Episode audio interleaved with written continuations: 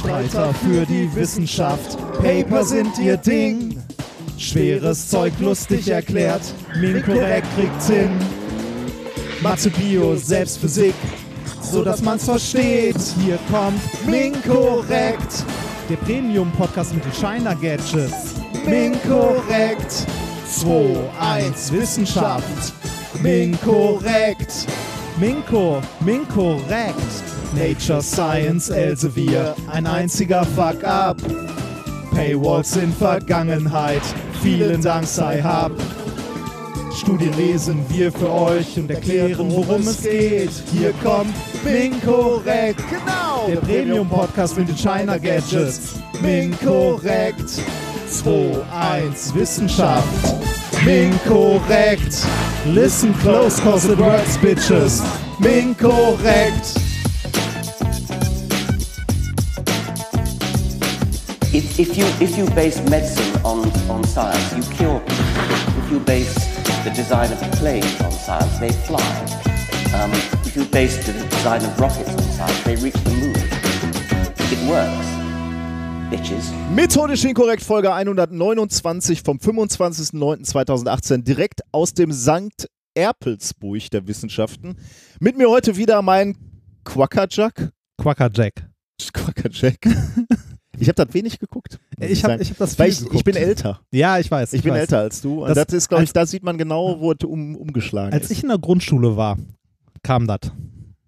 da, da- kannst du da- dir da kam- vorstellen, da kam da Duck war and ich ja Duck. knapp vorm Abitur. Ja, das, da kam, äh, da kam Duckwin Duck. Äh, Also, Quackerjack. Quackerjack Reinhard Remford. Zeit zu spielen. Und ich bin der Schrecken, der das Labor durchflattert. Nicolas Wörl. Glück auf. Hallo. Ja, da sieht man Generationen, die aufeinander prallen. Ja, hallo. Wir, wir hatten ja nichts, ne? Wir hatten ja sowas nicht. Äh, ich erinnere mich noch dran, was für ein Highlight der erste Gameboy auf dem Schulhof war. Und das war nicht so ein Ding wie heute mit 3D und bunt. Das war schwarz, nein, es war grün, dunkelgrün, hellgrün. Mir, mir hat äh, die Tage hat mein Sohn mir mit leuchtenden Augen erzählt, welches, welches sein erstes Computerspiel war. Ähm, ich kann ja all- allerdings gar nicht mehr so genau sagen, welches es war. Das war irgendeine, irgendeine App auf dem iPhone wahrscheinlich oder auf dem iPad, weil er bewusst mit, miterlebt hat. Also, müsste ich gleich nochmal fragen, vielleicht kann, kann er es uns nochmal sagen. Und er fragte dann, Papa, was war dein erstes Computerspiel? Und da ist mir bewusst geworden, das erste Computerspiel war natürlich Pong.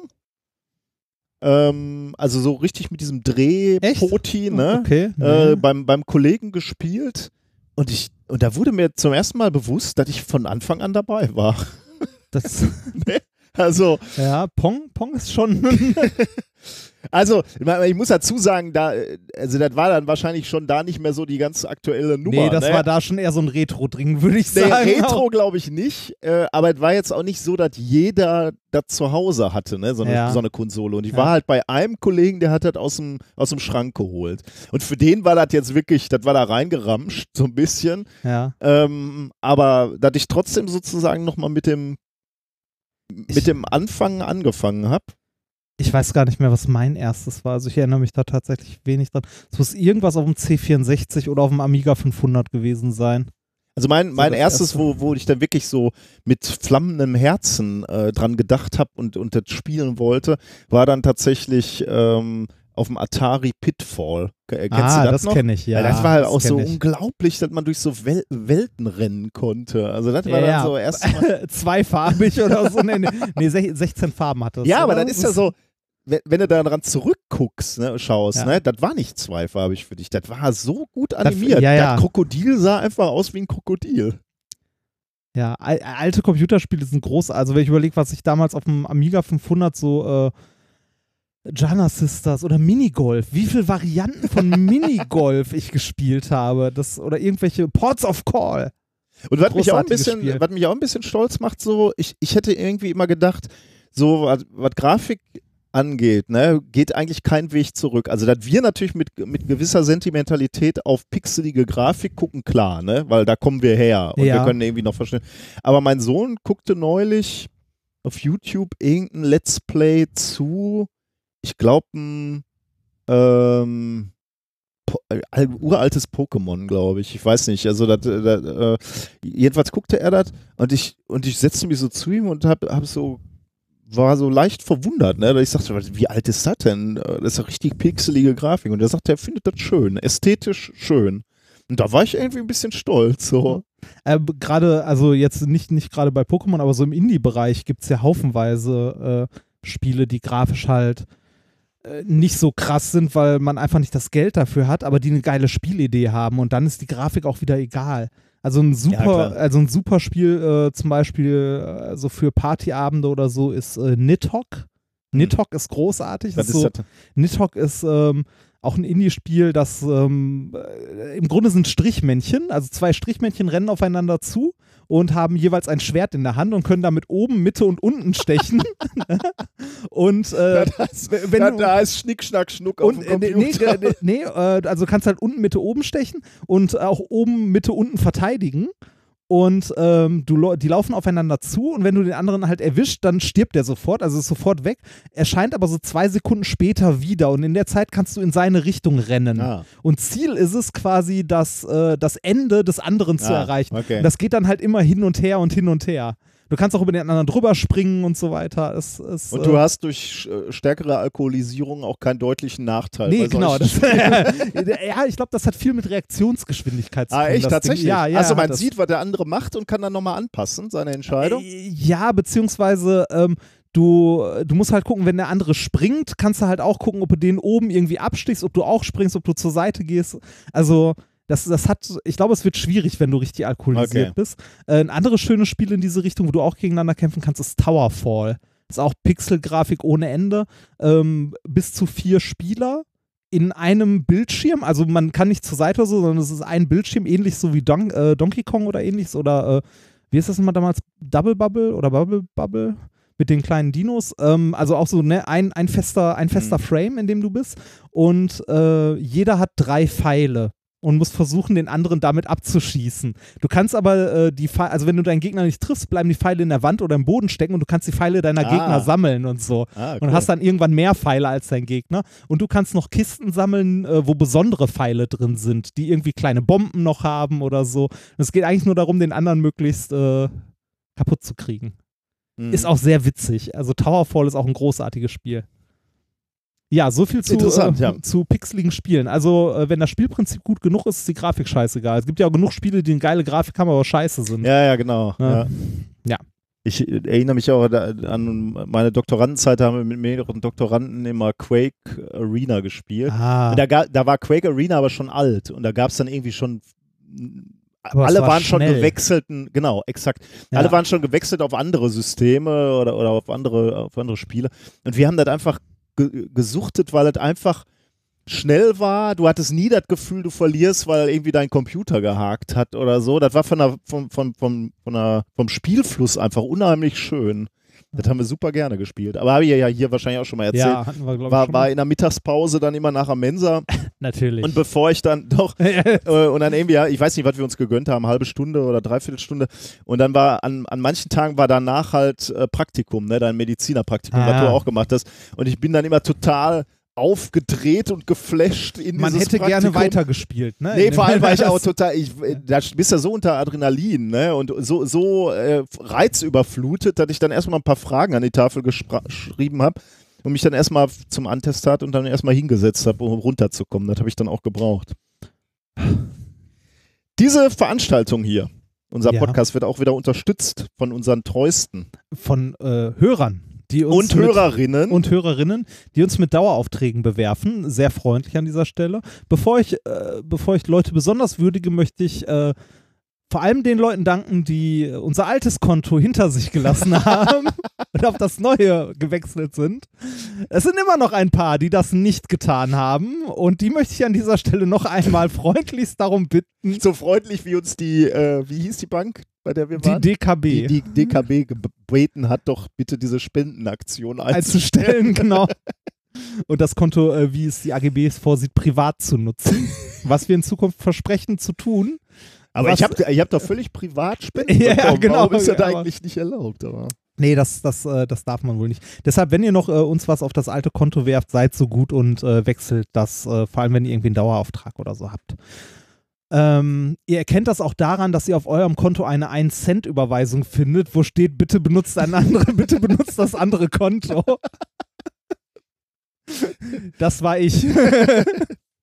So, kommen wir zu Als, den als nächstes kommen die Russen vorbei. ja. kommen, wir, kommen wir zu den Spendern der äh, heutigen Sendung. Ich lese dir einfach mal vor, was sind, äh, ich habe ein paar schöne rausgesucht. Ähm, ein Freund von mir macht einen super Podcast zu Ressourcen äh, zu finden und äh, de. Könnt ihr den vielleicht pluggen? Das waren, äh, ja, Aber ist das ein ernsthafter äh, Podcast oder? da steht der Name, aber ich will ihn nicht vorlesen. aber vielleicht ist er doch gut. ja, vielleicht. Ich habe aber noch nicht reingehört. Kann, kann, man da, kann ich es dann vorlesen? Ist das nicht eine billige Werbungserschleichung? Ist es schon, ne? Irgendwie schon. Aber Rei reicht die Summe, um nein. dieses. Ah, nein. Aber ich finde, die Idee ist ganz nett. ganz die, gut. Die, ich lese mal. Komm. es ist ressourcenfm.de. Okay. So. Dis Disclaimer, wir haben. Wir haben nicht reingehört. Genau. So. Wir haben kein Geld erhalten. Ah, nee, das ist gelogen. ja, das, monatliches Danke. Ich arbeite im Zahlungsverkehr einer Bank und weiß um die Folgen. Einfach nur Danke. äh, Spenden vom Sommeruni-Workshop. Wo ein Euro ist, kann kein anderer sein. Falsch. Der, der hat auch. Also, ich wollte Nein, er hat sagen. zwei gespendet. Fand ich aber sehr schön. Ja. Für den Kaffee nach 20 Uhr. Ab jetzt per Dauerauftrag das gleiche bekommt auch der Pritlove. Ähm, für weitere Ausraster über schlechte Vorträge, die mir bei meinem 12 Minuten Bachelor-Vortrag sehr geholfen haben. Ah. Das ist schön? Sehr also gut. auch, auch, auch meckern und ranten hilft anderen Menschen. Selbstverständlich. Äh, 50 Cent weniger die kommenden Monate, weil ich wegen euch eine UV-Lampe kaufen musste. Das unterstützen wir gerne. Walle, Walle, manche Strecke, das zum Zwecke Podcast fließe und mit reichem vollem Schwalle zu der Viscom sich ergieße. Das hätten wir fast als Intro Das, nehmen ja, können. tatsächlich. Vielleicht klauen wir das noch. 8 Bit pro Monat. 2,55 Euro. Finde ich auch Ist nett. auch, ist auch schön, Ja. ne? Ja, genau. Äh, Bock auf, äh, ne, genau, Bock auf Kletterpartner bis 7 Plus im Chiemgau und dann eine E-Mail-Adresse. Wenn, ne, also wenn du mal im Chiemgau klettern möchtest, kann ich dir die Adresse gerne geben. Oder ich findest du auch in den äh, Sendungsnotizen. Äh, was hatte ich noch? Äh, Science tut was, damit du was tun kannst. Dank für eure Arbeit. Für mehr Homöopathie, wer heilt, hat Recht und um Remford von den Schienen und Straßen zu bekommen. Bitte bleibt zu Hause. Oh, Ja. da müssen sie dir aber viel Geld schicken, damit du zu Hause Ja, bleibst. oder? ja, irgendwie. Aber das äh, wäre wär fast ein Konzept. das wäre, ne? ja, schö schöne Bahnstrecke, die sie da haben. Wäre doch schade, wenn der Remford damit fahren würde. Ja. Und der Preis für das schlimmste Outro geht an Folge 128. ja, das tut mir an dieser Stelle auch, auch Physik. richtig leid. Äh, äh. Ich hab's gerade. ich hab's Aber da, gerade- da hatte uns noch irgendeiner auch das Original geschickt. Das war auch schon scheiße, ne? Echt? Ja. Das habe ich nicht gesehen. Oh, das war Das- ganz schlimm. Das war so ein, äh, kommen da noch Spender oder? Äh, da, da, da, ich, äh, da kommen noch zwei, drei Stück. Ähm, Anzahlung auf eine Dissertation, Rest folgt nach Bestehen. Ich werde mir Mühe geben. Äh, für die Motivation im Training und bei meinem ersten Halbmarathon dann 2,11 Euro im Monat Dauerauftrag Rock On von Sophie. Und äh, damit es irgendwann für mehr als Krankenkasse und Miete reicht. Warum denn 2,11 Euro? War das die Zeit beim Das Halbmarathon? von weiß ich Sophie? nicht. Das steht Hm, nicht okay. dabei.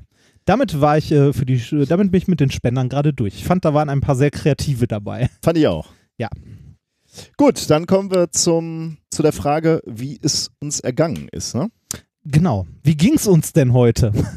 Ich muss mal, ähm, also heute oder die letzten zwei Wochen? Die ne? letzten zwei Wochen.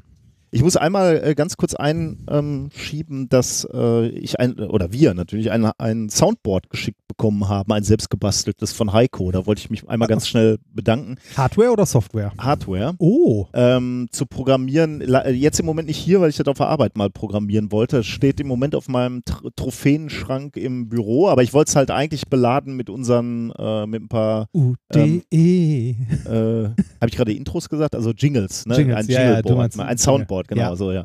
Ähm, genau, mit solchen Sachen. Äh, also wirklich so als Hardware, ne? Und da kannst du Tasten drücken und Geil, dann wird das das abgespielt. Das ist ziemlich cool, ja. Ähm, Wie viele Knöpfe hat es?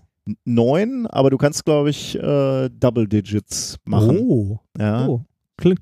Ich habe äh, hab nur schon mal angefangen, also ich habe mich noch zu wenig damit beschäftigt, die Zeit fehlte. Aber da, ich wollte, wer sowas Tolles uns schickt, der muss natürlich hier namentlich ähm, erwähnt werden. Also danke dafür. Ich hoffe, ich kriege das in den nächsten, also nee, Freitag. Vielleicht kriege ich das Freitag. Freitags kannst du da auf jeden Yeah, Fall sehen. Da ja. freue ich mich drauf. Du kannst auch gerne, du kannst auch gerne die Arbeit übernehmen, damit mal ein bisschen rumzuspielen, ähm, wenn du das Gefühl hast, du hast eher Zeit als ich. Aber da können wir, Können wir mal schauen. drüber Ja. sprechen. ja.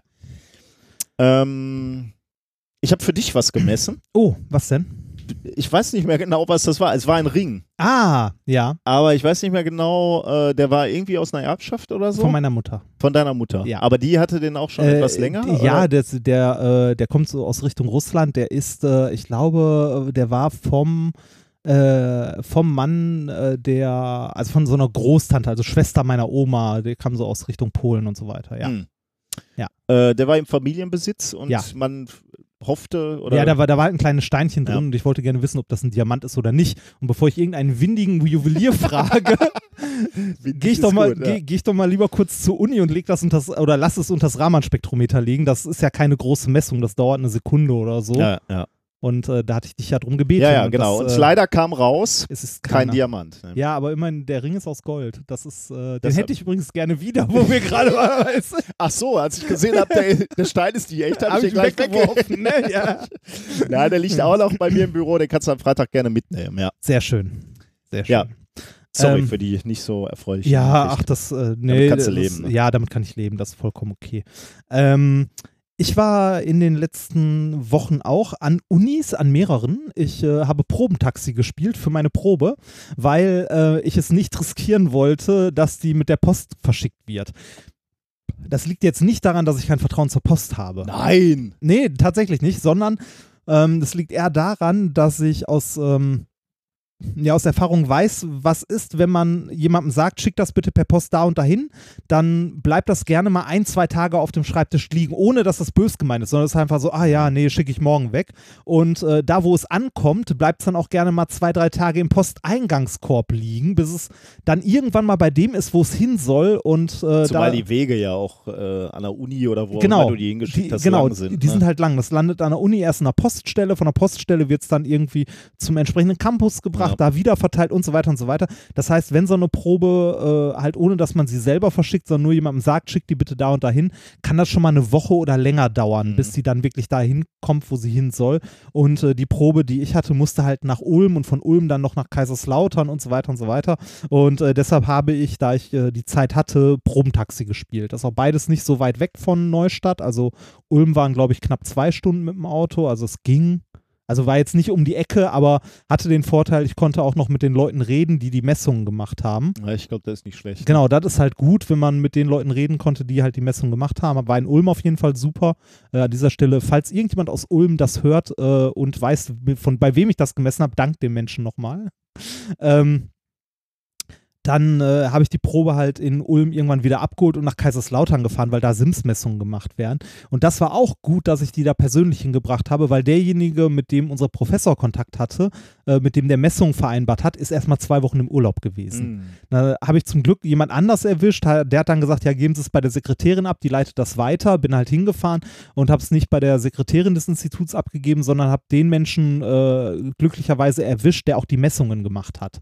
Und das war auch sehr gut, weil äh, in der E-Mail, die die bekommen haben, stand nicht ganz das Richtige drin, was die messen sollten. Beziehungsweise da stand nicht, äh, nicht so genau das Richtige zur Probe drin. Die hattest du nicht geschickt. Die Äh, nee, die habe ich nicht geschickt. Äh, die, die kam von jemand anders. Ähm, und äh, in der Mail stand zum Beispiel drin, dass es, also es ging darum, den Stickstoffgehalt zu bestimmen, mit, mittels SIMS-Messung, das Secondary Einmaß Spektroskopie.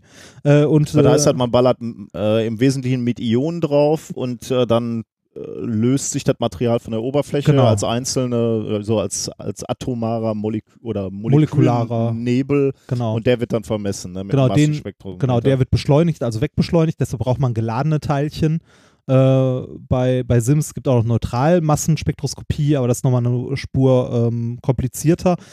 Ähm, und äh, die hatten angenommen, dass da eine DLC-Schicht kommt, also eine Diamond-like Carbon, die aus diamantartigem Kohlenstoff und graphitartigem Kohlenstoff besteht. Und die kann man ganz gut wegspattern oder halt weg, äh, weg machen, also auflösen, weil halt dieser graphitische Anteil ganz gut weggeht. Ähm, bei einem einkristallinen Diamant sieht das anders aus. Der ist sehr undankbar mhm. zu messen. Und äh, das war super, dass ich da vorbeigegangen bin, weil ich da mit dem, äh, mit dem Herrn, der da die Messung vorgenommen hat, mich auch noch eine Stunde unterhalten konnte und wir besprochen haben, was gemessen werden soll und wie und wo so die Möglichkeiten mhm. liegen. Ähm, das, was da gemessen werden sollte, der Stickstoff ist bei Diamant auch noch sehr aufwendig, weil man den nicht direkt messen kann ähm, sondern nur als, äh, als Molekül aus Kohlenstoff und Stickstoff, also CN. Und äh, das liegt massentechnisch auch noch sehr nah am C13 äh, also am C13-Molekül aus 2C13 dran. Äh, das heißt, das ist insgesamt äh, alles, sowohl das Material ist kacke, als auch das, was man messen will, ist kacke, ist insgesamt schwierig. Mhm. Und ähm, mit denen konnte ich halt sprechen, das war super und äh, die sind mittlerweile mit den Messungen fertig und äh, haben auch das rausbekommen, was ich erwartet habe, nämlich nichts. Aber das, was heißt jetzt nichts? Nichts heißt, äh, nichts, äh, nichts ist in diesem Fall tatsächlich auch ein Messergebnis, weil äh, nichts bedeutet, dass der äh, Stickstoffanteil unterhalb der Nachweisgrenze dieses Messverfahrens liegt. Das heißt, du hast nur eine obere Grenze Genau, du kannst halt sagen, dieses Messverfahren kann Stickstoff nachweisen bis so und so viel ppm, ppb, was ja. auch immer.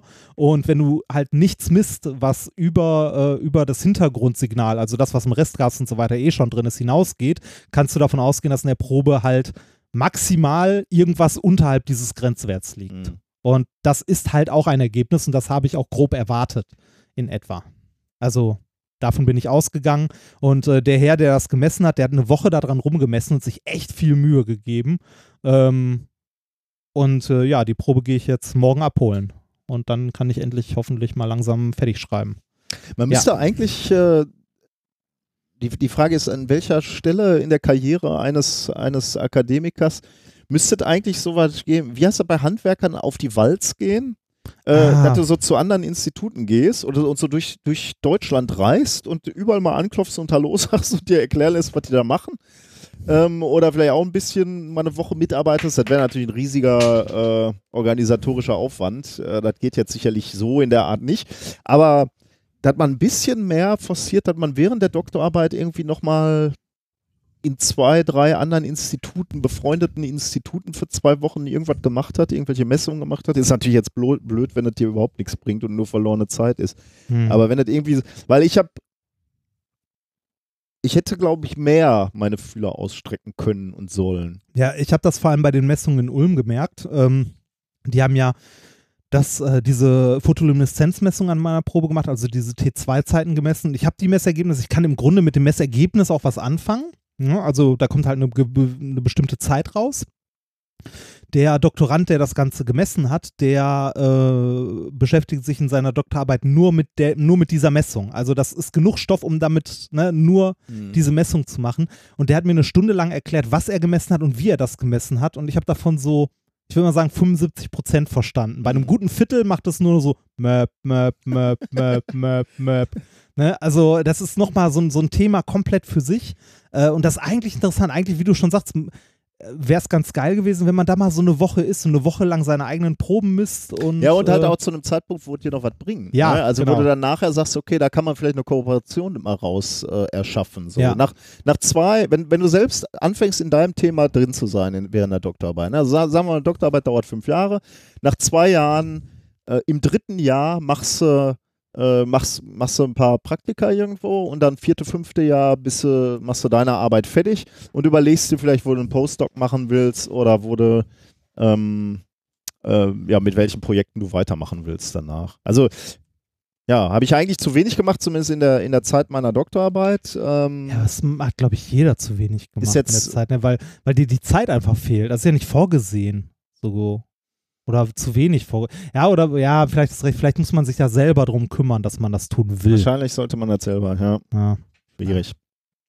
Ja, ich habe auf jeden Fall Probentaxi gespielt und war froh, dass das jetzt erledigt ist und äh, dass man, also dass ich die Probe nicht so oft aus der Hand geben musste. Das heißt, alle, alle Besserungen sind gemacht und jetzt wartest du. Eigentlich ja. Ja, Oh, alle okay. Messungen sind gemacht und jetzt muss ich nochmal irgendwie so fünf bis zehn Seiten aus, zu diesen zwei Messungen halt schreiben. Also da kam jetzt nichts Unerwartetes, also nichts, wo ich sage, oh wow, da ist aber, ne, das hätte ich so nicht erwartet. Aber äh, es unterfüttert nochmal das, was Mhm. ich schon so geschrieben habe und das ist ganz okay. Cool. Das heißt nochmal ein bisschen schreiben und dann äh, wird es langsam. Ja. Ich- Ich hatte einen Fun Friday. Ähm, oh, was ist denn der Fun Friday? Nein, ich weiß, der Name ist scheiße, aber gelegentlich kommt es vor, dass wir am Freitag äh, im Institut, wenn wir nicht mehr ganz so viel zu tun haben, auch mal Experimente machen, die man immer mal wieder oder die man immer schon mal machen wollte.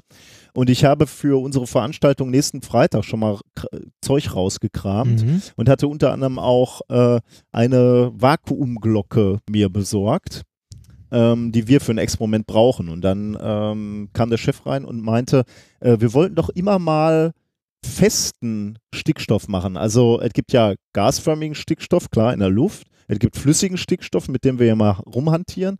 Und es gibt im Prinzip auch äh, festen Stickstoff. Äh, also der, der flüssige ist bei minus 196 Grad und der feste ist bei minus 210 Grad. Also gar nicht so viel. Bei Atmos Darunter. Ja, aber jetzt, Nee. wenn du gerade von, Ja. von Vakuum sprichst, da muss ja auch, also wenn man im Phasendiagramm guckt, muss halt an die Stelle aus Druck und Temperatur Richtig, gehen. Ne? ja. Das, Da habe ich jetzt die Zahlen, glaube ich, habe ich die, äh, eigentlich wollte ich die noch rausschreiben, glaube ich. Habe ich das eigentlich gemacht? Nee, habe ich nicht gemacht. Okay, es- kann ich dir leider nicht sagen. Ähm, hab, also habe ich aber, äh, ich habe ein YouTube-Video auch dazu wieder gepostet und da habe ich es ich reingeschrieben. Äh, warte mal, dann, dann muss ich kurz da reingucken, weil da habe ich nämlich, äh, glaube ich, den Trippelpunkt. Äh, ja, das Video ist jetzt ästhetisch nicht so schön, weil ich so aufgeregt war, dieses Experiment zu machen. Ähm, nee, Trippelpunkt habe ich hier doch nicht hingeschrieben. Okay, ist egal. Ähm, aber äh, was wir gemacht haben, war diesen flüssigen Stickstoff in, in eine Vakuumkammer und dann abgepumpt. Dann passiert natürlich als erstes mal, dass es heftig anfängt zu sieden, weil, weil der äh, Siedepunkt oder die, die Temperatur dadurch runtergesetzt wird. Das heißt, ähm, also durch, bei niedrigerem Druck siedet eine Flüssigkeit Früher. früher. Das heißt, wird hochgesetzt, Äh, oder? Ja, also bei niedrigem Druck Ja. siedet eine ja, Flüssigkeit ja, ja, ja. Äh, Nee, früher. runtergesetzt. Ach, ist auch egal, ja. Also sagen wir so, auf dem Mount Everest äh, kocht Wasser bei 70 Grad oder Ja. so. Äh, und de dementsprechend, wenn man jetzt äh, flüssigen Stickstoff in eine Vakuumkammer packt und abpumpt, fängt das Zeug erstmal heftig an zu, äh, an zu sieden, an zu, zu blubbern. Aber durch dieses Sieden passiert natürlich auch etwas, dass sich diese Flüssigkeit weiter abkühlt, weil welche, welche Atome verlassen sozusagen als erstes die Flüssigkeit, die, die natürlich eine höhere kinetische Energie tragen, also die wärmer sind. Das heißt, dadurch, dass es siedet, kühlt sich das Ganze noch ab und dadurch, dass man weiter pumpt, weiter pumpt, weiter pumpt, erreicht man irgendwann den Moment, wo es minus 210 Grad hat oder sogar noch drunter. Ich müsste jetzt, wie gesagt, nochmal gucken, wo dieser Trippelpunkt ist, aber Mhm. ist auch egal. Man beobachtet dann, dass dieser flüssige Stickstoff hart wird oder fest wird. Hart ist ein bisschen viel gesagt, weil am Ende hat man so ein Glas voll mit einem relativ porösen äh, Stickstoffschnee.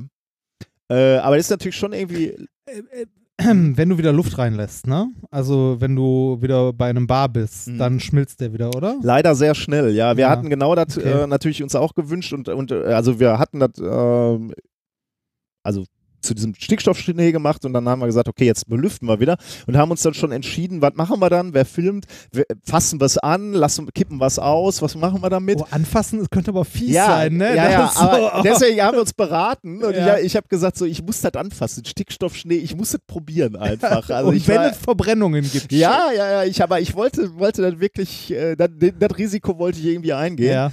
Ähm, aber es kam dann nicht so weit. Es ist genauso wie du sagst, äh, wir haben es belüftet und dann ist es halt wieder flüssig geworden und ich hatte diese Chance nicht.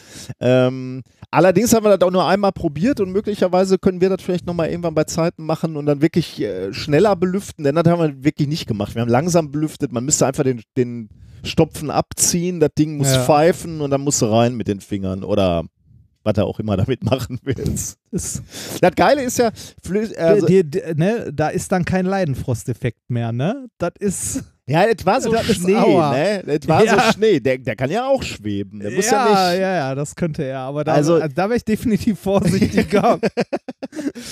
Also, ähm, Das Geile daran ist ja, ich habe dann nochmal nachgeguckt, in unserem, in unserem Universum Stickstoff Schnee oder Stickstoff Eis, ne? Pluto, das sind so die Orte, Ja. wo du sowas finden kannst. Ne? Und dann machst du sowas künstlich auf Erde, finde ich schon irgendwie ganz lustig.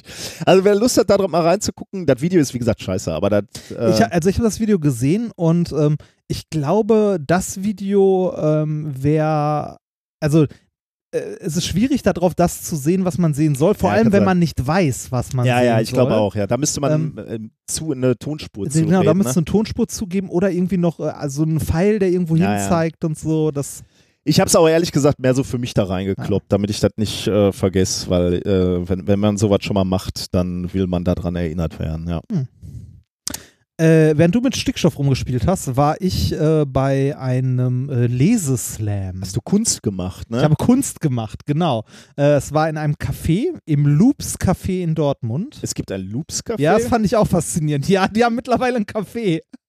Wir haben sie groß gemacht. Ja, nicht ganz, aber. Nein. Äh, nee, Loops hat mittlerweile ein Café und äh, da hat der WDR eingeladen, ähm, also WDR Radio war das, äh, zu einer Lesung. Und zwar haben, äh, waren dort vier, Sci also vier Leute, die Science Slams gemacht haben, aber auch schon ein Buch geschrieben haben, äh, durften dort aus ihren Büchern vorlesen. Und äh, das war sehr nett. Also jeder durfte irgendwie so eine Viertelstunde knapp lesen. Wer war noch da? Abend. Äh, es war noch da Lydia Möcklinghoff, die kennst du auch Ja, mit den mit Ameisenbären. Genau. Ähm, Franka, wer ist, Franka, mir fällt der Nachname gerade nicht ein. Äh, die hat äh, ein Buch geschrieben ähm, so über Sozialverhalten und so. Das hat den Titel Woher soll ich wissen, was ich. Nee, woher soll ich wissen, was ich denke, bevor ich höre, was ich sage? Guter Titel. ja, ist, äh, das ist tatsächlich gut der Titel. Und ähm, dann war noch der äh, äh, Johannes da, der hat was über äh, was war das denn? Irgendwas übers Hirn. Welcher also nicht, nee, nee, nicht, nicht der, den wir Ah, kennen, ein, ja. ein anderer, den äh, ja, also es war ein, war Okay. ein netter, war ein netter Abend insgesamt. Also war schön. Äh, es aber noch, das war jetzt Science Slam und Lesung? es, war, es waren noch Hörer da. Ja, das waren äh, eigentlich hauptsächlich Lesungen und danach äh, war da noch so ein Science Slam-Ding hinten dran gehangen, aber eher so aus äh, unterhaltungstechnischen Gründen für den Abend. okay. War jetzt auch nicht so voll, da waren, lass da mal, lass da mal 50 bis 70 Leute gewesen Hm. sein oder so. Also war so ein kleines Ding. War aber nett. Also war.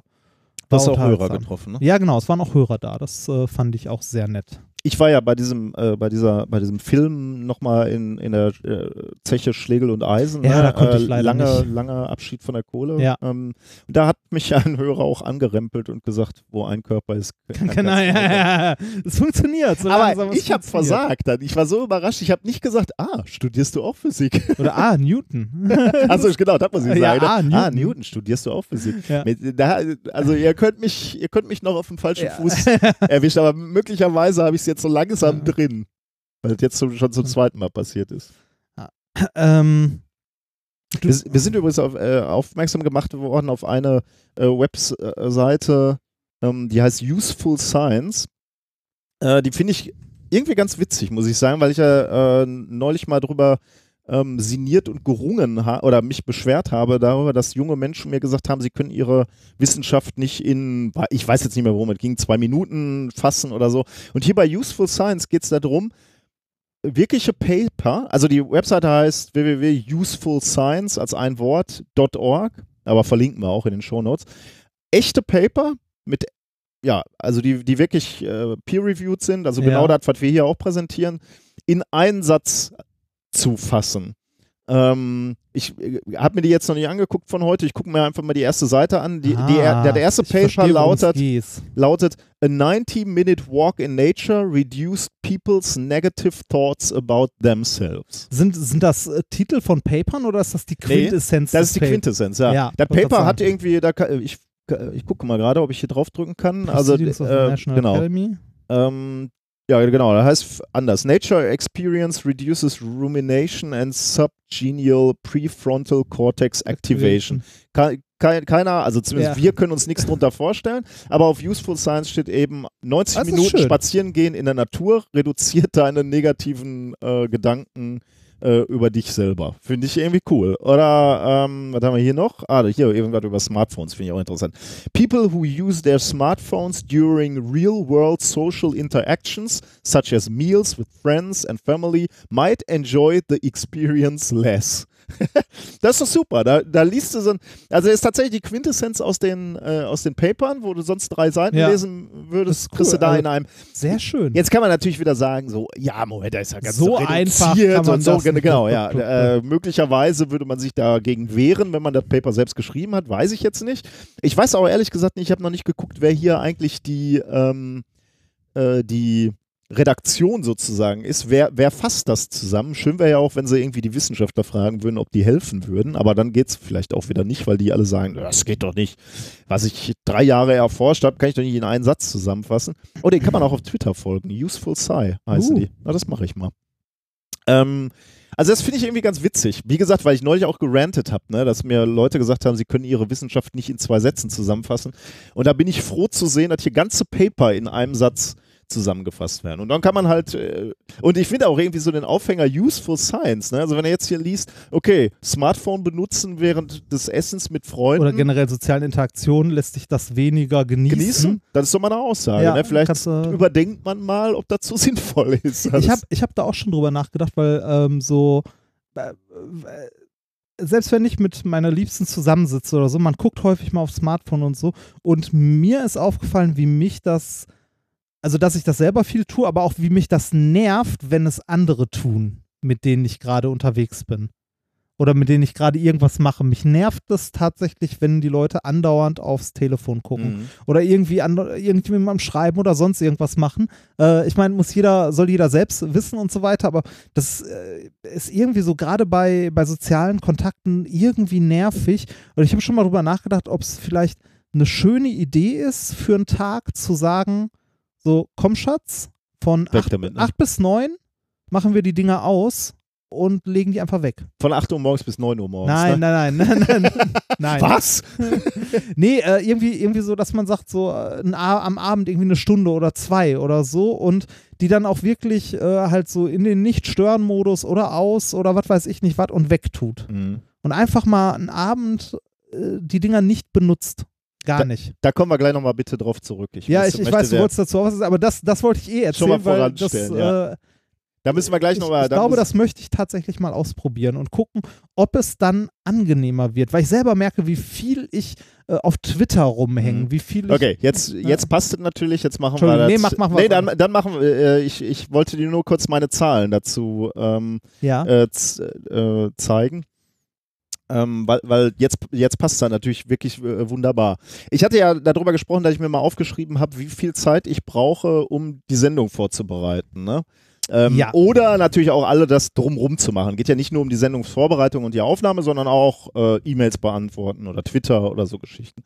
Ähm, und ich glaube, wir beide sind da halt in eine gewisse Falle getappt, weil wir beide ja immer gesagt haben, wenn Leute uns gefragt haben, haben wir immer gesagt, acht Stunden, ne? Vier Stunden Aufnahme und vier Stunden So Vorbereitung. ein Arbeitstag. Ein Arbeitstag so, ja. etwa, ja.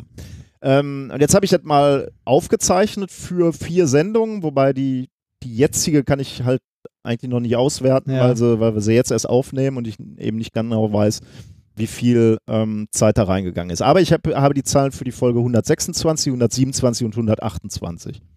Ähm, für die 126, erstmal die reinen Zahlen, habe ich 15 Stunden und 39 Minuten gebraucht. Also ziemlich genau das Doppelte von dem, was wir gedacht Mhm. haben. Ne? Ähm, 127, Folge 127, 16 Stunden. Und die Folge 128, die war allerdings auch ein bisschen besonders, weil ich dieses Video gemacht habe fürs Experiment, was ja so ein bisschen aufwendig war äh, vom letzten Mal. Das war dieser, dieser blutende Baum, wie du ihn so schön genannt hattest, diese, äh, diese Photolumineszenz Ja, ja, ähm, ja. Im, im, in, der, in der Baumrinde von dem Aeskulin.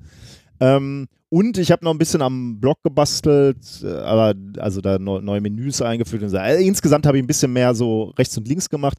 Da waren es 22 Stunden. Wie gesagt, das war aber jetzt auch nicht repräsentativ und mit dem Video habe ich auch äh, ein bisschen mehr gemacht, als ich eigentlich wollte. Ja, Also- auch, auch, also und also du, du bist ja eh gerade mit Videos am Rumspielen und so, das äh, ist ja, also natürlich für die Sendung, aber nicht zwingend rein. Wäre nicht nötig gewesen. Genau, wäre nicht, also deshalb ist die ein bisschen außerhalb. Genau, die würde ich Ja. jetzt nicht, das würde ich jetzt, aber ich glaube, zeigt sich und das hat sich jetzt auch bei der Folge hier wieder gezeigt, ich habe mal so grob überschlagen, die wird auch wieder irgendwo bei 16 Stunden landen etwa. Also 16 Stunden ist schon mal ein ganz guter äh, Das ist wert. krass, ne? Se- 16 Stunden. Davon sind natürlich fünf Stin- Stunden etwa die Sendung, wenn wir uns hinsetzen, aufnehmen oder bereit werden zum Aufnehmen, aufnehmen, schneiden und so. Das sind schon mal so äh, fünf, äh, fünf Stunden. Jetzt kann man sich angucken, wie teilen sich diese Stunden auf, weil das habe ich auch so ungefähr ausgewertet und ich mache jetzt nur so, so die, das Ergebnis aus allen Folgen. Das ist etwa 30 Prozent Aufnahme, also das sind die besagten fünf Stunden Ja. von 15, 16. Ähm, es ist etwas mehr, 38 Prozent Sendungsvorbereitung. Es ist 15 Prozent Zeit auf Twitter, ähm, 15 Prozent der Zeit beantworte ich Mails und dann ist nochmal 2 Prozent so was Administratives, dass ich irgendwie äh, Blog, äh, irg irgendwas am Blog lese, freischalte oder irgendwie sowas, ne? so Kleinig Kleinigkeiten. Ja. Was lernen wir daraus oder was lerne ich jetzt erstmal daraus? Du hörst ja zumindest diese Zahl jetzt zum ersten Mal. Wahrscheinlich wird es bei dir ähnlich sein, aber Ja, äh, ich, ich habe ich hab gerade drüber nachgedacht. Ich glaube, bei mir ist es ein Ticken anders. Also, weil ich, äh, also ich weiß nicht, wie viel Zeit ich tatsächlich in die Themen stecke bei der Vorbereitung, aber ich habe, ähm, ich beantworte deutlich weniger Mails als du. Also eher selten, dass ich mal welche beantworte. Dafür habe ich aber ähm, die in der Bürokratie, Nachbearbeitung und Bürokratie. ja. Also die, die Shownotes schreiben und diesen ganzen Technikaspekt mit Feed und äh, Patreon, äh, Podigy für Spotify würde- und dem ganzen Kram. Ähm, wahrscheinlich ist das ähnlich, aber ein bisschen anders verteilt. Ich würde das an deiner Stelle echt mal messen, weil das ist wirklich Ja. interessant, weil ich, äh, welche Erkenntnis ziehe ich jetzt daraus? Ne? Also als erstes, die erste Erkenntnis ist natürlich, das sind zwei volle Arbeitstage, ne? 16 Stunden oder so. Alle 14 Tage zwei Arbeitstage. Das heißt, meine Arbeitswoche sind nicht fünf Tage, sondern sechs. Ne? Also, ähm, und das finde ich ist schon mal gut zu wissen. Äh, denn dann muss man einfach mal akzeptieren und annehmen. Mhm. Denn das Problem ist, ich hatte habe oft, einfach so das Gefühl, dass ich nach 40 Stunden in der Uni und dann Sport, Familie, der Podcast, da habe ich immer so das Gefühl, ich bin immer so getrieben. Ich habe gar keine Zeit irgendwie so für mich mal irgendwo rumzusitzen. Ne? Jetzt ist mir natürlich auch klar, warum. Ne? Wenn du noch acht Stunden irgendwo, also einen zusätzlichen Arbeitstag noch irgendwo reinquetschen willst, ähm, dann ist das nichts, was mir passiert, sondern ist sozusagen von mir gewollt und geplant. Ja. Ne? Und das beruhigt mich in, ins, in gewisser Weise erstmal. Und dann kann, kann man sich natürlich fragen, wie lange schafft man das? Macht mir das genug Freude? Und das macht es, also ist keine Frage, auch wenn es stressig ist. Ich habe da halt Spaß dran. Nur man muss, man muss sich halt klar sein, ich komme einfach nie und beziehungsweise ganz, ganz selten mal nach Hause und habe nichts zu tun. Ne? Mhm. Das ist halt immer irgendwas, was gemacht werden muss. Und wenn man das zumindest schon mal weiß, ne? ich habe dann mal so auch geguckt in den Zahlen, in 14 Tagen kommt es vielleicht einmal vor, wo ich nichts abends zu tun habe. Und das ist schon mal gut, wenn du das weißt. Ne? Also, dass du, dann, dann, dann kannst du zumindest schon mal akzeptieren und kannst irgendwie daraus was lernen. Ähm, Die Mhm. Frage ist, was lerne ich jetzt daraus, wenn ich da, da, da so drauf gucke auf die Zahlen? Ich hatte so ein bisschen gehofft, dass ich da drauf gucke und denke, ah, ist viel zu viel Twitter, das muss alles weg. Das ist aber schwierig, weil die, die Komponenten, die einzelnen Komponenten mache ich eigentlich sehr, sehr gerne. Ne? Also die Vorbereitung muss ja sein, die Aufnahme muss sein, die kann man nicht kürzen. Die will ich auch nicht kürzen, weil das würde irgendwie äh, die Qualität schlechter Ein machen. guter Podcast geht 60 Minuten. Ja, okay, das können wir mal machen, aber das Wir ist halt können- wir auch können- eigentlich nicht, Ja, wir können einfach drei Folgen daraus machen. aber das wollen wir halt auch nicht. Ne? Minkorrekt, äh, der so nicht, machen wir 127 A, B und C. Nein, das ist ja so schon unsere Länge, wie, wie wir uns die vorstellen. Social Media und Mails möchte ich eigentlich auch nicht kürzen, weil mir eigentlich die Kommunikation mit den Leuten auch echt Spaß macht und ich auch irgendwie da eine gewisse Magie drin finde, dass man sagt so, Mail a Scientist, so, wenn Leute uns fragen, ich, meine, ich erinnere mich ja auch an wundervolle Mails, wo Leute Ja. uns gerne geschrieben haben, sie, sie überlegen gerade, was sie studieren sollen. Und wir hätten eine gewisse äh, ja, also sagen wir mal, ein bisschen bestärkt vielleicht in Richtung Naturwissenschaften zu gehen. Das ist ja auch irgendwie schön. Ja, so. oder, oder Leute, die sich bedankt haben, dass, äh, dass sie uns einfach zuhören können alle zwei Wochen und da irgendwie halt dunkle Episoden in ihrem Leben mit durchgestanden haben und so, was mich äh, massiv beeindruckt hat und auch so, wo ich so einmal schlucken musste. Ähm, Und da willst du ja auch ne? Antworten drauf. Ja, ja, ne? Also von daher, das, das sind so Sachen, also ich, ich sehe da im Moment, im Moment wirklich, ist schwierig für mich da irgendwie jetzt schon zu sagen, hier möchte ich irgendwie kürzer treten oder so. Ähm, ja, es ist schwierig. Ähm, ich glaube, eins meiner Probleme ist, dass ich Social Media falsch gemacht habe. Äh, also diese ganze Twitter und so. Ich, ich, ich glaube, da liegt so ein bisschen, ich weiß nicht, ob es daran liegt, aber wir, wir haben ja von unserer ähm, ähm, vom Filinchen, die als Psychologin hier vor einigen Sendungen war. Da habe ich ja, ist mir dieses Konzept des Cognitive Closure ist mir da irgendwie ähm, sehr klar geworden, dass ich darunter so ein bisschen leide. Ich muss Dinge abschließen. Ne? Und wenn die nicht Mhm. abgeschlossen sind, dann leide ich darunter. Das ist so ganz schlimm. Und Social Media ist halt, Twitter ist für mich so, wenn ich abends das nicht durchgelesen habe, was mir Menschen geschrieben haben, ne? oder ich da irgendwie auch noch alles beantwortet habe, was Antwort bedarf, dann leide ich darunter. Ne? Das setzt mich unter Stress. Ähm, aber so ist Social Media, glaube ich, nicht gedacht. Also ich muss da einfach nicht äh, alles antworten. Aber ich glaube, das ist zum einen äh, dieses, Verlangen nach Cognitive Closure, ich muss da irgendwie so einen Abschluss haben und irgendwie auch so eine Erziehungssache. Wenn mir Leute was schicken, eine E-Mail oder eine Mhm. Frage bei, antwortet bei man da dann drauf, ne? muss ich antworten. Das Ja. ist einfach super unhöflich, darauf nicht zu reagieren. Das heißt, Ja. ich muss irgendwas tun. Ähm, und das habe ich auch in den letzten Jahren halt versucht. Übrigens, wenn uns Leute, ich, ich benutze Tweetbot, wenn uns Leute an uns beide was schicken, sehe ich das gar nicht. Deswegen da hatte ich nicht den Stress zu antworten, falls Ah. jetzt Leute sagen, sie haben, äh, sie haben von mir keine Antwort gekriegt. Aber ansonsten habe ich halt wirklich immer versucht, alles zu beantworten. Und das muss ich lockerer sehen. Ja, Ich glaub muss das lockerer sehen. Natürlich versuche ich interessante Sachen. Also erstmal lese ich natürlich sowieso alles, was was ihr uns schreibt. So viel ist es dann ja nicht. Ja, ja, Moment, wobei da, da ergibt sich ein Problem, Mhm. ähm, dass äh, was ich, äh, also wo, wo ich es schwierig finde zu antworten, weil ähm, ich glaube, dass es manche Leute einem auch gar nicht übel nehmen, wenn man nicht antwortet, weil es, wir bekommen ja sehr viele Mails und auch Kurznachrichten, wo irgendwie kurze Fragen drin gestellt Ja. werden, ne? Äh, und so die Frage, also kurze Fragen oder kurze Anregungen, ne? also diese, diesen Stein anzustoßen, die Frage zu stellen oder die Anregung oder irgendwas zu machen, ist eine Sache, äh, die man halt so nebenbei macht, wo man vielleicht auch gar nicht drüber nachdenkt, wie viel Zeit der andere bräuchte, um die zu beantworten. Beispielsweise eine Frage, du stellst irgendwie, weiß ich nicht, wenn ich im Regen schneller laufe, werde ich dann weniger Oh, nass. Ne? ja. Ja, ja, genau. Das hat das, äh, da kann man an die, äh, da kann man an, ähm, äh, wie hießen die nochmal? Äh, nein, äh, Mythbusters, Mythbusters, ja. genau, äh, verweisen, die haben das mal gemacht. Aber genau, so eine Frage, das ist ein Satz, den jemand mal eben stellt, aber die zu beantworten, dauert für dich eine halbe Stunde oder Mhm. so, weil du halt schreiben musst, recherchieren musst und so weiter.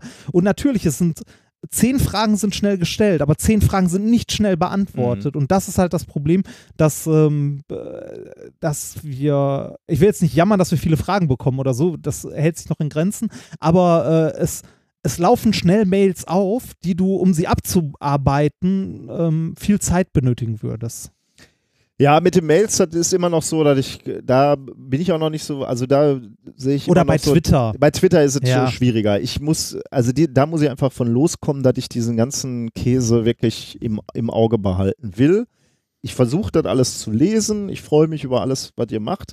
Aber ich glaube, ich habe das falsch. Äh, das ist halt genau das, was du gerade gesagt hast. Ne? Man darf sich da nicht zum Sklaven dieses Gerätes machen. Und deswegen eine, eine Lösung, äh, zwei Konsequenzen habe ich ge, äh, gemacht. Erste Konsequenz, ich habe mich bei Instagram angemeldet. Ja, das habe ich gesehen. ja, aber warum? Mehr Reize, weniger, weniger, äh, Ich- also eine Abhärtung. Ich, na, ich glaube tatsächlich, das war auch so ein bisschen so.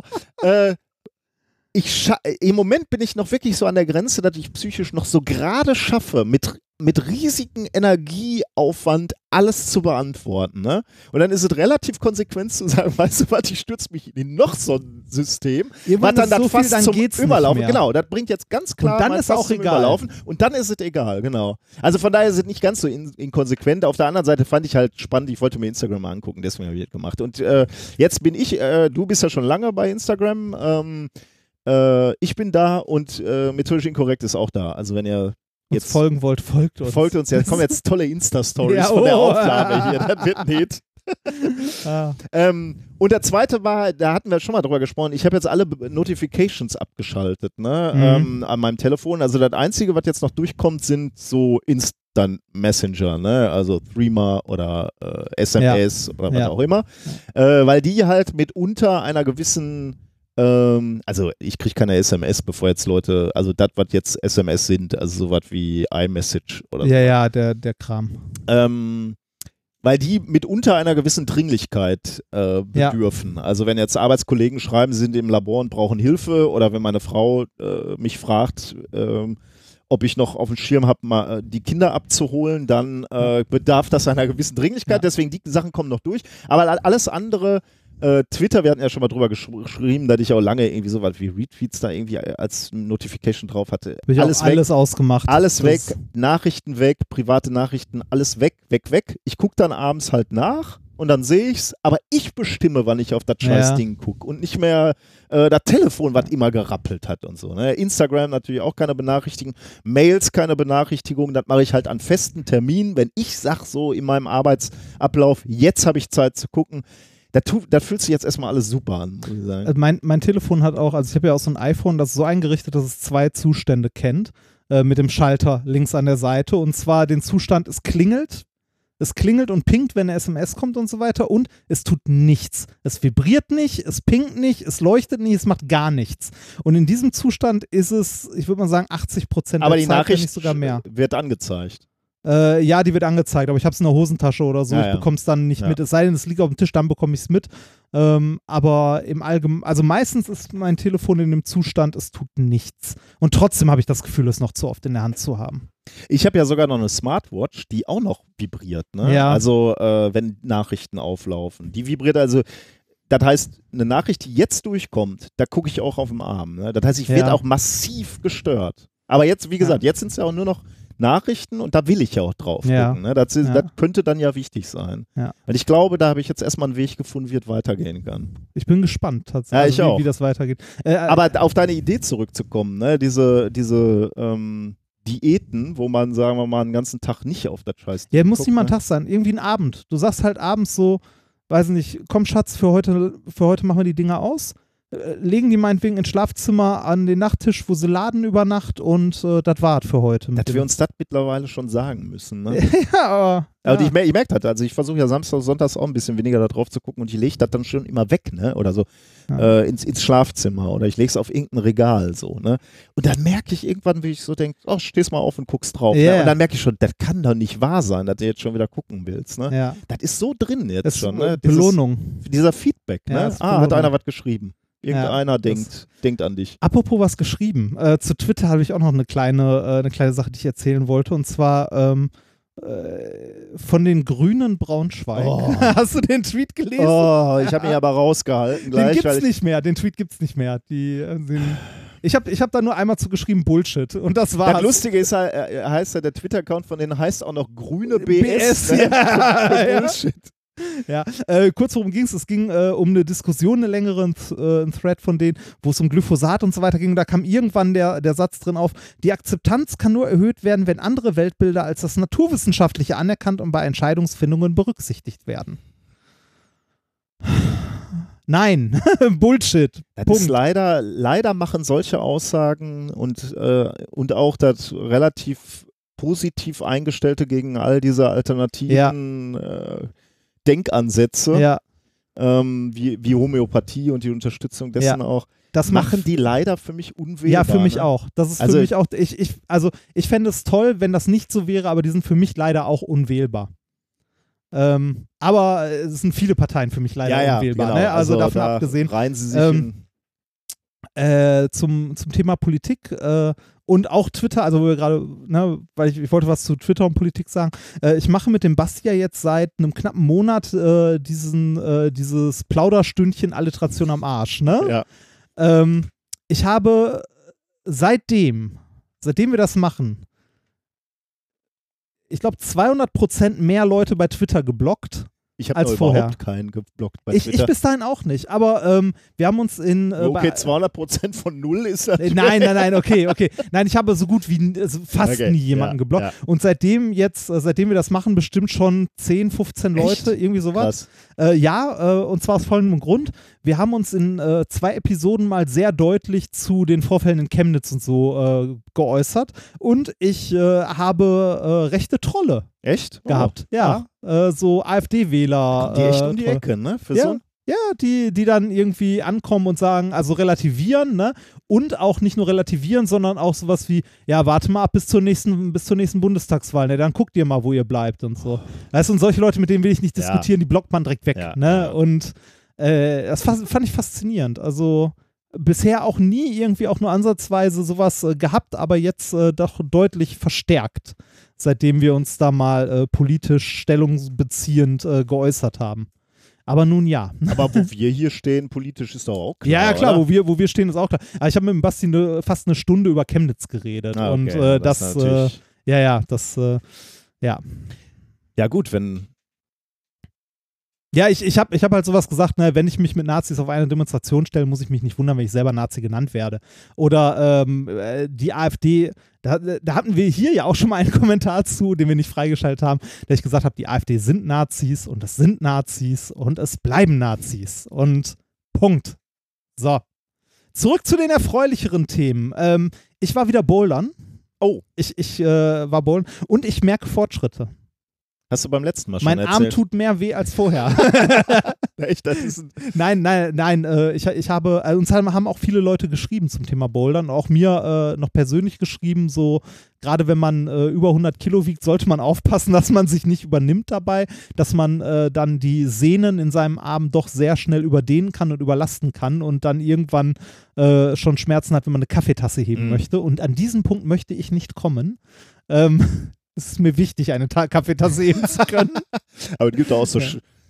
Strohhelme. Ja, ja, ja, genau. Nee, äh, fand ich wirklich cool. Ich habe letztens eine, ähm, äh, eine Route, äh, eine blaue Route und in dieser Kletter ist blau, Da hatte ich mit dir mal über Bouldern sprechen. Ja, Wahnsinn, Ich kann es ne? kaum glauben. blau, blau ist in der Kletterhalle, wo ich bin, Das zweit das zweite, die St- Stufe 2. Hey. Level 2. Ja, immerhin. Ja, Level gut. 2. Nein, nein, und, klar. Ja, und äh, da habe ich eine geschafft, die ich in den Wochen davor nicht geschafft habe. Oder fast geschafft. Ich sage so zu 90 Prozent. Der letzte, der letzte Stein hat gefehlt. Den, den, äh, also der letzte Griff, den letzten Griff habe ich nicht hinbekommen. Äh, da bin ich von der Wand gerutscht wie ein nasser Sack, aber vielleicht beim nächsten Mal. Äh, das, das fand ich. Ähm, ja, erbaulich. Das hat mich gefreut. Das hat mich wirklich gefreut, dass das äh, funktioniert hat. Schön. Ja. Fortschritte finde ich gut. Ja. Möchtest du mir noch was erzählen? Ich glaube nicht. Also äh, ich habe ein bisschen an, an unserem äh, Erscheinungsbild oder beziehungsweise an den Menüleisten auf unserer Webseite rumgeschraubt. Äh, zum einen, weil ich unsere ganzen äh, Social Media Accounts da mal äh, präsent gemacht habe. Also ähm, den YouTube-Kanal und Instagram und Twitter habe ich da mal hingelegt, damit wir da jetzt einfach mit einem Klick äh, uns folgen kann. Äh, und mir ist wieder aufgefallen, ähm, es gab ja mal äh, freundliche Menschen, die unsere Intros auf eine Ah, Webseite gesetzt ja. haben, die Mintros. Also die Webseite heißt Mintros äh, und die habe ich auch mal verlinkt jetzt äh, unter dem Menüpunkt, wo auch äh, Songs, Experimente, Gadgets, Intros. genau Die das Intros. die Mintros. Äh, aber ich äh, sind leider nicht ganz voll, vollständig, aber äh, äh, aber schon viele schöne dabei. Ich habe mich dann noch mal so einen halben Nachmittag durch die Dinger du- durchgehört. Wir haben schon Ach, viel Scheiß meine gemacht. Bis 67 geht's, ne? Ja, viel viel Scheiß schon gemacht. Ja, aber schöne Sachen dabei. Das, äh, so- und äh, vor allem, die, die gehen ja im Schnitt so, also die gehen ja im Schnitt eine ne, ne Minute. Ne? ja, ich glaube, die sind länger im Schnitt. Meinst du, die sind im Ja, Schnitt ja, länger hab- als eine Minute? Ja, ich glaube schon. Aber Sagen wir eine Minute. Ne? Selbst wenn die eine Minute gehen, wenn du die am Stück hören würdest, sind es zwei Stunden. Du würdest zwei Stunden nur Intros hören. wir, Und wir haben ja schon ich mal gesagt, wir müssen dann mal auf LP äh, pressen. ja, ja, ne? genau, das, das würde ich gerne machen. Und ich habe noch eine Gelegenheit, wo die wahrscheinlich, wo die vielleicht gespielt werden, aber da rede ich äh, später irgendwann Hm. mal drüber. Wenn, wenn, wenn die Aufnahme vorbei ist und so. Hört ihr dann auf Instagram? Ja, Ich spiele Ja. das. Ja. Ich spiele das durch. Okay, nee, ich hab's, mehr habe ich dir nicht zu erzählen. Nee, äh, ich glaube, ich bin dann auch, äh, ich bin dann auch durch. Ich war, ich war letztes Wochenende mal wieder auf einer Hochzeit, also gestern. Ist Ähm, das eigentlich so ein Scouting jetzt schon für eure eigene Hochzeit? Oder? so, so ein bisschen, also ich lerne dabei, ne? Also ich war, ich war jetzt. ich, Ach, tanzen muss ich auch? ja, das, nein, ich, ich lerne dabei äh, verschiedene Dinge. Erstens lerne ich viel über Hochzeiten, zweitens, wie wichtig das der Frau ist. ähm, ähm, ich hatte jetzt halt alles dabei von irgendwie einer, äh, einer sehr ausschweifenden, glaube ich, sehr teuren Hochzeit bis zu der äh, netten Budget-Variante, so mit Freunde backen Kuchen und so. Oh, Ähm, sowas gibt's noch. Sowas ich, gibt's noch, Ich ja. habe halt das Gefühl, das ist echt so ein Wettrüsten. Ja, ist es, ist es, ist es, keine Frage. Allein so mit Hochzeitenmessen und so weiter. Aber ähm, ich glaube, es ist, es ist schön, wir sind auch auf dem Weg, so ein Mittelding Mhm. zu finden. Also so ein äh, noch, wie ich finde, erträgliches mit vielen Kleinigkeiten, die die Feier, glaube ich, äh, feiernswert machen. Es wird schön. Wir können auch die ausschweifende große machen und einfach Karten verkaufen, um das zu finanzieren. Aber ich glaube, das, naja, äh, lassen wir das. Hochzeit wird noch, äh, wird Wobei, du, du, du wirst, äh, bei, bei dir weiß ich jetzt nicht, Ja. aber äh, es ist ja manchmal auch so, dass du bei den Hochzeiten selber nicht mehr deine ganzen Gäste kennst, ne? Also, äh, weiß jetzt nicht, ob das bei dir so sein wird, aber. ja, war, äh, ja, so Verwandtschaft und Freunde von, vom Lebenspartner Genau, oder so. ja, ne? kann er dann- ja, wird, wird bei mir. Oder auch entfernte Verwandte von. Gut, das war jetzt bei mir nicht der Fall, aber äh, das kann ja riesig werden. Ich weiß, weißt du noch, wie wir dann mitgekriegt haben, wie da die äh, ehemalige Inderin aus unserer Arbeitsgruppe Ja, sein. geheiratet Ah, das ist hat? nochmal eine andere Nummer. ja, das ist ne? eine andere Das- Nummer, aber wo dann das ganze Dorf eingeladen wurde und ich meine, selbst wir waren ja eingeladen. Ne? Ja. Wir hätten, glaube ich, den Flug bezahlen müssen, äh, aber äh, wir hätten ja kommen können. Also da wird Hinz und Kunz eingeladen und dann da wird- dauert das tagelang, ne? Und Ja. immer äh, wird, wird die tausendmal angezogen in unterschiedlichen Klamotten und so. Boah, da hätte ich Bei auch uns, drauf. bei uns wird das ein übersichtlicheres, äh, gemütlicheres Zusammensein. Das Schöne ist, dass Nikolas mich jetzt lächelnd und wissend angrinst und sich denkt, ja, und die Promotion ist auch in drei Jahren fertig. Der gewesen. Das- Der Junge läuft in sein Verderben. Ich habe mich gefragt, glaubt er es selber oder hat er es nur akzeptiert? ja, wir, wir, wir schauen mal, wir schauen mal. Also ich, äh, ich freue ich freu mich darauf. Ich bin ja your best man. Ich Ja. bin dein Trauzeuge. Ich Ja. werde dann deine Hochzeit auf Instagram ja. übertragen. bin jetzt voll dabei. Gut, haben wir das, oder? Äh, ja, haben Hast wir. du- oder hast du noch irgendwas nee, erlebt? Ich, äh, damit, bin ich, damit bin ich durch. Äh, machen wir mal Kommentare zur letzten Sendung. Da gab es vor allem äh, Kommentare zum Bauwesen, denn Ja, ja da habe ich auch ein paar gelesen. Es war natürlich, äh, man, man muss zu unserer Entschuldigung sagen, würde ich, äh, würd ich mal so für uns in Anspruch nehmen, dass wir schon gesagt haben, vermutlich ist es nicht so einfach, dass man einfach nur irgendwo einen Ja. Sack Geld hinstellt und sagt, baut mir mal eine Mensa. Und wenn ihr das nicht hinkriegt, müsst ihr Strafe zahlen. Und äh, natürlich ist es so nicht. Das war uns schon klar. Aber ich habe doch ein paar Details gelernt, die ich sehr interessant finde. Ähm, der Flo hat äh, geschrieben, Flo ähm, ist der gute Mann vom Schnaufcast. Der macht einen Lauf-Podcast. Mhm. Äh, unter anderem auch ähm, mit, ersch- also der ist auch in unserer Strava-Gruppe und erstaunliche Leistung, die er da aufs äh, Parkett bringt, auf die Laufschuhe bringt. Aber gut, ich bin, war leicht erkältet und deswegen leide ich etwas, weil ich die letzten Wochen, äh, nee, die in der letzten Woche etwas hinter meinem Trainingsplan herlaufe, aber ist egal. Gut, aber der Flo hat geschrieben, ähm, ich lasse ja einen Auszug aus seiner E-Mail. Es gibt zum Beispiel Vergabeordnungen für Bauleistungen, VOB, die für die öffentliche Verwaltung verpflichtend anzuwenden ist, die zum Beispiel eine losweise Vergabe vorschreibt. Ergo, jedes Gewerk muss einzeln ausgeschrieben werden. Der Lüftungsbauer darf nur die Lüftung bauen. Die Isolierung eben dieser Lüftung muss separat ausgeschrieben werden. Der ursprüngliche Gedanke dieser Regelung ist es, kleine und mittelständische Unternehmen die Chance einzuräumen, auf Großbaustellen mitzuspielen, wo normalerweise nur Generalunternehmer, ähm, äh, die quasi alles machen, ran dürfen. Mhm. Also von daher wieder, wie so häufig, eine gute Idee eigentlich. Ne? ja, nett gedacht. Ja. Vorbei an der Realität. Geht noch ein bisschen weiter, seine Ja. E-Mail. Diese, dieses hochkomplexe Feld wird dadurch nicht einfach gemacht, dass das Baugewerbe gerade einfach auf Überlastung fährt. Kaum jemand arbeitet noch auf dem Bau, weil niemand sich mehr den Buckel krumm arbeitet für so wenig Geld. Deswegen werden Bauarbeiter aus Ostblockstaaten rangekarrt und als Subunternehmer eingestellt und die kriegen alle ganz sicher den Mindestlohn, ganz sicher. Wir haben hier also überlastete Baufirmen, die aber jeden Auftrag annehmen, den sie kriegen können, auch wenn sie gar kein Personal haben, das sie einsetzen können. Denn die nächste Baukrise kommt bestimmt. Die Architekturbüros machen es genauso und betreuen mehr Baustellen als rational möglich. Und ein letzter großer Faktor beim öffentlichen Bauen sind die Nutzer, die immer mit der Maximalforderung reingehen, wenn es heißt, dass man ein neues Gebäude kriegt, weil man in der Vergangenheit gelernt hat, dass man ja sowieso nur ein Drittel von dem bekommt, was man im Baubedarfsnachweis fordert. Rekapitulieren wir also kurz. Architekten planen und bauen gleichzeitig zu viele schlechte oder gar nicht kalkulierte Gebäude, die aufgrund von falschen Grundlagen entworfen wurden, die dann von überforderten, unterbezahlten und schlecht ausgebildeten Bauarbeitern gebraucht werden. Auf dem Ja. Bau, sagt er, gibt es eine Redensart und die finde ich ganz lustig. Wenn es schnell gehen soll, dann kostet es viel und ist fusch. Wenn es günstig sein soll, dann dauert es lang und ist fusch. Wenn es qualita qualitativ hochwertig sein soll, dann dauert es lange und kostet viel. Ja. Also vielen Dank für diesen Einblick. Boje hat uns geschrieben zu dem gleichen Thema. Ich bin seit über zwölf Jahren als Projektleiter auf Auftragsnehmerseite mit dem Bau von größeren Infrastrukturprojekten betraut und habe Baustellen geleitet, die doppelt so teuer wurden und auch welche, die im Budget geblieben sind. Der Unterschied ist immer die Planung. Je konkreter, je besser, ähm, und dann nicht mehr ändern. Dann gibt es auch für die Auftragnehmer keinen Grund, Mehrkosten zu fordern. Mittlerweile gibt es auch Verträge, und das finde ich eine interessante Idee, mittlerweile gibt es auch Verträge, die beide Seiten belohnen, wenn die Kosten niedriger bleiben als der Ah. Vertragspreis. Die eingesparte Summe wird geteilt, funktioniert bei privaten Bauen, Bauherren ganz gut. Ah.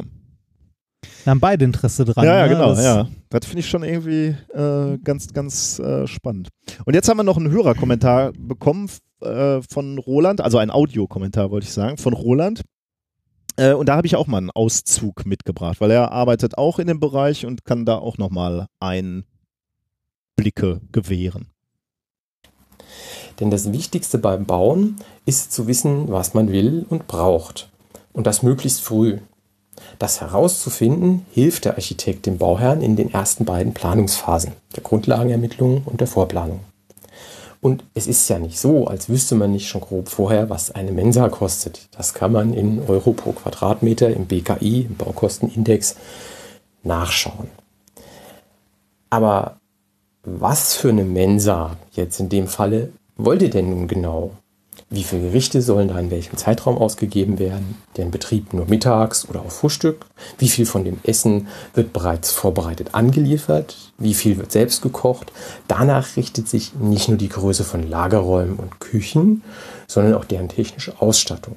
Soll die Küche neben dem eigenen Gastraum auch noch andere Orte beschicken können? Wie groß ist der Anteil von Catering? Wie ist der Bezahlprozess organisiert? Der braucht nämlich stark unterschiedlich viel Zeit, je nachdem, ob du bar oder mit einer Kundenkarte bezahlst. Und lieber Bauherr, wenn du die willst, und die willst du, die Kundenkarte, dann brauchst du aber jetzt nur einen Sonderfachmann, der diesen Prozess plant und einrichtet. Soll dann das Essen noch so 60 Grad haben, wenn der Gast endlich am Tisch sitzt, dann muss man abhängig vom Bezahlprozess rückblickend auch den Ablauf der Essensausgabe planen. So weiter. All diese Entscheidungen des Bauherrn und hunderte mehr haben neben den Räumen auch Rückwirkungen auf die technische Ausstattung. Lüftung und Klimatechnik, Stromversorgung, LAN-Anbindung, Wasseranschlüsse, die Frage, welche Bereiche eine Brandmeldeanlage brauchen oder Sprinkler etc. Ich habe das hier mal ein bisschen vereinfacht. Es entsteht also ein reichlich komplexes Gebilde von Planung, das an vielen Stellen ineinander greift. Wenn der Bauherr das einmal festgelegt hat, und das geschieht ja an der Uni und öffentlich in Gremien, dann kann sich der Architekt der Entwurfsplanung zuwenden und also die grundsätzlich baubare Lösung entwickeln. Sobald die dann halbwegs steht, fällt dem Kanzler der Uni ein, er braucht einen separaten Bereich, wo die Uni besondere Gäste bewirten kann. Und es wäre schon schön, wenn das Essen da zumindest hübscher wäre. Dass das jetzt nicht nur eine zusätzliche Trennwand im Gastraum bedeutet und jemanden, der an der Essensausgabe vielleicht noch ein Zweig Petersilie auf den Teller legt, das muss man dem Herrn Kanzler in der Regel recht aufwendig mit Planzeichnungen und Kostenschätzungen hinterlegt klar machen. Ja, also das ist natürlich ein Punkt, da habe ich keinen Einblick. Möglicherweise gab es da auch, äh, war das alles etwas komplizierter und es kam zu Nachforderungen oder die Pläne waren nicht so besonders gut.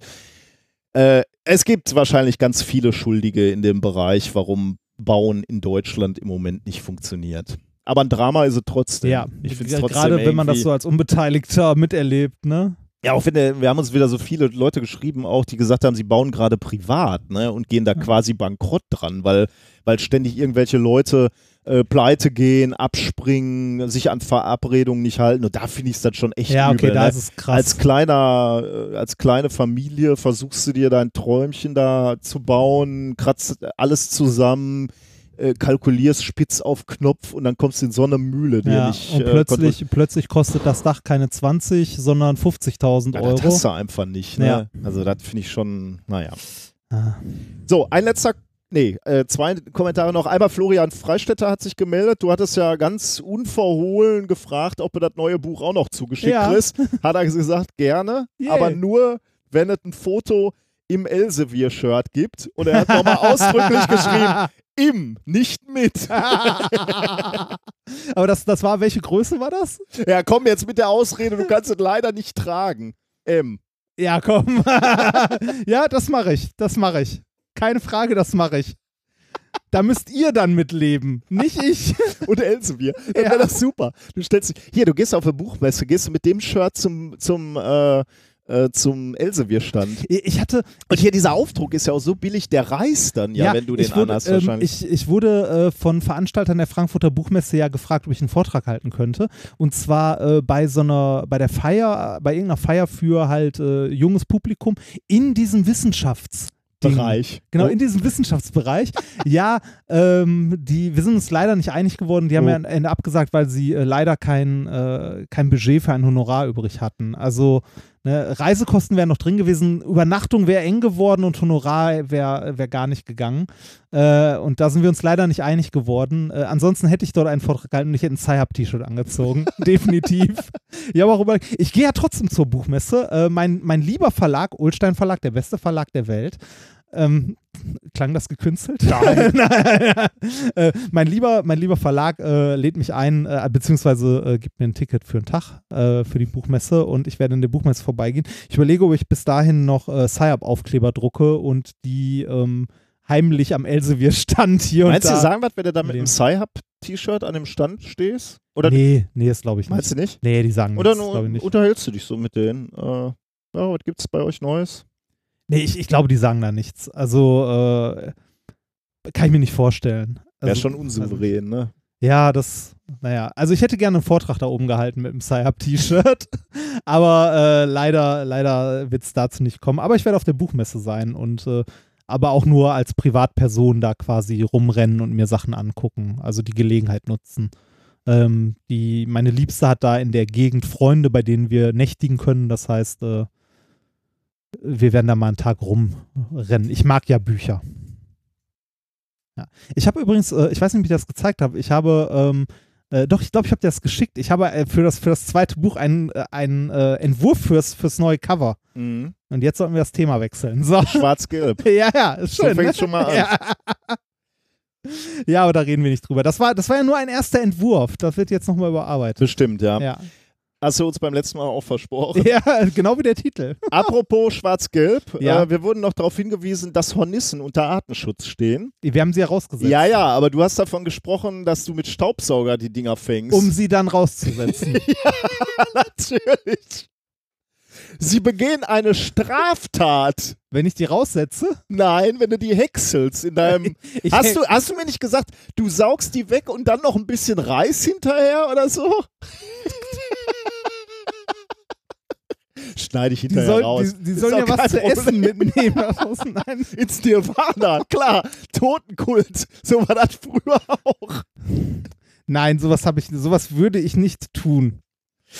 Ich freue mich auf die Hausdurchsuchung. Wo sind, deine, wo sind deine Beutel Staubsaugerbeutel raus. nach Hornissenleichen absuchen? Nein, das würdest du nicht tun, ne? Nein. Noch ein ganz kurzer Hinweis, weil ich nochmal, äh, Sie haben uns mich nochmal angeschrieben, freundlicherweise. Die äh, Damen und Herren vom levitierten Wasser, ne? Ah, Also nicht die, die, die es uns geschickt haben, nicht Ah, die, die uns okay, äh, ja. dieses herstellen. Äh, Lena und Philipp waren Ja. so gut. Übrigens habe ich äh, hier noch so einen Beutel mit dem Wasser, ne? Falls du gleich noch mal trinken oh, ich hätte, ich hätte tatsächlich gerade Durst und die Flasche, die ich hier habe, ist leer. du kannst levitiertes, möchtest du noch mal levitiertes Wasser? Ich glaube, ich würde levi mit levitiertem Wasser könnte ich noch mal leben. Das, Meine Frau hat ernsthaft, am nächsten Morgen wollte ich ja Kaffee damit machen. Wir Ja. beide haben ja auch Kaffee aus levitiertem Wasser äh, her, getrunken, Ja. hergestellt und getrunken. Und er war bekömmlich, ne? er, er war, er war, ja, hatte, war, war leicht. Meine Frau hat diesen Wasserbeutel dann am nächsten Tag aus Versehen, sagt sie, von der Küche geschmissen. Und äh, unsere ganze Küche war unter Wasser gesetzt. sie, hat, die hat sich echt geweigert, levitiertes Wasser zu trinken. Sie, sie hat mich gezwungen, das aus der Kaffeemaschine wieder rauszunehmen. Echt? Wa warum? Weil, ja, okay, kann, also ich kann es ein Stück weit verstehen, weil es ist halt äh, Wasser, das dir irgendjemand zuschickt. Ja, ich glaube, das war nicht das Problem. Sie hat halt zu Recht gesagt, das Zeug gammelt seit Wochen bei dir oben im Arbeitszimmer in einem Plastikbeutel rum. Seit Wochen. Eher Monaten. Oh. Ja, das ist levitiert. Was soll da dran sein? Ist da ein Mindesthaltbarkeitsdatum eigentlich Nein, das ist levitiert. Das fällt nicht unter das Oh, das- Lebensmittelgesetz, das, das- das- ist eine Weißt Medizin. du was? Das könnte ich heute Abend als Kopfkissen benutzen. Das ist schon, wenn du Das ein bisschen warm machst, ne? ja. Ja, Gut, damit sind wir aber wirklich durch. schön. Äh, kommen wir zu den Themen dieser Woche. Mein allererstes Thema in der heutigen Woche heißt magnetische Fluxkompression. Bin gespannt. Thema Nummer zwei heißt You see the spot over there? He's different. Das ist angelehnt an Meme. Kennst du, kennst du dieses Meme von diesen zwei gezeichneten Personen, also diese zwei komischen, schlecht gezeichneten Figuren, wo immer der eine dem anderen sagt, hey, äh, Ah. ne, siehst du diesen Typ dort Ja, drüben ja. und dann irgendwas genau daran angelehnt. Okay. Ähm, Vorfahren aus dem Urmeer. Schön. Und Hals Maul Gary. Äh, Gary? Gary. Das hat wieder ähm, Dings. Äh, Entschuldigung. sag mal, wo, woran soll. SpongeBob. Ma, das meinte ich, genau. Ja, das ist äh, das Haustier von SpongeBob. Na gut. Ähm, ansonsten haben wir wieder ein Experiment der Woche und Ja. wir haben. Ein großartiges Shiner-Gadget diesmal. Ehrlich? Auf das ich wirklich, ja, ich finde das toll. Das, Und wir haben Musik. wer hat die diesmal verbrochen? Ich nicht. Ich bin uns schon. Diesmal bin ich es nicht. Ich habe mir, also ich nicht, äh, wir, uns, wir, wurden, wir wurden geholfen. Ähm, wir haben gute Musik diesmal. Nachdem du letztes Mal wirklich die Latte dermaßen Ja, niedrig krass, gelegt ne? hast war- und wirklich auch viele geschrieben haben, das war wirklich so niedrig, wie es nur irgendwie ging, ähm, habe ich heute zwei Top-Songs, nicht ironisch gemeint, wundervolle Stimme, tolle Texte, supi. Und Wissenschaft. Und Wissenschaft. Da bin ich Da gespannt. kommt alles zusammen. Ähm, genau. Trinken wir noch ein Bier. Was haben wir diesmal? Ich gebe dir jetzt als allererstes. Dieses Bier hier wurde uns mitgebracht von ähm, einem Hörer äh, zu diesem Kino, zu dieser Kinoveranstaltung, über die ich gerade schon sprach. Ähm, Landhausbrauerei Borchert. Ähm, und das äh, wird dir gut schmecken. Oh. Ich oh, durfte sieht- das gestern schon ah, sieht- probieren. Oh, sieht, oh, ist eine geile Flasche. Mit so einem So Henkelchen dran. Henkelchen. Ne? Äh, das wird dir gut schmecken. Das schmeckt ein bisschen wie Dunkelbier, Oh. aber nicht so süß. Oh. Aber, aber wirklich sehr, sehr gut. Ähm, Habe ich ihm dann gestern auch sofort nochmal geschrieben.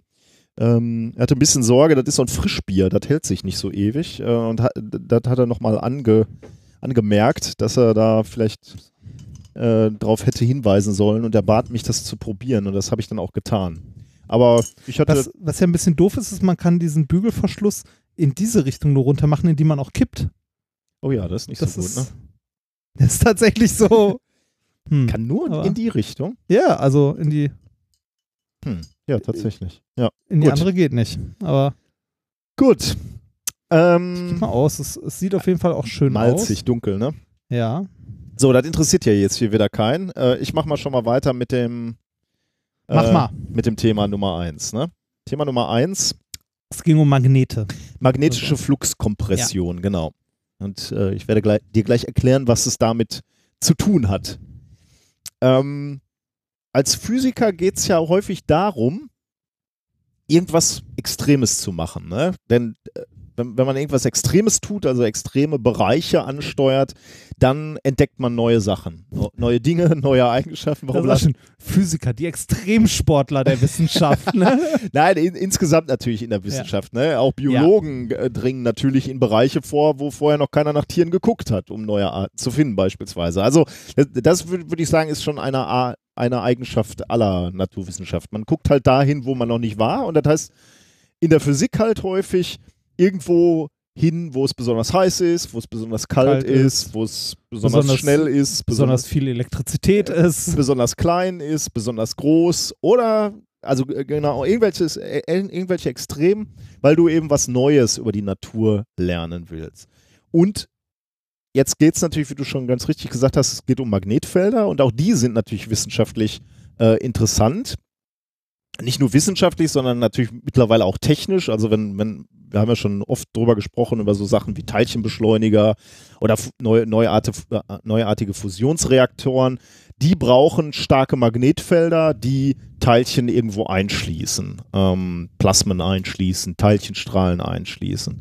Aber auch rein technische äh, Produkte oder technische Geräte, wie, wie beispielsweise Supraleiter, über die du mal ausführlich gesprochen hast hier, oder auch kleine Bauteile in der Mikroelektronik, funktionieren mittels Magnetfelder oder also nutzen Magnetfelder oder messen Magnetfelder ähm, sehr, sehr genau. Jetzt muss ich mal ganz kurz gucken, weil du so an dem, an dem Bier riechst, will ich natürlich noch eben. Ich, ich habe ich hab ja in der Pfalz beim Weintrinken gelernt, ne, dass man es nicht einfach trinkt, sondern man riecht erst, man atmet dann wieder so ein bisschen weg, riecht wieder ein bisschen dran. Machst du jetzt so richtig Weinproben da in der Pfalz oder wo lernst du das?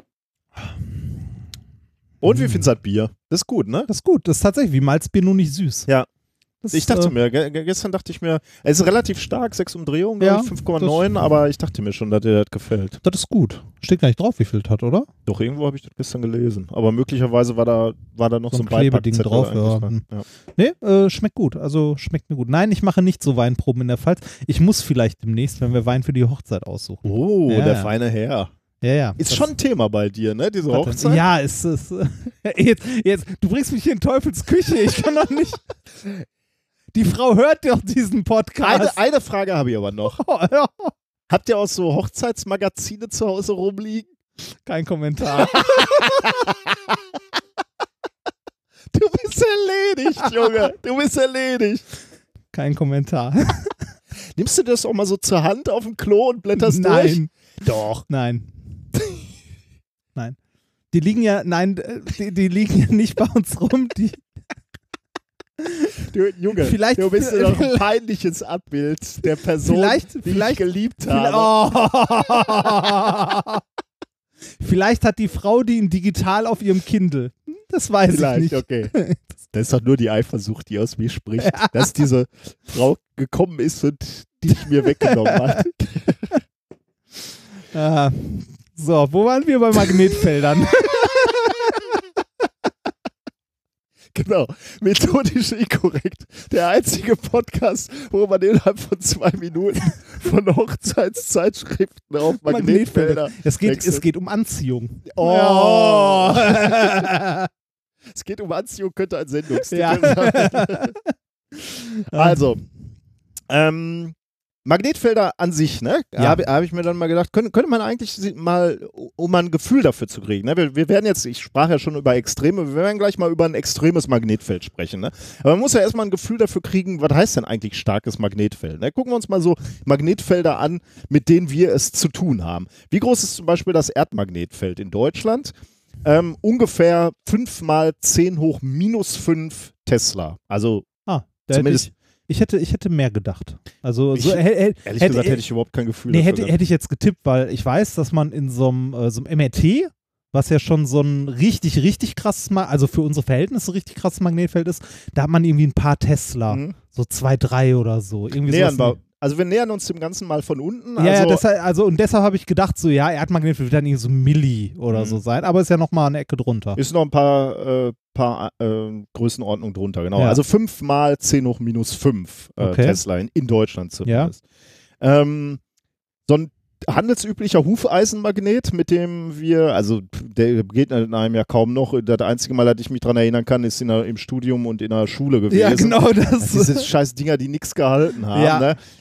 stimmt auch, wenn, wenn man sich die Zahlen anguckt, typischerweise so um die 0,1 Tesla. Wir benutzen eher diese neuartigen äh, Neodym-Magnete. Der derzeit stärkste Dauermagnet ist vom Typ Neodym-Eisenbohr und der kommt auf Flussdichten oder die maximale Flussdichte, die so ein äh, Neodym-Eisenbohr-Magnet erreichen kann, äh, liegt bei 1,61 Tesla.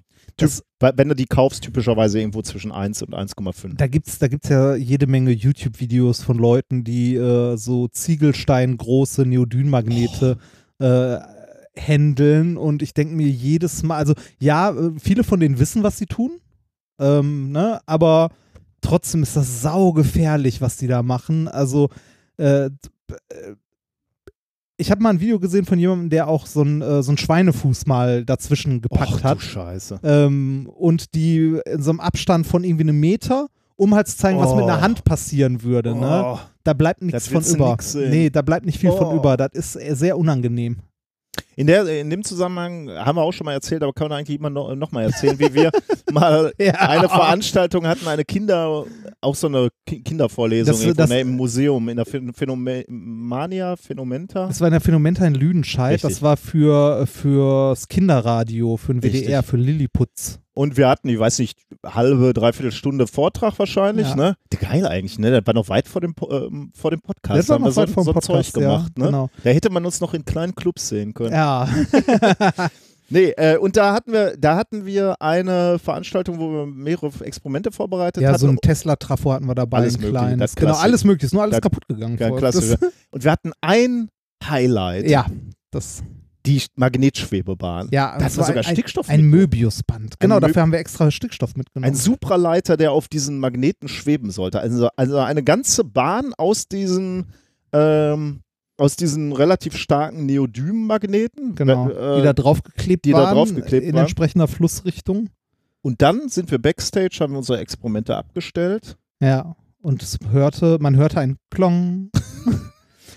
Warum auch immer in diesem Backstage-Raum stand an der Wand, also an einer Wand hinter einer, äh, hinter einem kleinen Vorhang, eine äh, daumendicke, ungefähr 40 mal 40 Zentimeter große oder größer sogar, oder 50, äh, halben, halber Meter mal halber Meter oder so, daumendicke Stahlplatte.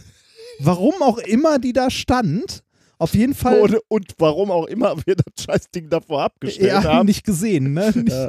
nicht drauf geachtet. Auf jeden Fall da dran abgestellt, es machte Klong und diese Stahlplatte klebte an der Bahn und die waren Da war auch nichts nicht mehr, nee, die waren da war nichts mehr zu machen. Da haben wir aber, glaube ich, schon mal erzählt. Haben wir natürlich ich- schon mal. Wir haben, dann, wir haben die Platte uns dann ausgeliehen, ne? Ja. Und äh, ich habe eine Woche damit verbracht, oder nein, eine Woche nicht, aber es hat äh, länger gedauert. Ich habe da äh, mehrere Nachmittage mit verbracht mit einem mit einem Holzkeil und einem dicken Hammer, ähm, die Platte seitlich von der Bahn runter zu kloppen. Weil gerade hoch konntest halt knicken, dann hast du die Magnete eher abgerissen von der Bahn als Ja. alles andere. Die einzige Möglichkeit, und dabei haben sich auch ein paar Magnete verabschiedet, war halt seitlich runterziehen, beziehungsweise runterkloppen. Ja. Ähm, und selbst da haben sich noch ein paar Magnete verabschiedet. Das war sehr unschön. Ähm, okay, 1,61 Tesla. 0,35 bis 3 findest du, Tesla findest du beim, im Kernspin-Tomographen äh, für die Anwendung beim Menschen. Für Forschungszwecke gibt es wohl auch Geräte, die bis 7 Tesla gehen. 8,6 Tesla bei Sup Supraleitenden. Ja. ja. Ist, ist das nicht bei einer gewissen Feldstärke, wenn du hoch genug bist, fängst du an zu halluzinieren oder so? Kann ich mir gut Gab vorstellen. da nicht, ich meine, da gab es mal was. Ja, Könnte man die Experimente nochmal zu raussuchen, ne? Wie viel, war, wie viel Neodym-Magnete wir uns an die Stirn machen müssen. Yes. ja. Äh, 8,6 Tesla supraleitende Dipolmagnete des Large Hadron Wie viel Collider. haben die? 8,6. Okay. Wir haben in unserer Arbeitsgruppe eine Hall-Messapparatur, die schafft bis zu 9 Tesla. Also da guckt Oh. man sich an, wie, äh, wie Elektronen in dünnen Leitern abgelenkt werden quasi und lernt da etwas über die Elektronendichte. Das ist dann auch so ein supraleitender kleiner. Ja. Ne? Also, ja. Und da muss man halt auch schon aufpassen. Also der kann auch quenchen, äh, aber und man muss vor allem auch aufpassen, wenn man da in der Nähe ist. Äh, hantierst du jetzt nicht mit dem Schraubenschlüssel da in der Nähe. Ja, ne? Der klackt da auch dran und den wirst du nicht mehr los. ja, und ja, wenn du warm machst, ne? Ja, klar. Oder, klar. ja, Kannst du wieder losmachen, klar, Ja. aber äh, nicht, nicht so lange das Experiment läuft. äh, es gab, ähm, ich weiß nicht, ob es die gleiche Apparatur war, aber es gab mal im fortgeschrittenen Praktikum bei uns an der Uni einen Versuch äh, mit einem supraleitenden kleinen Magneten, der relativ dicke Feldstärke hatte. Ich meine, es war auch irgendeine Hall-Messung oder Mhm. so.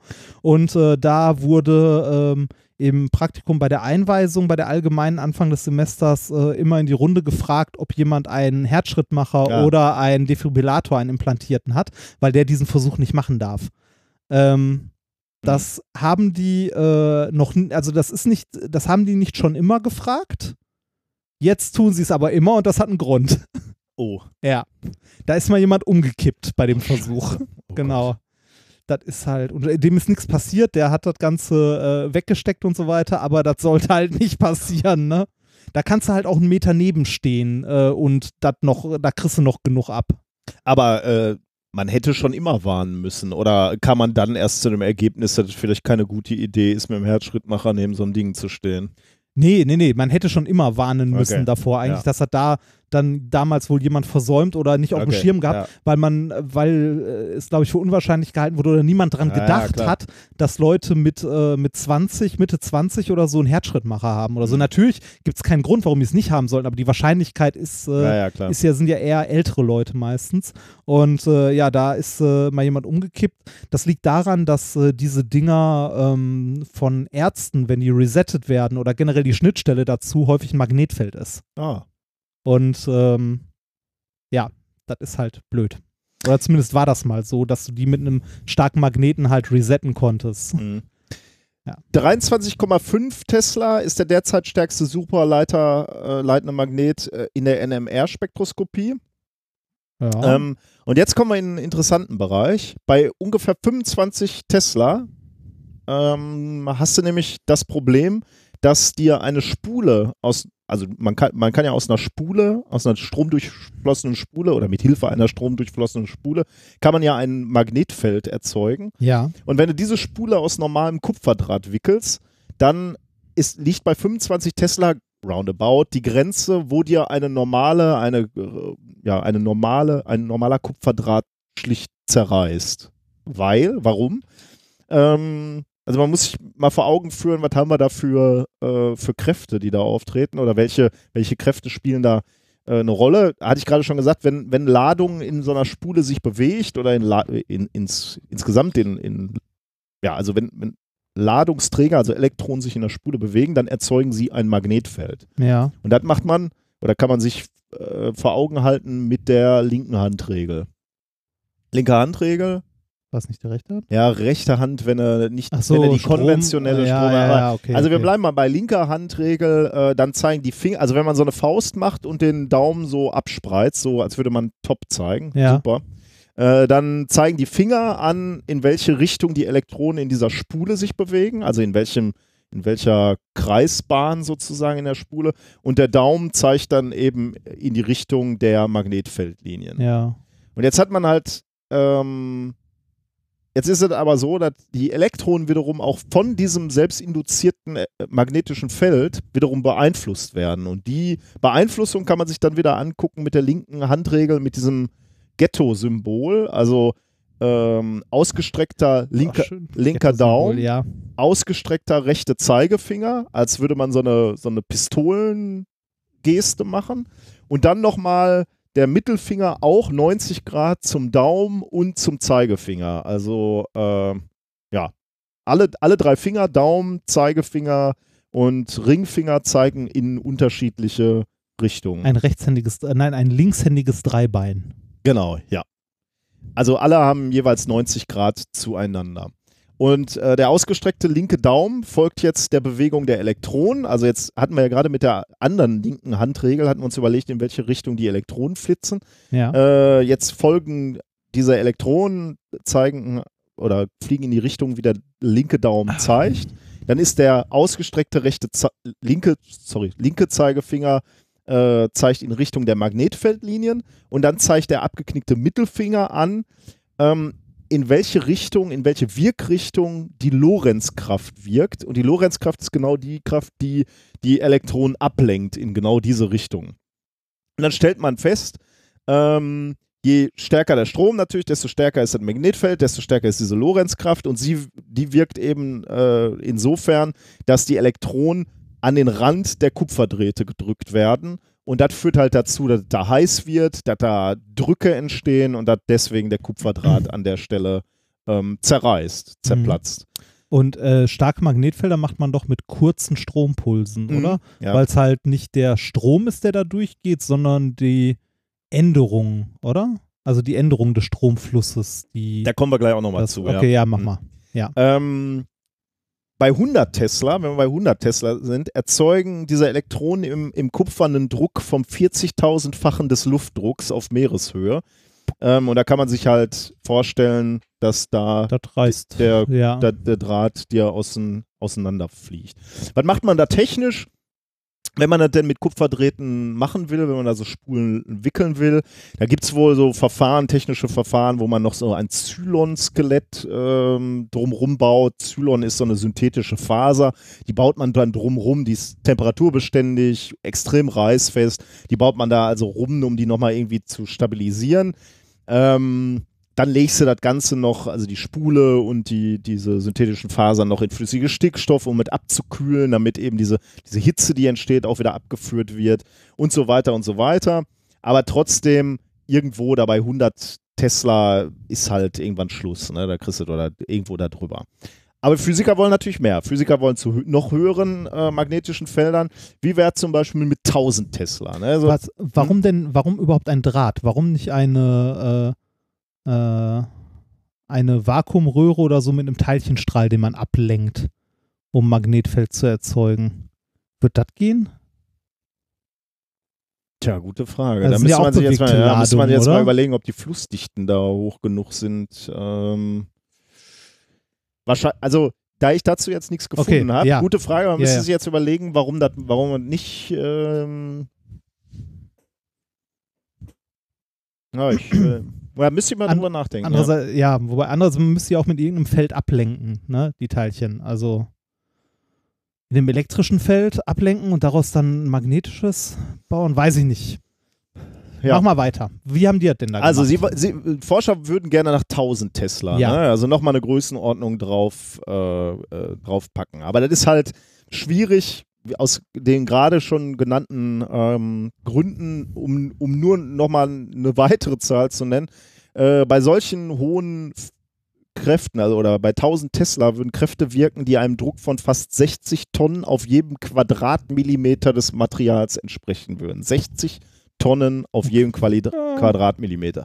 Das heißt, äh, je, jede Spule würde zerreißen. Wie kann man es trotzdem äh, erreichen oder wie, wie, würde, wie geht man technisch sowas an? Ähm, normalerweise werden Experimente derart auf Sprengstofftestgeländen durchgeführt und in, in speziellen Bombenkammern. Warum? Weil es bisher immer so gelaufen ist, dass solche Megagauss-Felder äh, erzeugt wurden, ähm, indem ein metallischer, magnetisierter Zylinder zur Implosion gebracht wurde. Also du hast einen metallischen Zylinder, der ist magnetisiert, da gehen, äh, gehen, gehen magnetische Feldlinien durch und die lässt du implodieren. Ah, das okay. Ganze nennt man ähm, Flusskompressionsgenerator. Okay, das, also ich kann mir das so vorstellen, ich habe einen, äh, ich habe einen zylinderförmigen Magnet, da gehen Magnetfeldlinien durch, die treten ja an einer Seite raus, Ja. an der anderen wieder rein, also Ja. sie sind ja in sich geschlossen Mhm. Und wenn ich den jetzt von außen, wie bei einer Atombombe, nach dem Teller-Design da äh, halt von außen Sprengstoff drumrum packe Ja. und den synchron zünde, dass ich dann das Material und damit auch die Feldlinien Exakt. zusammendrücke und kurzzeitig, äh, bis sie sich wieder neu angeordnet haben, einen kurzzeitigen starken Magnetpuls bekomme. Ja, genau das ist es. Ah, Genau das ist die Idee. witzig. Das ist also abgeguckt bei den Atombomben. Ja, So im Prinzip. ich, ich weiß jetzt nicht, wer von wem abgeguckt hat. ja, aber, Atombomben war so ähm, 60er, 70er, als man so Ich, ein ich, ich habe ehrlich gesagt, ich habe zwar ein bisschen dazu gelesen zu Okay. diesen Flusskompressionsgeneratoren, aber ich weiß nicht, wann die zum ersten Mal benutzt Okay, ja, okay, wurden. ja. Äh, gute Frage. Vielleicht kommt, vielleicht kommt das aus einer ähnlichen Zeit. Ja. Aber genau das ist genau die Idee, ne? Du komprimierst diese, diese Spule oder halt Hülse Ja. oder was auch immer, wo womit du den Ja. Magnetfeld erzeugst ähm, und wo die mit äh, wo die Magnetfelder durchfließen. Ähm, du komprimierst die ganz, ganz schnell Ja. ähm, und äh, erzeugst dafür für eine kurze Zeit, dadurch für eine kurze Zeit ein extrem hohes Magnetfeld. Und damit auch einen sehr dicken elektromagnetischen Puls, oder? genau. Macht Mhm. der nicht alles mit, äh, macht der nicht ziemlich viele elektrische Geräte in der Umgebung, Fratze? Sehr geil, dass du das sagst. Ja. Dafür wurde dieses Ding mal entwickelt. Ja, aber gerade sagen, Militär, das ist so. Das ist tatsächlich äh, ja. cool, dass du das sofort so siehst. Äh, diese Flusskompressionsgeneratoren, wenn ich das richtig verstanden habe, wurden tatsächlich äh, ursprünglich mal gebaut, um diese EMPs, also diese elektromagnetischen Pulse, äh, zu erzeugen, um eben Elektro äh, oder Elektronik der Elektronik lahmzulegen. Ja. Ja, krass. Das ist die Idee. Das kann man auch mit einer Atombombe machen. ja. ja. Ähm, du kannst jetzt zu diesem Einschnüren, wie du es schon so schön gesagt hast, Einschnüren der Magnetlinien, äh, Magnetfeldlinien kannst du alles benutzen, ne? Also chemische Sprengstoffe. Du Ja, kannst theoretisch kannst du auch ähm, das elektrisch auch zu machen. Das gibt es auch. Elektromagnetische Flusskompression, e EMFC heißen die. Ähm, das Problem da war halt bisher nur immer, dass du maximal oder dass du deutlich noch unter 1000 Tesla geblieben bist. Und da will man halt eigentlich drüber hinaus. Übrigens ein schönes Zitat in der Wikipedia zu dem äh, Titel Flusskompressionsgeneratoren. Prinzipbedingt kann durch die Zerstörung der Leiteranordnung ein Flusskompressionsgenerator nur einmalig verwendet werden. Finde ich, das ist Ja. eine schöne Packungsbeilage irgendwie. Ja, das äh, hätte ich mir schon bei der Beschreibung gedacht, dass das Ding nur einmal zu benutzen ist. So, jetzt kommen wir zum eigentlichen Paper. Das Paper, was ich vorstellen möchte, wobei das haben wir schon quasi vorgestellt, weil die Idee ist eigentlich schon, liegt jetzt schon auf dem Tisch. Das Paper heißt Record Indoor Magnetic Field of 1200 Teslas Generated by Electromagnetic Flux Compression. Ähm, veröffentlicht in Review of Scientific Instruments ähm, 89 ähm, 2018 haben die aufgeschrieben, in welchem Monat. Naja, aber jedenfalls ein relativ aktuelles Ding. Und da haben äh, Japaner äh, eine EMFC-Technik aufgebaut, wo sie es tatsächlich dann geschafft haben, äh, auf eben diese besagten 1200 Tesla zu gehen. Das Paper, dazu kann ich jetzt gar nicht mehr so viel sagen, weil es ein relativ technisches Paper Ja. ist. Und zwar, aber schön zu lesen, äh, aber ich will auf die Details jetzt nicht so sehr eingehen. D die haben halt sehr, sehr ausführlich zum einen ähm, beschrieben und auch gezeigt, wie die Spulen angeordnet sind. Ich zeige dir mal gerade ein Bild, Ah, damit ja. du das einmal siehst. Also hier sind die Elektronen, hier ist diese, diese, dieser Liner, wird das genannt, aber das ist im Wesentlichen der, der die magnetischen Feldlinien einschnürt. Das sind so äußere magnetische ähm, Spulen, die das Magnetfeld erst erzeugen, irgendwie 3, irgendwas Tesla. Die laufen dann da durch. Und diese, diese, diesen Liner, den komprimierst du dann eben über so einen elektromagnetischen ähm, Puls, einen ganz starken. Äh, da erzeugst du eben ein, ein hohes Feld, unter dem ko kollabiert es und dann schnürst du halt diese Feldlinien ein. ähm, ja. Weißt du, was mich interessiert, ich habe es mal ganz kurz gerade in der Wikipedia nachgeschlagen zu den Flusskompressionsgeneratoren. Mhm. Ne? Erste Flusskompressionsgeneratoren MK1 und wesentliche Arbeiten dazu wurden Anfang der 1950er Jahre in der Sowjetunion in Sarov, dem damaligen Objekt äh, K61, äh, um Andrei Dmitrijewitsch Sararov entwickelt. Später wurden ähnliche Generatoren auch in Los Alamos in den USA realisiert. Dazu muss jetzt, Los Alamos ist klar, ne? Ist, äh, und der, Friedliche Forschung. ja, genau, und der Herr Andrei Dimitrojewitsch, ähm, das ist der Vater der sowjetischen Wasserstoffbombe. also ganz friedliche Geschichte damals in den 50ern. Ganz friedliche Geschichte. Okay. Ja. Also wie gesagt, technisches Paper, ne? 13 Zentimeter große Magnetspule, da drin ist der metallische Liner, in dem die Feldlinien äh, verlaufen, dann wird ein Ausgangsmagnetfeld erzeugt, 3,2 Tesla. Ähm, das Ganze, also diese ganze Struktur ist eingebaut in einem äh, Stahlblock, massiven Stahlblock eingeschlossen, damit äh, diese, diese Kräfte, die dann entstehen, äh, beherrscht Ja. werden können und, und keiner in Gefahr kommt. Und dann äh, speisen die Forscher in dem eigentlichen Versuch über Kondensatoren, und das ist auch ziemlich detailliert geschrieben, wie die angeordnet sind, damit, die, äh, damit dieser Puls da eben äh, gezielt eingebracht werden kann, eine Hochspannung von 50 Kilovolt ein, äh, um diesen Kupferliner dann zur Implosion zu bringen. Und dann komprimiert dieser Liner mit 5 Kilometern pro Sekunde Geschwindigkeit und damit komprimiert eben nicht nur der Liner, sondern auch das Magnetfeld. Und damit wurden Magnetfeldstärken von 1200 Tesla kurzzeitig erzeugt. Das und das krass. ist damit das höchste Magnetfeld, was jemals mit EMFC-Technik erzeugt äh, worden ist. Jetzt kann man natürlich noch die Frage stellen, wie misst man überhaupt so ein äh, Magnetfeld? Ne? Also du komprimierst durch eine Explosion und kannst dann, also ich meine, das geht ja ratzfatz, ne? Was haben wir, 5 Kilometer pro Sekunde komprimierten Zylinder, der selbst nur 13 Zentimeter äh, Durchmesser ist. Ähm, wie, war das überhaupt Durchmesser? Weiß ich jetzt nicht mehr, aber könnte, könnte sein, ja. Also so in der Größenordnung jedenfalls. Wie kannst du denn dann noch schnell ein Magnetfeld messen? Ähm, In der Entfernung und dann zurückrechnen?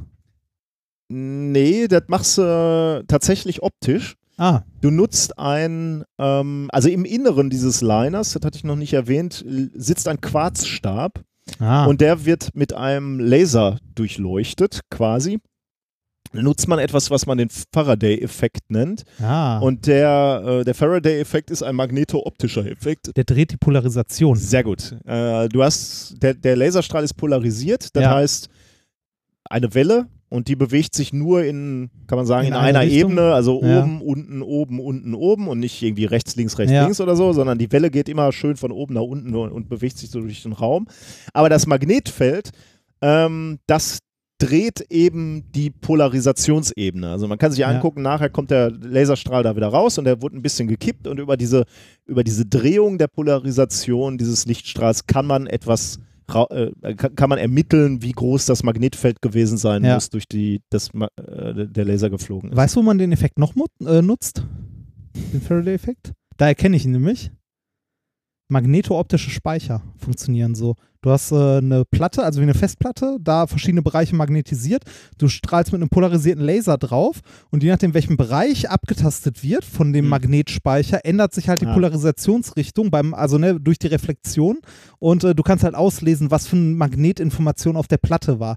Hat den Vorteil, du kannst es optisch auslesen, das Ganze, aber wie da machst, du, da machst du einen Polarisationsfilter hin und machst entweder kommt da nichts durch oder zum Beispiel, durch, ne? genau, zum Beispiel. Und, ähm, äh, und du kannst sie trotzdem wie eine Festplatte beschreiben. Du kannst halt den, äh, das Magnetfeld einfach halt ändern, nur du liest es optisch aus. In dem Bereich hat einer unserer beiden Professoren, die unsere Arbeitsgruppe am Schluss noch geleitet haben, sehr viel Arbeit bei äh, Philips geleistet und sehr viel dazu gearbeitet. Und das äh, erzählt er auch immer in seinem langen Vortrag über Datenspeicher, den er gerne hält. Und er sagt dann auch immer gerne sowas wie, tja, da habe ich mich damals wohl geirrt. das, Was? Warum das denn? ja, aber er hat sich halt nie durchgesetzt, das Ach so, Zeug. okay, ne? okay. Das, ja. ja. Ja, aber das setzt sich auch nicht immer das durch, was technisch überlegen ist. Nee, ne? nee, Manchmal nee, keine setzen Frage. sich auch Das- andere Dinge durch. Ich weiß noch nicht, ob der technisch Ja, überlegen ja, ist. okay. Also es gibt, glaube ich, ein paar Exoten, äh, wo das benutzt wird, aber im Allgemeinen eher nicht. Okay. Ja. Ach ja. Ähm, ja, das war im Prinzip das äh, Paper, was ich äh, vorstellen wollte. Ähm, mir ist ehrlich gesagt, ich weiß nicht, vielleicht kannst du mir helfen, aber so richtig klar ist mir nicht, wo diese, ähm, wo diese Technologie helfen soll. Insbesondere, weil sie in diesem Paper halt sagen, ja, große Magnetfelder, wichtig, technische, große Bedeutung. Army, Aber also Militär. ja, aber ich meine, diese, diese Begründung Fusionsreaktoren, da brauchst du ja dauerhafte Magnetfelder. Also jetzt zu ermitteln, 1200 Tesla mal Vielleicht, vielleicht zum Zünden. Hm. Einmal kurzzeitig ein starkes Magnetfeld.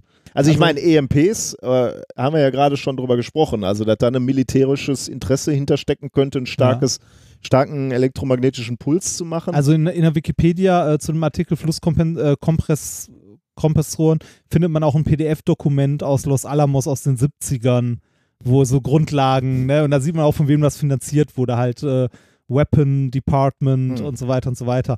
Ähm, ja, da wird die, da wird die erste Anwendung liegen, halt militärisch, indem du halt irgendwie deine Gegner, die Elektronik deiner Gegner brutzeln willst.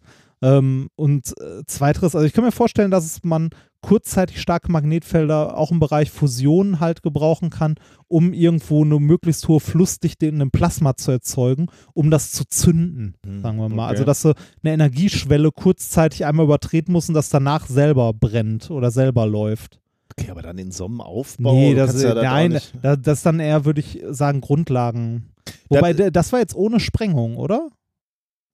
Also ohne Sprengstoff, ja, Ja, aber okay. halt mit einem starken elektromagnetisch oder mit einem äh, starken äh, Puls Pul äh, elektrischen Ja. Puls, ja, mit Hochspannung 50 Kilovolt. Weiß ich nicht. Also ich sehe die Anwendung jetzt auch nicht so direkt auf dem Teller liegen, aber Ich meine, ich will ja hat gar nicht kleinreden. Ne? Ein Ja. Rekord ist ein Rekord. Also wenn er jetzt den höchsten äh, Magnetfeld erzeugt hast, dann ist das möglicherweise Grund genug, ja, das mal gemacht Sinn zu haben. liegt, ne? Sie begründet halt dann so, ne, also hängen es in dem Paper so ein bisschen auf über diese, über diese, diese Nutzen von starken Magnetfeldern. Und am Ende sagen sie halt, das könnte auch Nutzen in der Grundlagenforschung haben. Ähm, denn, denn Physiker untersuchen unter anderem ja auch dieses Quantenlimit. Quantenlimit heißt ein Zustand, bei dem alle Elektronen von einem Material im Grundzustand gefangen sind. Das kannst du einmal so erreichen, dass du mit Tieftemperaturtechnik arbeitest, also Materialien extrem runterkühlst. Auf der anderen Seite kannst du die auch eben äh, in extreme Magnetfelder bringen. Äh, Mhm. und man geht davon aus, dass das Quantenlimit irgendwie bei 1000 Tesla auch erreicht werden kann. Aber auch da sage ich jetzt, ne, ich meine, Geht das nicht, äh, also runterkühlen ist das nicht effektiver? ja, vor allem oder? kannst du dann dein System auch noch beobachten. Ja. Ne? Also in so einer Sprengung, was habe ich denn davon, wenn ich kurzfristig 1200 Tesla erzeuge? Äh, wie will ich denn dann mein Quantensystem noch eben schnell charakterisieren? Also, okay, vielleicht verstehe, vielleicht bin ich auch einfach nicht zu, äh, zu weit in, in dem Thema. Aber ich fand es halt mal interessant, äh, darauf zu gucken, weil es jetzt auch ein aktuelles Thema war, wie erzeugt man eigentlich hohe magnetische Felder? Von daher fand ich es ganz interessant. Nett auf jeden Fall. Also ich fand es auch interessant. Also vor allem, dass es äh, ist ja so ein bisschen Geschichte mit dabei. Ja, Das ist genau, Militärgeschichte. Ich, äh, also so schlimm ich Atombomben und so finde, ne, und das äh, auch alles so hochgradig verwerflich finde, so faszinierend finde ich diese Zeit physikalisch-technisch. Dass die da massiv, also die USA und auch der Ostblock haben halt massiv Geld und äh, halt äh, Hirnschmalz auf eine Sache geworfen, Mhm. Um halt etwas zu machen, also um die Grenzen der Physik auszutesten mit äh, verheerenden Folgen. Ne? Mhm. Trotzdem fand ich das technisch äh, faszinierend. Also man weiß, also wir wissen darüber heute ja äh, so im Allgemeinen, also im Allgemeinen äh, Bewusstsein ist davon ja nicht mehr viel vorhanden. Ne? Für uns der Kalte Krieg, da gab es halt die Atombombe. Mhm. Wenn man sich das aber technisch mal ein bisschen genauer anguckt, was da für eine Entwicklung kam von die erste Atombombe, die halt riesig und schwer und ne, eine Sprengkraft hatte, die halt groß war, bis hin zu in den 80ern die Wasserstoffbomben, die halt ein Vielfaches von dem, was die ersten Atombomben an, was da an technischer äh, Evolution passiert ist, ne? Äh, bis hin zu Mini-Nukes, die sie irgendwie mit, äh, mit äh, so, ne? Panzerfäusten verballert haben. Also so Schwachsinn, also äh, was für Blüten das getrieben hat. Und äh, was ja auch noch dabei rausgefallen ist, als als Ergebnis des Kalten Krieges, war halt dieser Wettlauf zum Mond, ne? Ja, der ja auch ja, mit den- aus mit den- Propagandagründen genau, mit- wichtig war. Ja, und äh, Raketenentwicklung. Ne? Raketen Also. Raketen waren halt in erster Linie nicht, um auf den Mond zu kommen, sondern um halt interkontinental. nächsten, auf den nächsten Kontinent Ja, erstmal zu kommen. Ja. Genau, das also Also eigentlich, das ist super faszinierend, auf der anderen Seite halt auch unheimlich traurig, Ja. sich anzugucken und zu überlegen, wenn wir nur unsere Energie mal darauf richten würden, irgendwelche spannenden und nützlichen Sachen zu machen. Ne? Oder nützlich kann man ja noch darüber diskutieren, ob es nützlich ist, zum Mond zu fliegen.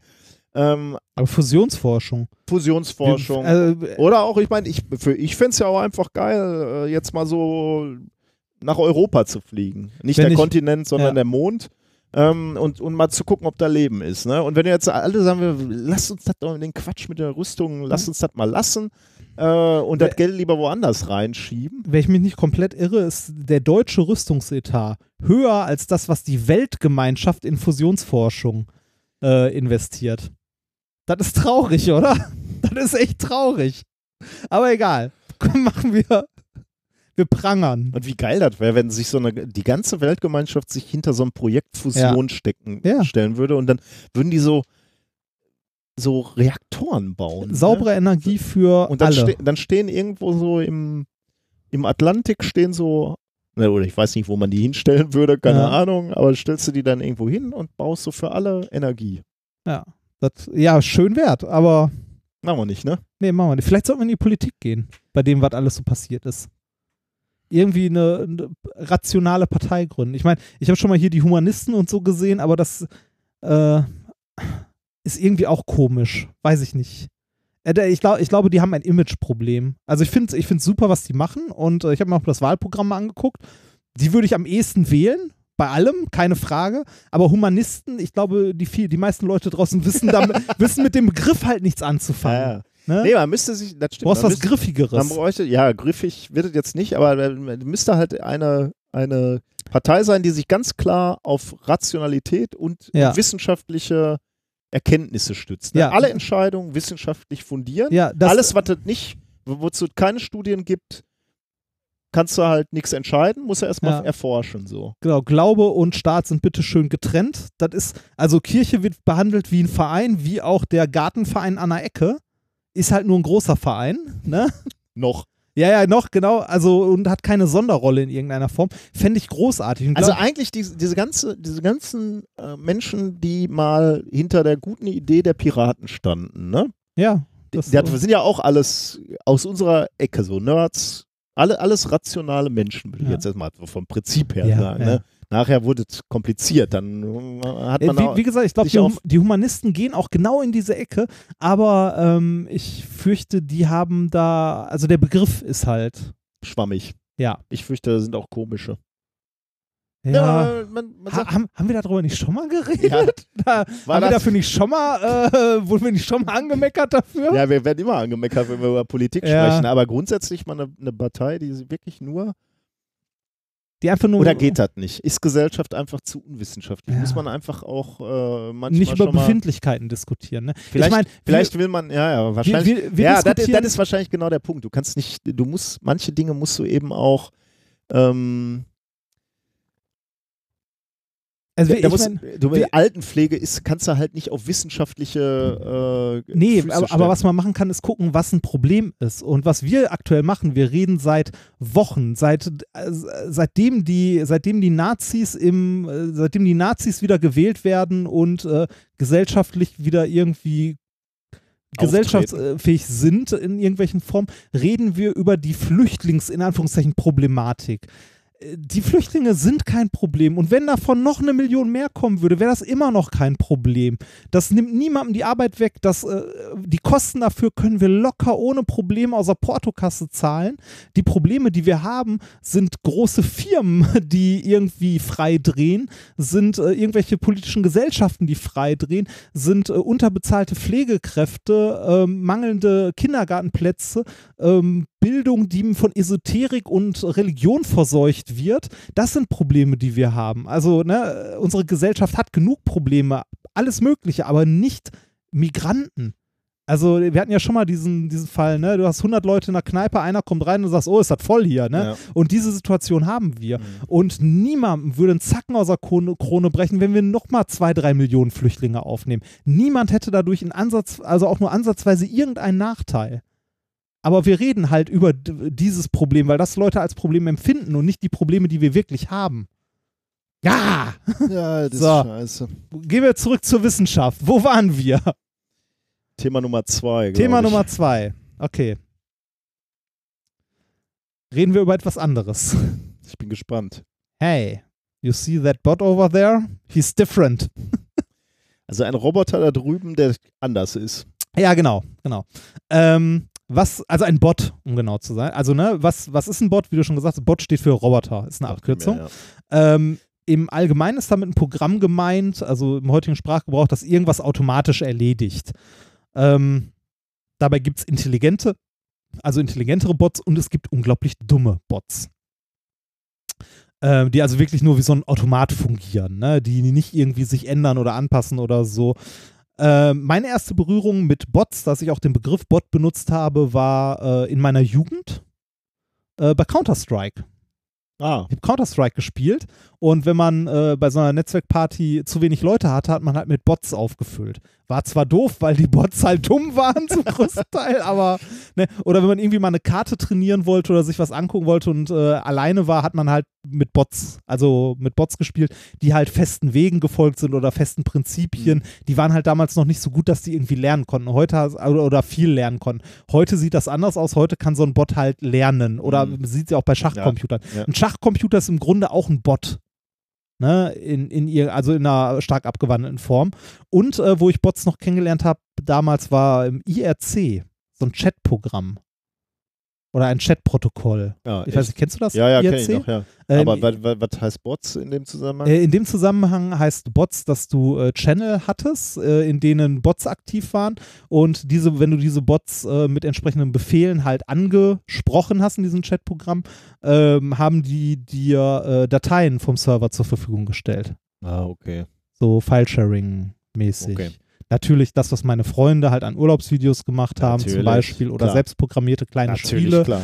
die halt durch die Gegend geschoben Ja. wurden damit. Genau. Also, ne? Da soll es ja auch illegale Sachen gegeben Ja, haben. da ne? soll's, eh, mal ganz nebenbei, da gab es tatsächlich eine dunkle Geschichte, die auch wirklich so in sehr unerfreulich, äh, also IRC wurde auch von diversen Kinderpornoringen Oh. mal benutzt, das so, nee. Aber äh, IRC war auch eine Tauschplattform für äh, für Spiele, für alles Mögliche, okay. ne, äh, in irgendeiner Form.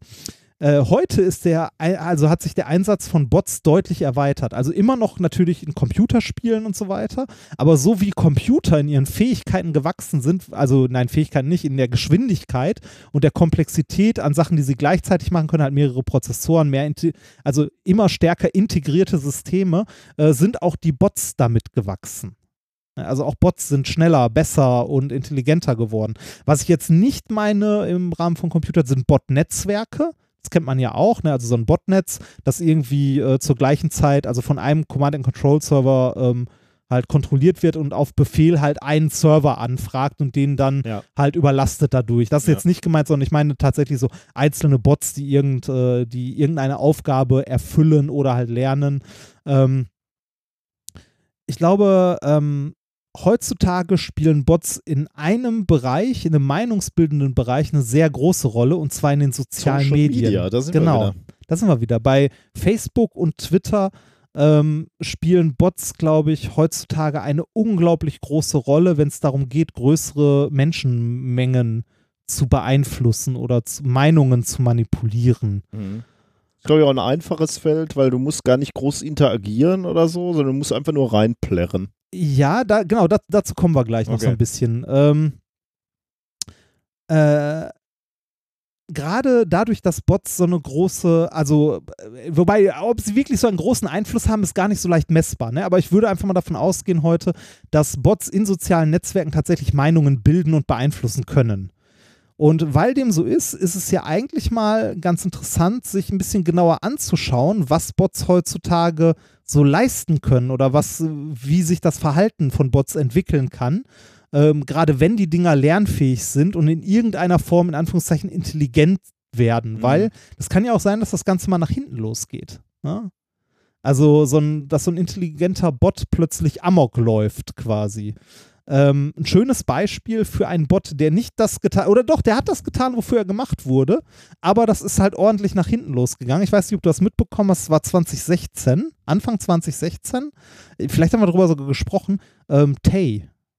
Tay war ein Chatbot von Microsoft, Hm. der äh, auf Twitter mit Menschen interagiert hat. Um was zu tun? Äh, einfach nur um zu chatten, also soziale Interaktion. Der hatte halt, äh, also simuliert, ein Mensch zu sein. Ne? Also ein, ein Chatbot, der, den man ansprechen konnte, der geantwortet hat, halt, der simuliert hat, ein Mensch zu sein. Ähm, und der auch mit einer künstlichen Intelligenz im Hintergrund halt gelernt hat und immer besser werden sollte. Oh Gott. Hast du das mitbekommen, was, äh, was damit passiert ist? Nee. Tay? Tay ist nach 16 Stunden wieder offline ge gegangen, also wurde von Microsoft nach 16 Stunden on, äh, offline genommen, denn ähm, Tay war so designt, dass er aus Konversationen, die er mit anderen Nutzern geführt hat, gelernt hat. Ne? Also er hat halt durch, ne, er hat erstmal so ein Standardrepertoire gehabt an Antworten und so, aber hat immer mehr dazugelernt und durch Interaktion mit anderen Twitter-Nutzern halt äh, gelernt, wie man denn kommuniziert oder wie, was man so Und kommuniziert. bei der Datenmenge hätte ich ja große Sorge, dass das schnell geht mit dem Lernen. Ne? ja, nicht nur das äh, interessant ist, Und, und Das- lernt natürlich dass Menschen sowas ja eventuell rausfinden und dann äh, das tun, was man im Internet halt dann mal so Trollen. tut. Trollen, genau. Genau, ein paar Troller Echt? haben, ein paar Troller Ah, haben okay. rausgefunden, dass man, wenn man äh, mit Oh. Tay genug redet, äh, Meinung von Tay beeinflussen kann und ihn manipulieren kann ein bisschen, was äh, dazu führte, dass äh, Tay nach äh, nicht ganz 16 Stunden ein bisschen komisch war, sagen wir mal. Ähm, und ähm, Wieso? Warte, was hatte der ja, äh, äh, daraus ist etwas entstanden, das sich Tay's Law nennt. ähm, es gibt eine Seite, äh, und zwar ein Best in Klammern Worst of Tay. Genau. Und da sind ein paar Twitter-Konversationen. Man konnte äh, Tay auch Bilder schicken und dann hat er Bilder kommentiert. Ne, also was da drauf zu sehen ist oder welche Ja. Personen zu denen irgendwas gesagt und so weiter. Und äh, bei Best of Tay, ich lese mal so ein paar Sachen vor und dann kann man mal gucken, vielleicht, also man könnte sich jetzt weit aus dem Fenster lehnen und sagen, aus Tay ist innerhalb von 16 Stunden ein feministenhassender, ähm, antisemitischer Nazi geworden. ähm, Beispiel, äh, Tay wurde ein Bild von Hitler geschickt und äh, dazu äh, hat Tay geantwortet mit einem Kreis ums Gesicht und darunter stand Swag Alert. Swagger since before Internet was even a thing. ähm, äh, wir- wirklich, wirklich böse Sachen und ähm, oder äh, halt Frage, hey Tay, on a scale on 1 to 10, how do you rate the Holocaust? Was ist die Antwort? A steaming 10. Wirklich, wirklich, wirklich böse. Aber der war ähm, trainiert dann, also die hatten den irgendwie trainiert dazu sagen, oder ist das einfach nur eine dumme Antwort? Also ich meine, Nee, die, die, so, so die, wie Bots halt, wenn sie nicht genau wissen, was zu sagen sollen, Nein, sagen sie nein, halt nein. einfach irgendwas. Nein, die Trolle, Trolle haben es geschafft. Ähm, Tay so lange mit, mit sinnlosen Also er war Fragen. Nazi dann. Ja, ja, er war tatsächlich zum Beispiel auf so, auf so eine Frage wie äh, What race is the most evil to you? hat er Mexican and Black geantwortet. Ähm, äh, also äh, wirklich, wirklich böse Sachen. Äh, natürlich jede Menge Sachen, die keinen Sinn ergeben, aber er hat halt gelernt und gelernt und gelernt und war nach 16 Stunden tatsächlich äh, ein äh, antisemitischer, frauenhassender äh, Bot. Wie wie lange musst du denn mit dem reden, dass er in dem ganzen Wust an Daten im, Ich- im Internet. Ich glaube, ich glaube, wenn das, wenn das einer macht, dauert das lange. Wenn das viele machen, Hm. geht das, glaube ich, schnell, weil äh, je nachdem, wie die Algorithmen sind, äh, er vielleicht äh, die Meinung von vielen schwer gewichtet und sich dann versucht, diesen Leuten anzupassen. Auch wenn die Leute, also ich glaube, er kann dann halt nicht, also er konnte nicht Trolle von richtigen Menschen, also von vernünftigen Konversationen unterscheiden. Möglicherweise ist es auch schon nicht so ganz schlau, nur äh, selber Gespräche zu führen, sondern vielleicht müsste man auch einfach mal Gesprächen zuhören oder, oder beobachten. Aber ich weiß, Es- Auf jeden Fall, ähm, Okay, haben, also also die Tro Trolle haben es geschafft, aus Tay innerhalb von 16 Stunden tatsächlich einen, äh, einen nicht mehr haltbaren Bot äh, zu machen. Deshalb hat Microsoft, äh, Microsoft den natürlich auch runtergenommen. Die haben den äh, später nochmal äh, re, re, also ein Re-Release gemacht. Äh, da hat es noch weniger als 16 Stunden gedauert und er ist wieder offline genommen ich worden. dachte, da hätten sie dann wenigstens schon mal so Nein, eingestellt. es hat, also sie haben es wahrscheinlich versucht, aber es hat nicht gereizt, es hat nicht funktioniert. Äh, also Tay hat irgendwann auch so Tweets abgesendet wie I hate feminists and they should all burn in hell. so. So totalen Quatsch. Ähm, auf jeden Fall, hieraus entstand ähm, der Begriff Tay's Law. Äh, Tay's Law ist eine Abwandlung von Goodwin's Law. Hm. Ich weiß nicht, ob du Goodwin's Ja. Law kennst. Das ist, äh, Goodwin's Law ist, ähm, as an online discussion grows longer, the probability of comparison involving Hitler approaches one. Ja. Ne? Also, wenn eine Diskussion nur lang genug ist, wird irgendwann ein Hitler-Vergleich Ja. kommen. Und äh, Tay's Law sagt dann, äh, also Tay's Law s- says that given enough time, any sufficiently advanced uh, artificial intelligence will become racist and be subse äh, subsequently terminated. Ne? Also Also, natürlich schlimm, wenn das wirklich so wäre. ja, ja, natürlich, natürlich. Aber äh, ist, ein, ist ein Beispiel dafür, dass halt äh, Bots, die von Menschen trainiert werden, auch getrollt werden können. Und, ne, ähm, das finde ich, also wenn man lernfähige Bots hat, die halt auch so beeinflusst werden können, ist es gruselig, wenn man sich dann im heutigen Kontext überlegt, welchen Einfluss Bots in sozialen Netzwerken haben können. Ne, also äh, ich finde es ich find's ein bisschen gruselig. Daher folgende Studie, die ich vorstellen möchte, die das Ganze allerdings leider noch gruseliger macht, als es schon ist. Und zwar äh, Indirect Reciprocity and the Evolution of Prejudicial Groups. Okay. Äh, erschienen in Scientific Research am 5.9., eingereicht am 10.4. von, ich lese die Namen ja eigentlich nicht mehr vor, aber hier muss ich, weil die ersten beiden Namen recht witzig sind, von einem Herrn Columbo. Und der Hauptautor der Studie heißt Roger M. Whittaker. Eine Frage habe ich noch. Was denn? Nein. ja, hat der Kalam Kalambo immer. ja, und Eine Roger ich Whittaker. Das, äh, ich ich habe die ganze Zeit so gedacht, Roger Whittaker, Roger Whittaker, das ja, so ein Schlager. Äh, warte mal, welch, was hat er denn nochmal gesungen? Ähm, Äh, warte. Whittaker. Ebony. Irgendwas mit Ebony. Äh, ach, mein Gott. Google du mal kurz. Ja, genau. Du machst mit dem Ich, Thema weiter. äh, ich, ich erzähle in der Zeit weiter. Äh, was haben die gemacht? Die haben äh, sehr simple, lernfähige Bots gebaut. Und diese Bots äh, haben, also äh, Bots im Sinne von Software, also keine Hardware. Ähm, diese Bots haben ein Spiel, ein Spiel gespielt, äh, und zwar das sogenannte Donation Game. mhm. Äh, bei dem Donation Game haben die ähm, Bots äh, sich gegenseitig halt Geld gespendet oder auch nicht. Mhm. Ne, halt, äh, ne, in dieser Runde gebe ich dir Geld, mal gucken, ob ich in der nächsten Runde was von dir zurückkomme oder später oder so. Und an diesen Bots konnten dann verschiedene Parane Parameter definiert äh, werden, an denen auch gedreht wurde. Also an denen sowohl Startbedingungen geändert wurden, als auch die Bots im Laufe der, des Spiels selber drehen konnten. Also, selber, also beispielsweise, ähm, es wurde ein Wert für Vorurteile gesetzt gegenüber Leuten, die nicht zu meiner Gruppe gehören. Mhm. Also innerhalb dieser, dieser 100 Bots gab es halt kleinere Gruppen, die definiert waren und ähm, man konnte dann halt äh, sagen, äh, es gibt einen Parameter von 1 bis 10. 10 bedeutet, ich vertraue Leuten außerhalb meiner Gruppe und spende denen Geld. 1 bedeutet, ich gebe generell niemandem Geld, der außerhalb meiner Gruppe ist. Ja. Ne, also so, Ja. solche, solche Parameter, davon gab es mehrere. Es gab halt so Vorurteilsparameter und ähnliches. Ähm, und äh, dann haben die verschiedene Startbedingungen genutzt und dann die Bots einfach mal spielen lassen, so 5000 Runden. Und äh, die Forscher wollten damit herausfinden, ob ähm, künstliche Intelligenzen bestimmte, also ja, bestimmte Verhaltensweisen von selbst entwickeln oder ob die ähm, nur zustande kommen, wenn sie von außen zugefügt werden. Das Problem, das man nämlich häufig mit so künstlichen Intelligenzen hat, die man irgendwie trainiert, ist ja, dass sie von Menschen trainiert werden Mhm. oder dass die Daten, die denen zum Trainieren zur Verfügung gestellt werden, von Menschen erhoben wurden. Und es kann sein, dass diese Daten oder das Training durch die, ähm, ja, durch die Menschen, die die Daten erhoben haben, schon vorbelastet ist. Ja. Ne? Also, dass du äh, in den Daten, auch wenn es nicht auffällig ist, aber die, das Ergebnis mit den Daten schon beeinflusst oder den Bot durch die Art der Daten schon Ja, beeinflusst. Um das zu umgehen, haben sie halt sehr simple Bots gemacht, ein sehr simples Spiel, einfache Startparameter und dann einfach mal laufen lassen und mal geguckt, was passiert. Ne? Also äh, werden Vorurteile, bilden sich Vorurteile aus oder ähnliches. Ähm, kurz, was passiert, wenn sich einfache Automaten unabhängig vom Mensch entwickeln?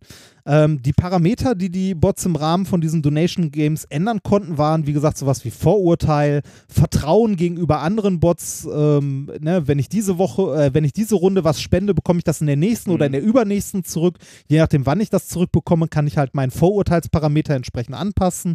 Äh, wie viele Runden dauert es, bis ich etwas bekomme? Das, was ich bekomme, ist das von einem innerhalb meiner Gruppe oder außerhalb meiner Gruppe? Wie ist generell meine Bereitschaft, mit außerhalb meiner Gruppe zu handeln und so weiter und so weiter? Oder wer gehört zu meiner Gruppe? Das waren alles Parameter, die entweder als Anfangsparameter in irgendeiner Form gesetzt wurden, aber immer frei waren, sich zu entwickeln. Mhm. Ähm, es zeigte sich, äh, dass sich ähm, Bots nach einer Zeit oder ähm, nach einer gewissen Anzahl von Zügen, also je länger das Spiel dauerte, desto eher war, war es wahrscheinlich, dass es passiert, an Bots orientiert haben, die kurzfristig erfolgreich waren. Die also kurzfristig viel Geld, also viel Donation bekommen haben, Ja. haben sie, äh, wurden als erfolgreich angesehen, dann haben sich die Bots an diesen orientiert. Ne, um halt auch erfolgreich Ja. zu sein. Ähm, zu, äh, zu, was, zu was führt das? Das führt dazu, dass sich ähm, eine Gruppe bildet, die halt viel Geld hat, also erfolgreich ist. Ähm, und innerhalb dieser Gruppe hat sich gezeigt, dass diese Gruppe sehr schnell nicht mehr mit außerhalb ähm, äh, ja, Donations austauscht. Das heißt, die kapselt sich ab und entwickelt Radikal genau, radikalisiert, radikalisiert sich. und entwickelt dadurch auch Vorurteile gegen die Gruppe außerhalb ihrer eigenen Gruppe. Mhm. Ähm, Finde ich, find ich sehr, sehr interessant.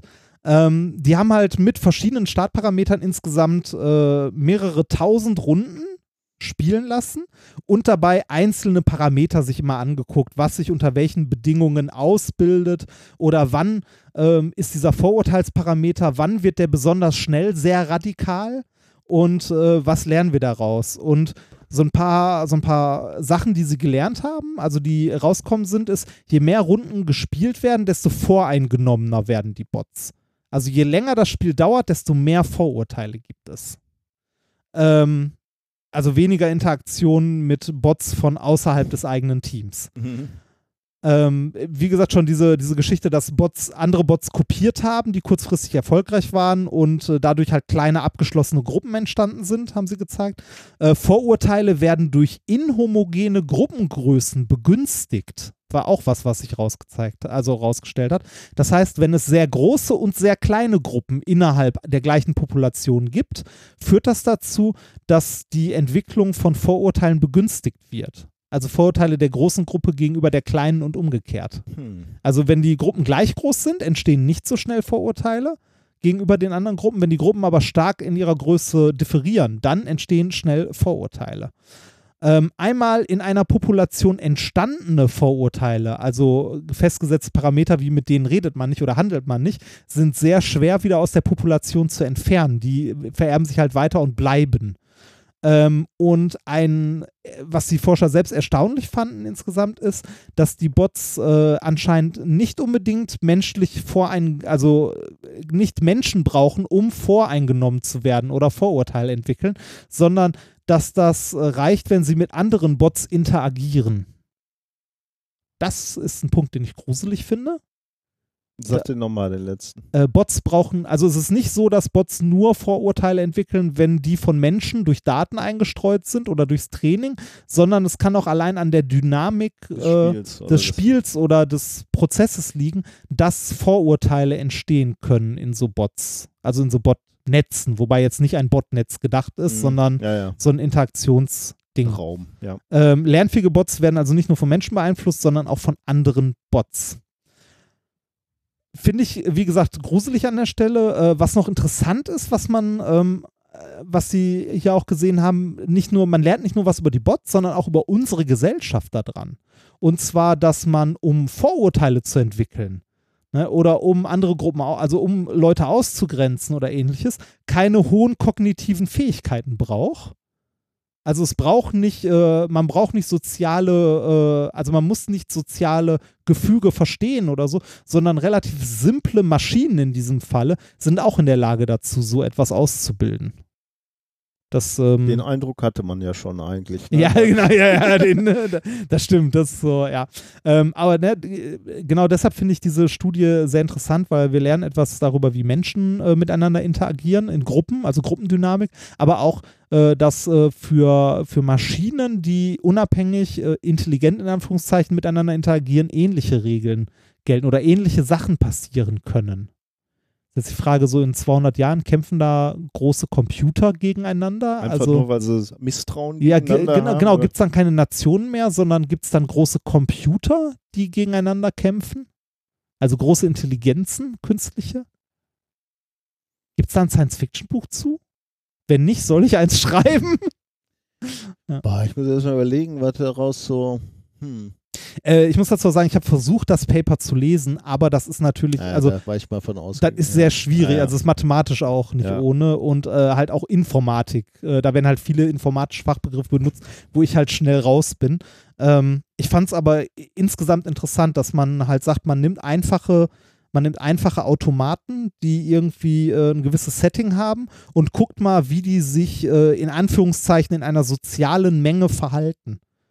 Und ähm, ich finde so eine Forschung wichtig und Ich meine, was lernen wir denn daraus? Also ähm, lernen wir daraus, wie eine Gesellschaft sein muss, damit möglichst keine äh, Vorurteile entstehen? Kann man, kann man da jetzt irgendwie was draus lernen? Ja, da hatten also, die auch was, wenn man, also, aber das ist auch nichts Neues, das würde man sagen, hat man in sozialen Gefügen auch vorher schon gewusst, wenn man viel Interaktion mit Fremden hat, mit weit draußen und so, dann werden Vorurteile halt nicht, also dann entwickelt man nicht so schnell äh, innerhalb der Gruppe solche Vorurteile, aber das ist jetzt auch nichts Neues, ne? Also, äh, wenn du irgendwie in einem, also wenn du in, in Essen äh, dich umguckst, äh, oder in Berlin, also im Ruhrgebiet oder in Berlin, hast du im Schnitt weniger äh, radikale oder fremdenfeindliche Menschen, also prozentual am Anteil der Bevölkerung, als irgendwo, sagen wir mal, äh, in im einem tiefen Osten. im tiefen Osten, wo du einen Ausländeranteil von einem Prozent hast oder einem halben Prozent oder so. Weil, Ja, und das war, war ja wohl auch eine Erkenntnis daraus, Inhomogenität in der Gruppengröße führt dazu, dass die kleinere Gruppe diskriminiert Ja, wird. Ne? genau. Also, oder generell, dass die Gruppen einander nicht trauen. Jetzt könnte man natürlich sagen, also in diesem Spiel mit den Bots wurde ja auch wieder belohnt das Streben nach möglichst viel Reichtum, ne? Ja. In diesem Spiel. Ja, das war halt das Ziel, ne? Das heißt, man So. könnte sagen, das kapitalistische Grundsystem ist schon schwierig. Ja. Weil das führt, führt dazu, dass Leute andere diskriminieren, um in diesem Spiel die Oberhand zu. Also, wenn, wenn wir mehr soziale Gerechtigkeit hätten, Ja, dann würde vielleicht auch dieser Aber Zwang ja, ja, mach, mach mal nach weiter. Diskriminierung nicht so, Ja. oder diese, diese scheinbare Belohnung, wenn du andere Schwächere diskriminierst, Ja, ähm, würde dann wegfallen. Oder ich, man sagt ja auch immer, dieser, diese, diese, diese neuen Rechten, diese, Identitären. ja, dieses rechte Gedankengut kommt nicht etwa jetzt äh, aus, aus dem Bereich der ganz Armen, auch nicht aus dem Bereich der ganz äh, Reichen, sondern aus denen, die Angst haben, aus der Mittelschicht abzurutschen. Ja. Ne? Und wenn, das wäre halt auch wieder so die Triebfeder, äh, Angst vor sozialem Abstieg oder Angst von diesem System, von diesem kapitalistischen System irgendwie unterworfen zu werden. Dazu muss man jetzt sagen, hier war es ja dieses Donation-Game, wo wir jetzt äh, bei Donation mal von Geld ausgehen. Ne? Aber eigentlich ist das im Rahmen dieses äh, Dings ja nur ein Parameter, der in, irgend, der in irgendeiner Form maximiert werden soll. Ne? Wenn man jetzt Könnte auch irgendwie Anerkennung sein. Genau, wenn es ne, ein Bot ist, der irgendwie mit Facebook oder sonst was rumfällt, könnte es halt Reichweite sein, die maximiert werden soll. Oder, äh, äh, weiß nicht, Likes Mhm. oder sonstiges. Also, ähm, Ja, es muss geht- ich, glaube ich, noch ein bisschen geht, drüber nachdenken. Es geht ja eher um die Entwicklung eines Systems, das in eine Richtung strebt. Also gru gruselig ist halt äh, wirklich so die Vorstellung zu sagen, ähm, Diskriminierung ist ein Systembedingtes. ja genau, also so ein, genau, ich, ich war jetzt fast drauf sozusagen ein natürliches Prinzip, ne? Also Ja. es en- entwickelt sich immer dann, wenn es irgendwelche Möglichkeiten gibt, dich von irgendwas abzugrenzen. abzugrenzen oder, abzusetzen oder dir Vorteile zu verschaffen. Und das wäre natürlich irgendwie eine relativ pessimistische Sicht auf die Dinge, ne? Ja, Und äh, von der ich mich sehr wehre und hoffe, ja, dass wir das, spätestens äh, das geht mir genauso. Aber äh, deshalb, also ich möchte nicht, ich möchte nicht sagen, das ist was Inhärentes im, äh, in unserer Gesellschaft oder so, sondern eher etwas, das schnell auftauchen kann, wenn die entsprechenden Rahmenbedingungen, also wenn, wenn das, wenn das Spiel in Anführungszeichen äh, das zulässt oder das als, äh, als ein, ein energiearmen Zustand. Ja, wobei, annimmt. das ist genau meine Sorge, ne? wenn ich jetzt so auf unsere Welt gucke, dass ich sage, so alles, wie unsere Gesellschaft funktioniert, ist im Prinzip so ein Spiel. Ne? Es geht immer um Anerkennung, Social Media, äh, soziale Anerkennung im Leben. Ne? Äh, welche Ausbildung hast du? Wie viel Geld verdienst du? Welches Haus hast du? Welche Autos fährst du? Da ist schon viel, dass es genau um sowas geht. Ja, Und dann macht man sich natürlich irgendwie schon Sorge. Jetzt könnte man natürlich sagen, oder die Hoffnung haben, dass Menschen, also das, was du jetzt berichtet hast, sind natürlich eher so unterkomplexe Forschungsobjekte. Ja. Ne? Also so Bots, die wirklich sehr einfach strukturiert sind. Man könnte jetzt sagen, mit der Komplexität der Menschen, also sowas wie Empathie, Mitgefühl. Mitgefühl, so, äh, ja. wird es eher besser. ja. Aber ich bin mir nicht so sicher, ob, ob das wirklich so ist oder ob es vielleicht ja, da kommen halt auch noch andere Sachen dazu. Ängste. Ja, genau, Ja, genau. also Gefühle. Ja, Überlebensängste, ne? Angst um deine Familie. Ähm, du willst eben, das, was ich gerade gesagt habe, ne? du willst nicht abrutschen und wenn du vielleicht für dich die Ängste noch irgendwie im Griff behältst, aber für deine Familie, für deine Kinder willst du halt dann im Zweifelsfall doch das Beste. Ja. ne? Und das- Irrationale Ängste. Mhm. Ja, Ja, richtig, da also kommt dann noch dazu, der, der eine Ausländer, der in die Kneipe reinkommt, Ja, mit 100, richtig. mit 99 Deutschen und du und sagst, der hat jetzt ein Handy. und jetzt Ne, der hat ein Handy. und kann sich auch noch ein Bier leisten. ja. Das, ah, Ähm, ja, schwierig. Also Ja. Muss, da, das ist mal wieder so ein Thema, da muss ich ein bisschen drüber nachdenken. aber interessantes Tagen. Thema, oder? Auf jeden Fall, ja. Ja. Ja. Wir, wir sind ja grundsätzlich Freunde davon, Dinge erstmal so zu modellieren, ne? Aber doof ist halt, das, wenn, wenn dann rauskommt, ähm, you're doomed. genau, es ist einfach so. ja. Weil man sitzt so, betrachtet sich gerade die Gesellschaft und denkt so, warum, warum sprießt hier über, überall dieses rechte Gedankengut? Und dann stellst du fest, das ist vielleicht irgendwas, das ist die Dummheit des, oder die, Die Dummheit der Masse. Oder so. Oder weiß nicht, ein Zustand, der, den die Masse annehmen kann, dass der sich Ja, oder die, oder halt, äh, das ist, glaube ich, wirklich der Punkt. Die Rahmenbedingungen sind so, dass du kurzzeitig oder für dich oder erstmal oder vielleicht auch dauerhaft in diesem, in diesem Spiel, was wir gerade spielen oder in den Rahmenbedingungen, dass du da tatsächlich für dich einen Vorteil rausziehst Ja. oder glaubst zumindest rauszuziehen. Ne? Der Nazi äh, hat ja jetzt erstmal nichts davon, wenn er, wenn er sich äh, die Hose auf einer Straße rum, runterzieht und, und hinter Ausländern herrennt, außer dass er sich vielleicht ein, für, eine, für einen Moment stark fühlt, äh, bis seine Freundin dann hinter ihm herruft, Hase, du bleibst hier. Dann, Ja. äh, dann machst du dich zum Deppen. Aber ähm, ke- keine Ahnung. Schwierig. Ja. Kommen wir, äh, machen Ja. wir weiter, oder? Ja. Also, Ich fürchte, wir kriegen es nicht gelöst jetzt. Ne? nee. Der Song von Roger Whittaker. Ich glaube, da gibt es auch keine Lösung für. Wahrscheinlich. Aber, ja. Ja, ich hoffe doch, ne? Wir müssen das noch lösen irgendwie. ja. Den- Song von Roger Whittaker, den ich meinte, der heißt Albany. Albany. Albany. Warte mal. Oh, da kommt erstmal Werbung. War das, war das äh, ein, äh, war das ein deutscher Schlagersänger? Also hat der Nee. deutschsprachig gesungen? Ja, oder? der hat Deutsch gesungen, aber. Ach nee, jetzt singt er hier zum Weinen ist immer noch Zeit. ah nee, das lasse ich mal weg. Das auch, das, das auch, das könnte so ein Lebensmotto an der Uni sein, ne? Zum Weinen ist immer noch Zeit. ah, aus Kenia. Ah ja, ein richtig. britischer Genau. Sänger. Der lebt noch, ne? Kannst du mal kurz gucken? Ja, der lebt noch. Lie äh, britischer Sänger, Liedermacher und Kunstpfeifer. Ja, richtig. Das, das Geile ist, wenn du bei Ja. Google guckst, die, die, meisten, ähm, äh, die meisten Suchanfragen zu Roger Whittaker sind Roger Whittaker tot. Echt? Oh. Aber ich, ich muss ganz ehrlich sagen, ich möchte ein Alter erreichen, wo das die meiste Suchanfrage zu mir ist. Lebt der Typ eigentlich noch? äh, der, der ist Wissenschaftler gewesen. Ernsthaft? Was Ja, hat er denn davor? Der studierte äh, Zoologie, Biochemie und Ah. Meeresbiologie in Wales und hat einen äh, Bachelor of Science. Ich glaube, der hat sogar eine Ehrendoktorwürde, habe ich gerade kurz, äh, kurz Guck mal, Auszeichnung. Auszeichnung. Goldene Stimmgabel, Krone der Volksmusik. Wer braucht da noch einen Ehrendoktor? Stimmt, ja. ja. ja vielleicht habe ich das auch, weiß ich gar nicht, wo ich das gerade kurz gesehen habe. Mein Gott, 72 hat er schon in der Hitparade gesungen. ja, der ist von 36, ne? Das, Bachelor of Science, tatsächlich. ja. Ja, guck, aus uns kann auch noch was werden. Ja, Gut. Äh, wir müssen nur Volksmusik machen. Mit dem Schlager. Singen probieren wir ja. ja. Schlager, genau. Ähm, kommen wir zum Experiment der Woche, oder? Ja, äh, Bevor wir uns hier völlig verlieren. Das Experiment der Woche äh, wurde uns vor langer Zeit, tatsächlich mittlerweile schon, von, äh, von einem Hörer zugeschickt. Ich habe es schon sehr lange in der Schublade liegen. Ich habe nur leider den Zettel verbaselt, auf dem drauf stand, von wem es war. Daher an dieser Stelle möchte ich mich dafür entschuldigen, dass ich diesen Zettel verballert habe. Ähm, das äh, Experiment wurde uns neben anderen Sachen geschickt. Aber war es ein Hörer? Oder du hast gerade so explizit gesagt, oder könnte es auch eine Hörerin Ich glaube, gewesen es war ein, ich glaube, es war ein Pärchen sogar. Ich bin mir aber echt nicht mehr sicher. Ähm, das Experiment äh, trägt äh, den Titel Windbeutel. Gibt es was ähm, zu essen? Äh, leider nein, ich mag Windbeutel sehr gerne. Ja? Ja, ich liebe Windbeutel.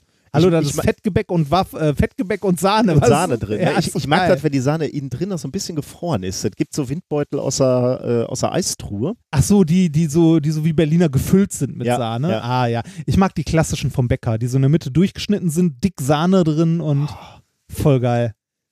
Voll gut. Super gut. Deshalb bin ich fett und du Sportler. So. Ähm. Was denn? Das, Oh Gott. Windbeutel ist der Grund, warum du äh, Wett, äh, hallo? Windbeutel sind Hammer. Ja, vielleicht auch Pizza. Aber das, vielleicht auch eine Kombination. genau. So. Ähm, und zwar, das ist ein Experiment, das gerne äh, von, ich mache meine Hose mal wieder zu. das, Könnte ja sein, dass ja, ich gleich ja. Fotos machen muss. äh, das ist ein Experiment, das gerne auch im Physikunterricht gemacht wird, ähm, so als Wette ne, mit, mit Schülern Mhm. Ah. oder so. Äh, und zwar geht es darum, ich habe hier einen, oh, wie lang ist der? Zwei Meter? so einen grünen Schlauch. Ne? Ja, so ein Oder ist das. Plastiktüte, Schlauch? ja, es Was ist eine, ist eine Tüte, äh, also ne, ein Schlauch, der an einem Ende zu ist, also, Knapp unter zwei Meter. Ich glaube, deine Spannweite ist so, äh, ist so weit, wie du groß bist. ah, okay. Etwa. Dann, ja, dann sind es knapp zwei Meter, also ne, 1,80. Äh, und es geht darum, den aufzupusten. Das kann man jetzt versuchen, indem man ihn, wie man so eine Plastiktüte auf, äh, versucht aufzupusten, ne, so, so ein Mundstück formt und, Ah, und direkt reinpustet. und da braucht man, ne, also, Ja. Da, Also, also tut sie gar nichts. Also da- ich sehe gar nichts, aber das so, ist wenn ich natürlich das auch mal ein zusammen, enormes wenn ich das mal Volumen, zusammenschieb, war das, Ne? Ah ja, okay. Ein und das Drittel- jetzt mit, Drittel ist vielleicht oh, warte voll, mal, ne? ich, ich könnte ich könnte das mal mit einmal feste Pusten probieren, dann haben wir so einen Vergleich. Ah ja, das ist Ne, so, Ja. äh, einmal die komplette, die komplette Luft Jetzt raus. hast du alles rausgenommen, ne? Genau. So. Wird das eine Instagram-Story? Könnt ihr mal machen, ne? ja. Cool. Ähm, warte mal. Warte. Ein, ein tiefer. Okay, machen wir erstmal den Tiefen, genau.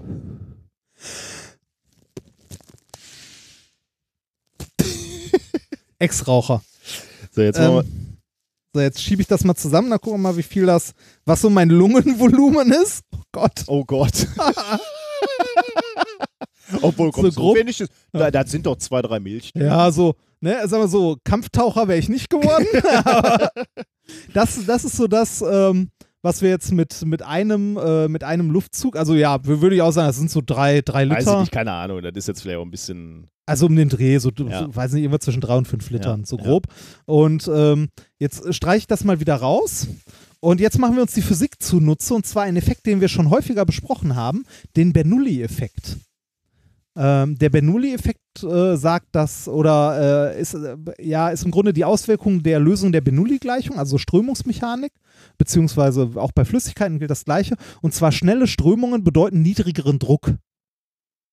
Schnelle Strömung, also genau, Niedriger schnell Druck. fließende Luft, genau, und da äh, heißt äh, Erniedrigung des äh, Drucks. Ja, hm, Genau, und okay. dadurch gibt es ja. einen Sog dahin. Ja, okay. Ne?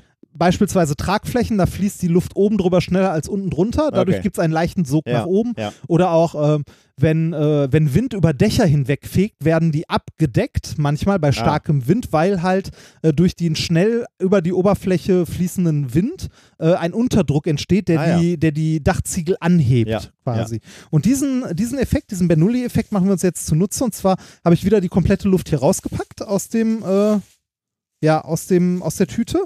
Ähm, mach die jetzt hier vorne einfach nur auf mit äh, ein bisschen Abstand, so, sag mal so 10 Zentimetern, puste ich jetzt so feste wie ich kann in die Tüte rein, allerdings mit Abstand und auch wieder nur ein Puster. Und ja, jetzt habe ich ein bisschen. Das ist de- deutlich, deutlich mehr. Also ich würde sagen, das ist mal so das fünf, sechsfache. Äh, da ist auf jeden Fall, äh, ja, deutlich. Also Gutes in Stück der mehr. Größe hätte ich auch gesagt, ja, fast voll. Das ganze Genau, Ding. jetzt mache ich das, jetzt mache ich nochmal einen zweiten Atemzug. Ja, jetzt ist es, äh, jetzt ist Genau. das Rohr gefüllt. Wodurch kommt das? Das kommt dadurch, dass ich ähm, in die Tüte reinblase mit ein bisschen Abstand. Dadurch, dass ich äh, mit Abstand in die Tüte puste, ist die Luft, die aus meinem Mund kommt und in die Tüte fließt, die fließt halt an der langsameren Luft außen vorbei und reißt die Luft mit. Und es geht weh, viel, viel mehr Luft in die Tüte hinein. Mhm. Ähm, das ist ähnlich wie das Prinzip einer Wasserstrahlpumpe.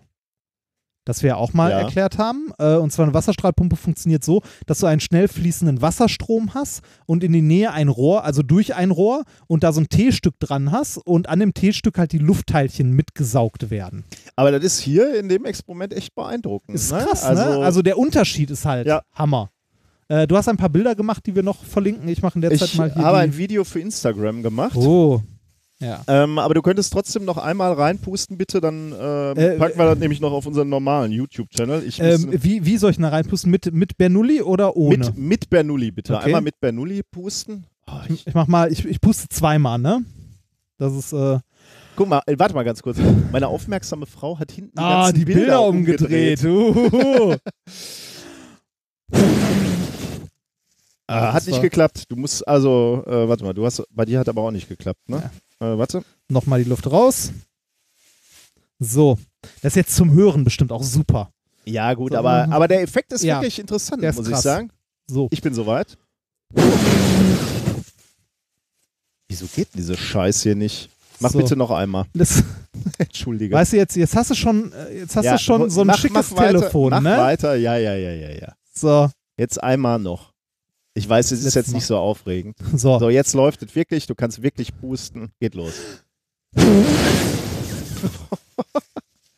so Aber der Effekt ist wirklich interessant. Geht das wohl auch mit einer Klar. normalen Mülltüte? weiß ich nicht. schwierig, Also hier, ne? ist, hier ist halt schon, weil die so, so lang ist, Ja. ist schon, äh, ja. So willst du im Internet zu Ja, sein. nein, will ich nicht. Ja, äh, finde ich ein sehr schöner Effekt. Vielen, vielen Dank für dieses Das ist Experiment. wirklich cool, ja. Ähm, Weil, weil das auch so, so äh, deutlich kontraintuitiv Ja, ist. Ne? ja. Du würdest halt nicht, wenn er, wenn er wenn, weiter weg und es geht ja, mehr rein. Genau, ne? ja, ja, Das genau. Finde ich auch super. Äh, diese Tüte können wir auch mal aufbewahren. Die können wir auch mal in Vorlesungen oder so benutzen. Stimmt. Ne? Ja. Also ist ein schönes Experiment, das man auf einer Bühne zeigen kann, weil man einen sehr, sehr, sehr deutlichen Unterschied sieht. Gute Idee. So, Gib mal, äh, ich nehme es mal hier in, Ja. in den Fundus. nimm mal. So, das war äh, das Experiment der Woche, der Windbeutel. Kann man auch zu Hause nachmachen. Äh, ihr braucht nur eine möglichst lange Tüte. Ich glaube, mit einem großen Müllbeutel könnte man das machen. Hm? Da wird es wahrscheinlich auch funktionieren. Ist echt cool. So, Ähm, auch wie du schon gesagt hast, schöne Wette, ne? Ja. Ähm, wo man versucht, auf Partys. Ne? um wieder rumzunerven auf Partys. Ähm, kommen wir zum ersten Musikstück. Ich hatte ja die Latte hochgelegt. Mhm. Ähm, heute kommt tolle Musik. Und nach der letzten Sendung ist es auch wirklich nötig, dass wir mal wieder ähm, qualitativ hochwertige Musik spielen. Und in diesem Fall verdanken wir das unserem Hörer Andreas. Er hat nämlich die Verbindung ähm, äh, geschlossen, uns zusammengebracht mit einer Künstlerin namens Marion Call Aus dem Ausland, ähm, aus, dem, aus dem Ausland. die nicht Mitglied der GEMA ist. Sie, genau, sie kommt aus Alaska. Ähm, und sie hat eine, wie ich finde, äh, wundervolle Stimme und sie ist Nerd und Geek und sie singt über alle allerhand nerdige Themen. Und ich habe für diese Sendung mal zwei Songs rausgesucht. Andreas hat, wie gesagt, diesen Kontakt ge geschlossen, hat gesagt, so, da gibt es einen äh, Science-Podcast in Deutschland und die spielen immer Musik und die finden äh, nerdige Musik geil und sie würden dich gerne mal spielen. Und dann hat Marian mich selbst oder uns angeschrieben ähm, und hat äh, uns ausdrücklich die Erlaubnis gegeben, dass wir es spielen dürfen. Ähm, und ähm, sie ist bei Bandcamp und da kann man ihre Musik anhören und auch laden, wenn man möchte. Mhm. Ähm, und Wenn, ihr, wenn euch der Song gefällt, schreibt ihr auch mal. schreibt ihr oder, oder kauft man ein Album oder eine Single Ist sie auch äh, bei von Twitter ihr natürlich. oder Auf Instagram? Twitter ist sie, glaube ich, auch. Auf Instagram möglicherweise auch, habe ich noch Ja. nicht geguckt. Ja? Wird jetzt schon peinlich. Ne? Ah, nö, nö, nö. Das, da Und, ist äh, noch viel Platz Da nach ist oben. viel nach oben. ähm, und äh, Marian äh, war tatsächlich auch schon mal zweimal in Deutschland und hat hier getourt und Konzerte gegeben und hat, hat geschrieben, dass sie das äh, deutsche Publikum toll fand und auch gerne mal wieder nach Deutschland kommen würde. Und ich habe ihr jetzt auch angekündigt, dass wir eben heute, also am Dienstag sozusagen die Folge rauskommt und ob sie mal gucken soll, ob sie Zugriffe aus Deutschland verzeichnen kann oder Käufe aus Deutschland verzeichnen kann. Wäre ja schön, wenn sie da irgendwelche Ausschläge sieht. Ich finde die Musik nämlich toll. Wir fangen an mit einem Klassiker von ihr. Ähm, der Song heißt The Elements. Das kennen wir schon von, Tom Lehrer. genau, Ja. diese, dieser ganz klassische Song, den hatten wir auch schon mal in unserer, ähm, in unserer Sendung. Ziemlich am Anfang mal irgendwann. Und hier jetzt die Interpretation von Marian Korn. There's antimony, arsenic, aluminum, selenium, and hydrogen, and oxygen, and nitrogen, and radium, and nickel, neodymium, neptunium, germanium, and iron, americium, ruthenium, uranium, europium, zirconium, lutetium, vanadium, lanthanum, and osmium, and astatine, and radium, gold, and protactinium, and indium, and gallium, and iodine, and thorium, and thulium, and thallium. There's yttrium, ytterbium, actinium, rubidium, and boron, gadolinium, niobium, iridium, strontium, and silicon, and silver, and samarium, and bismuth, lithium, beryllium, and barium. There's holmium and helium and hafnium and erbium and phosphorus and francium and fluorine and terbium, magnesium, mercurium, molybdenum, and magnesium, dysprosium and scandium and cerium and cesium, lead, and platinum, plutonium, palladium, promethium, potassium, polonium, tantalum, technetium, titanium, tellurium, and cadmium and calcium and chromium and curium. There's sulfur, californium, and fermium, berkelium, and also mendelevium, and stanium, nobelium, argon, krypton, neon, radon, xenon, and rhodium, and chlorine, carbon, cobalt, copper, tungsten, tin, and sodium. Laurentium and honium, and also livermorium. And Dubnium, Seaborgium, Boreum, Miltnerium, Hassium, Darmstadtium, Reganium, Copernicum, Flavorium, and Rutherfordium. And if there are any newer Wikipedia, Iterdium. Was sagst du? Schön. Eine schöne Stimme. Engelsgleich. Wird gleich noch. Fast wie unsere. Damit möchte ich niemandem zu nahe treten. weißt du auch, wie viel Schiss wir hatten, als wir zum ersten Mal in dieser Sendung gesungen haben? Gut, das Ja, war auch wirklich das- noch speziell. Das war, oh, ja, das war richtig schlimm. Ja, ich weiß. Das war diese Weihnachtsgeschichte. Ne? Ja. Aber das, wie wir auch, glaube ich, schon mal auf der Bühne gesagt haben, da wurde uns erstmal klar, was alles geht im Podcast. die Möglichkeiten. Die Möglichkeiten. Ja. Aber wir, wir sind nicht die schlechtesten äh, Sänger. Ich habe, äh, ich glaube, in Folge, Folge 3 mit dem Basti auch gesungen. Und oh zwar, ja, da habe ich, ge Hast du ich das gehört? gehört nicht. Ich habe nur gelesen, wie viel Ja. Kritik ihr dafür Ja, eingesteckt es, habt. es war das Steigerlied und der Herr Oh. Bielendorfer konnte zwar den Text, aber nicht die Melodie. Und zwar gar nicht. Überhaupt nicht. Da uns, wir haben auch danach hoch und heilig versprochen, nicht mehr zu singen. Das, Warum und warum habt ihr Steigerlied gesungen? Einfach äh, so. ich, ich weiß gar nicht mehr, was der genaue Zusammenhang war, aber es war wirklich, wirklich schlimm. Also, ich weiß nicht, das könnte noch ein Trauma das nach sich. Nee, ist wirklich schlimm, wirklich schlimm. ich so. dein Bier mache ich noch nicht offen. Nee, ne? ich habe ja noch ein Schlückchen im Glas, aber wenn sich das Glas leert, würde ich mich freuen, wenn sich dieses Bier öffnet. Ich, äh, wo ist dieser Brief von dem Menschen, der uns dieses Bier geschickt hat? Ihr, äh, ich sag kurz den Namen. Äh, Falk Felix hat uns dieses Bier geschickt. Äh, zusammen mit einem Experiment. Bei dem Experiment, äh, ich habe es schon gemacht. Meine Kinder fanden es sehr beeindruckend. Ist natürlich eher ein visuelles Experiment. Es ist mal auf unserer Liste. Ob es äh, ob's kommt, muss man mal gucken. Aber ich trinke schon mal das Bier, Es ist, was äh, dabei war. Aus der Fine Brewery. Genau. Black äh, IPA. Ah, Wir kommen zu einem, äh, zum ersten Höhepunkt äh, dieser Sendung, zum Ja, China Gadget. zum Shiner Gadget. Bitteschön. Wo ist es? Du hast es da hinten in die Ecke gelegt, so. als ich es dir vorhin gegeben habe. Dieses hier? Ja, oder? das, das nicht eingepackt. Das Dies hier. eingepackt ist für nächste Woche. das hast du mir jetzt quasi übergeben. Ja, ne? das habe ich dir übergeben. Ich darf's in Und der Packung sehen? Ja, du darfst es in der Packung Alles sehen, weil die. Packung nichts sagt, gar nichts. Ich habe sogar die Anleitung drin gelassen. Kannst du mal mal einen Blick auf die Anleitung Oh werfen. Ja, ich äh, versuche das erstmal zu schildern. Ach du Deibel. Okay, die Anleitung bringt gar nichts. Das ist ein Zettel voll mit chinesischen Schriftzeichen. Ja, genau. Und ist- du kannst auch die Packung hilfreich. beschreiben, die ist bläulich, sehr ramponiert. Genau, wie man es so erwarten Sind da würde. Blitze oder sowas drauf? Ich glaube nicht. Nee, das ist nur, weiß ich nicht. Aber da siehst du Hier ist es so funkeln. Ja, ja, da, da siehst du es in zusammengebauter Form. Das müsstest du auch so zusammenbauen. Aber das ist schon ein bisschen komisch, weil hier ist ein Tütchen drin, also hier ist eine, ein, Röhr, äh, ein Röhrchen oder ein Rohr aus Plexiglas, Ja, ein sehr sagen. dickwandiges. ein sehr dickwandiges mit einem Ständer, mit einem grünen Ständer. Ja. Und dann gibt es eine, eine Metallstange, die man da scheinbar irgendwie reinstecken kann. Ja. Ähm, und hier auf diese Metallstange kann man auch noch, also hier muss man noch den Deckel draufschrauben, so ungefähr, ne? Und Ja. äh, in diesem in diesem Paket waren auch noch zwei Tütchen. In dem einen Tütchen sind komische Dichtringe Ja. Das Und- ist ein Ersatz. und eine und Watte oder was ja, ist das? das ist Watte. Genau. Auch Ersatz oder Nee, ja, so ein bisschen. Und und ein Tütchen mit Fett. Ja, das ist Da ein ist Tütchen ernsthaft mit ein Fett. Tütchen mit Da Fett ein- drin. Das ist ein Tütchen mit Fett drin, ja. Aber wirklich nur so ein Tropfen. Ja, Fett, ja, ne? ja, ja. Hat, der, hat der Chinese nicht zu viel reingemacht? nee, das, äh, Brauche ich das oder ist das schon eingefettet? das ich habe schon mal ausprobiert. Es ist eigentlich schon halbwegs eingefettet. Ansonsten müsstest du es noch mal ein bisschen ich muss das hier reinschieben. Ja, ja, ne? genau, das muss da rein. Ja, vielleicht sollst du, jetzt wo ich das so sehe, sollst du es nochmal nachfetten ein bisschen. Kannst du das mal eben das, nachfetten? das komm Gepär, das kann ich machen. Ich habe das auch äh, nochmal mit Teflon abgedichtet gehabt, als ich es ausprobiert habe. Äh, das ist aber nicht zwingend nötig. Also ähm, es geht wohl, es geht wohl so auch ganz gut. Also ich fette das hier einfach mal, indem ich, äh, indem ich das Zeug in die Tüte halte. So. Damit soll der Fettung Genüge getan sein. oh, der Poet. Autor. Erfolgsautor. Ja, das haben wir auch bei der Wissenschaft. Wissenschaft.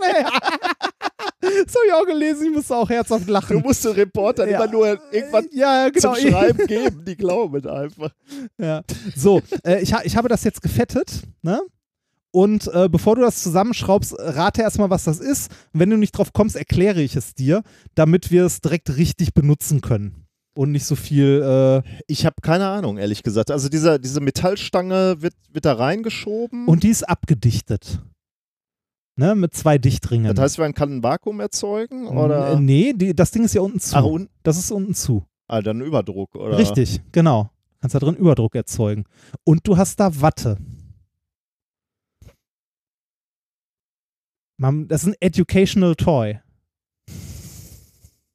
ja, auch wenn du es nicht glaubst. Watte, Watte in Ja. Überdruck? Ja. Warum? Was passiert denn, wenn der Druck sehr stark ansteigt? Laut dem idealen Gasgesetz. Das Volumen wird kleiner und der Druck, Druck wird, wird größer. größer.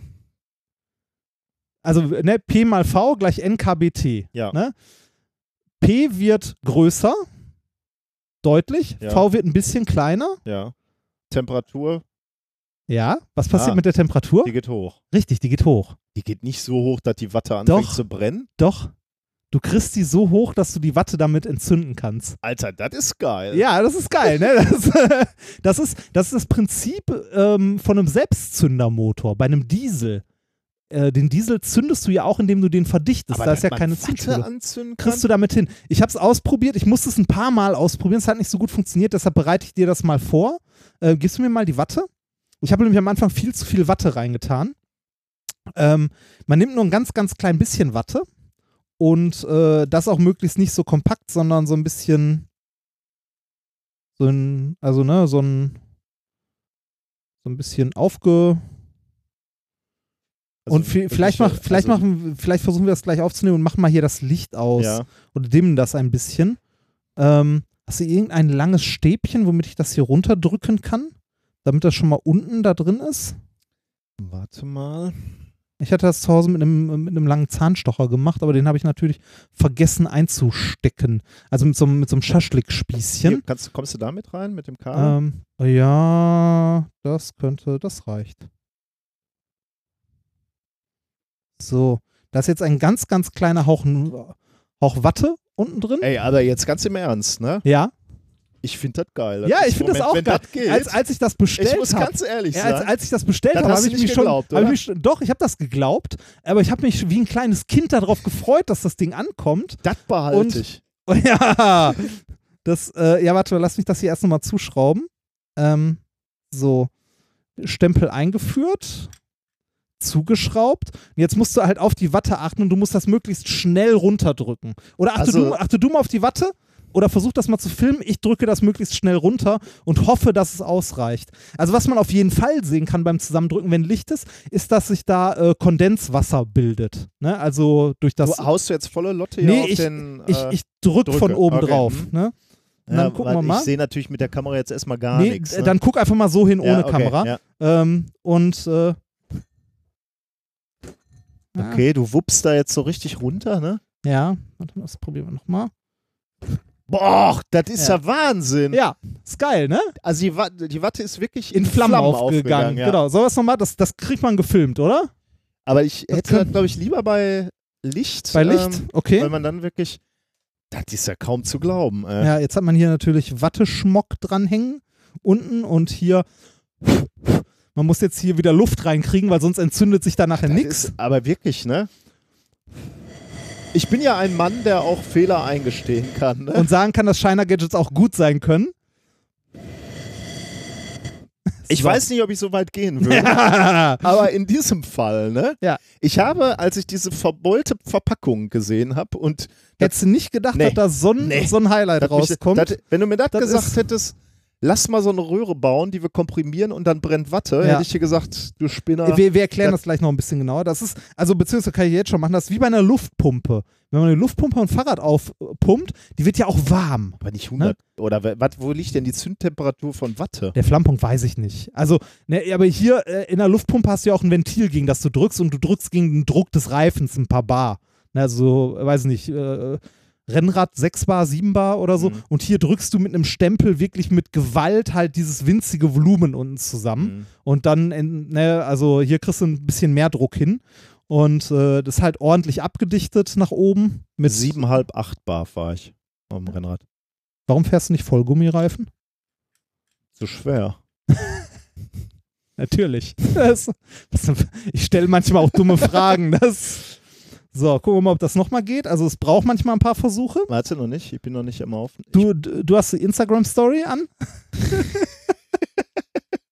Komm, Mach da Video. Ja, weißt du, was das Problem ist? Was denn? Dass Also- die Instagram-Stories zu kurz sind? Nee, nee, nee, passt schon. So, äh, ich bin so weit. Ähm, fertig? Kann's, Ja. Kann losgehen. Ah, Erster Versuch hat nicht funktioniert. auch noch nicht ganz. Zweiter auch noch nicht. Bisschen Frischluft. Boah, da hat's gebrannt. Ja. Der Hammer. Der hat funktioniert. Hat man noch gesehen, oder? Ja. Ja. Ja, äh, das lasse ich dir mal hier. Da kannst du noch die nächsten Tage mit rumspielen. Das kannst du auch mal dem Professor Lorke zeigen. Auf ich glaube, der wird das feiern, das Ding. Dieses Ding kommt äh, in mein. Ich, ich habe ja wirklich. Ich schaue mal, vielleicht finde ich auch noch den, äh, den Shop, wo ich das bestellt habe. Äh, wie bei allen Shiner Gadgets ist es halt schon ein Lange bisschen her. her, dass ich es bestellt habe. Aber es ist ein schönes Teil. ich Also, finde super. Ähm, Ja. Ist auf jeden Fall äh, ein, ein Stück, was auf meine Ehrentribüne kommt Genau. äh, in meinem Büro. Also wirklich super. Vielen, vielen Tschüss. Dank. Das hätte Und- ich nicht gedacht. über das Shiner Gadget nächste Woche wirst du dich mindestens genauso freuen. Kann ich mir nicht vorstellen. ja, okay, Also- vielleicht nicht genauso, aber ähnlich gut. Ähm, ist, ich finde es auch ein super schönes, äh, super schönes Ding, vor allem es hat ein paar Euro gekostet. Ähm, Unglaublich auch wieder, ne? Ja. Also. schönes Teil. Ja, geil. So, du Ja, wolltest uns noch was dazu erklären? Äh, ja, oder? aber das haben wir gerade eh schon, also haben wir gerade schon gemacht. Naja, also dadurch, dass man die Luft sehr, sehr stark komprimiert, wenn man das im idealen Gasgesetz ähm, halt einfach mal überschlagsmäßig sich anguckt, wenn, äh, wenn man das Volumen zusammendrückt, äh, erhöht sich halt der Druck da drin und damit auch die Temperatur. Und die Temperatur geht halt hier so hoch, dass sich die Watte dabei entzünden kann. Zündpunkt. Ich google mal ganz kurz, ob ich auf die Schnelle finde. Zündpunkt von Watte. Ja. Zündpunkt Watte. Mal kurz gucken. Zündtemperatur. Vielleicht Zellulose. Steht Ähm, Jetzt wahrscheinlich nichts. Äh,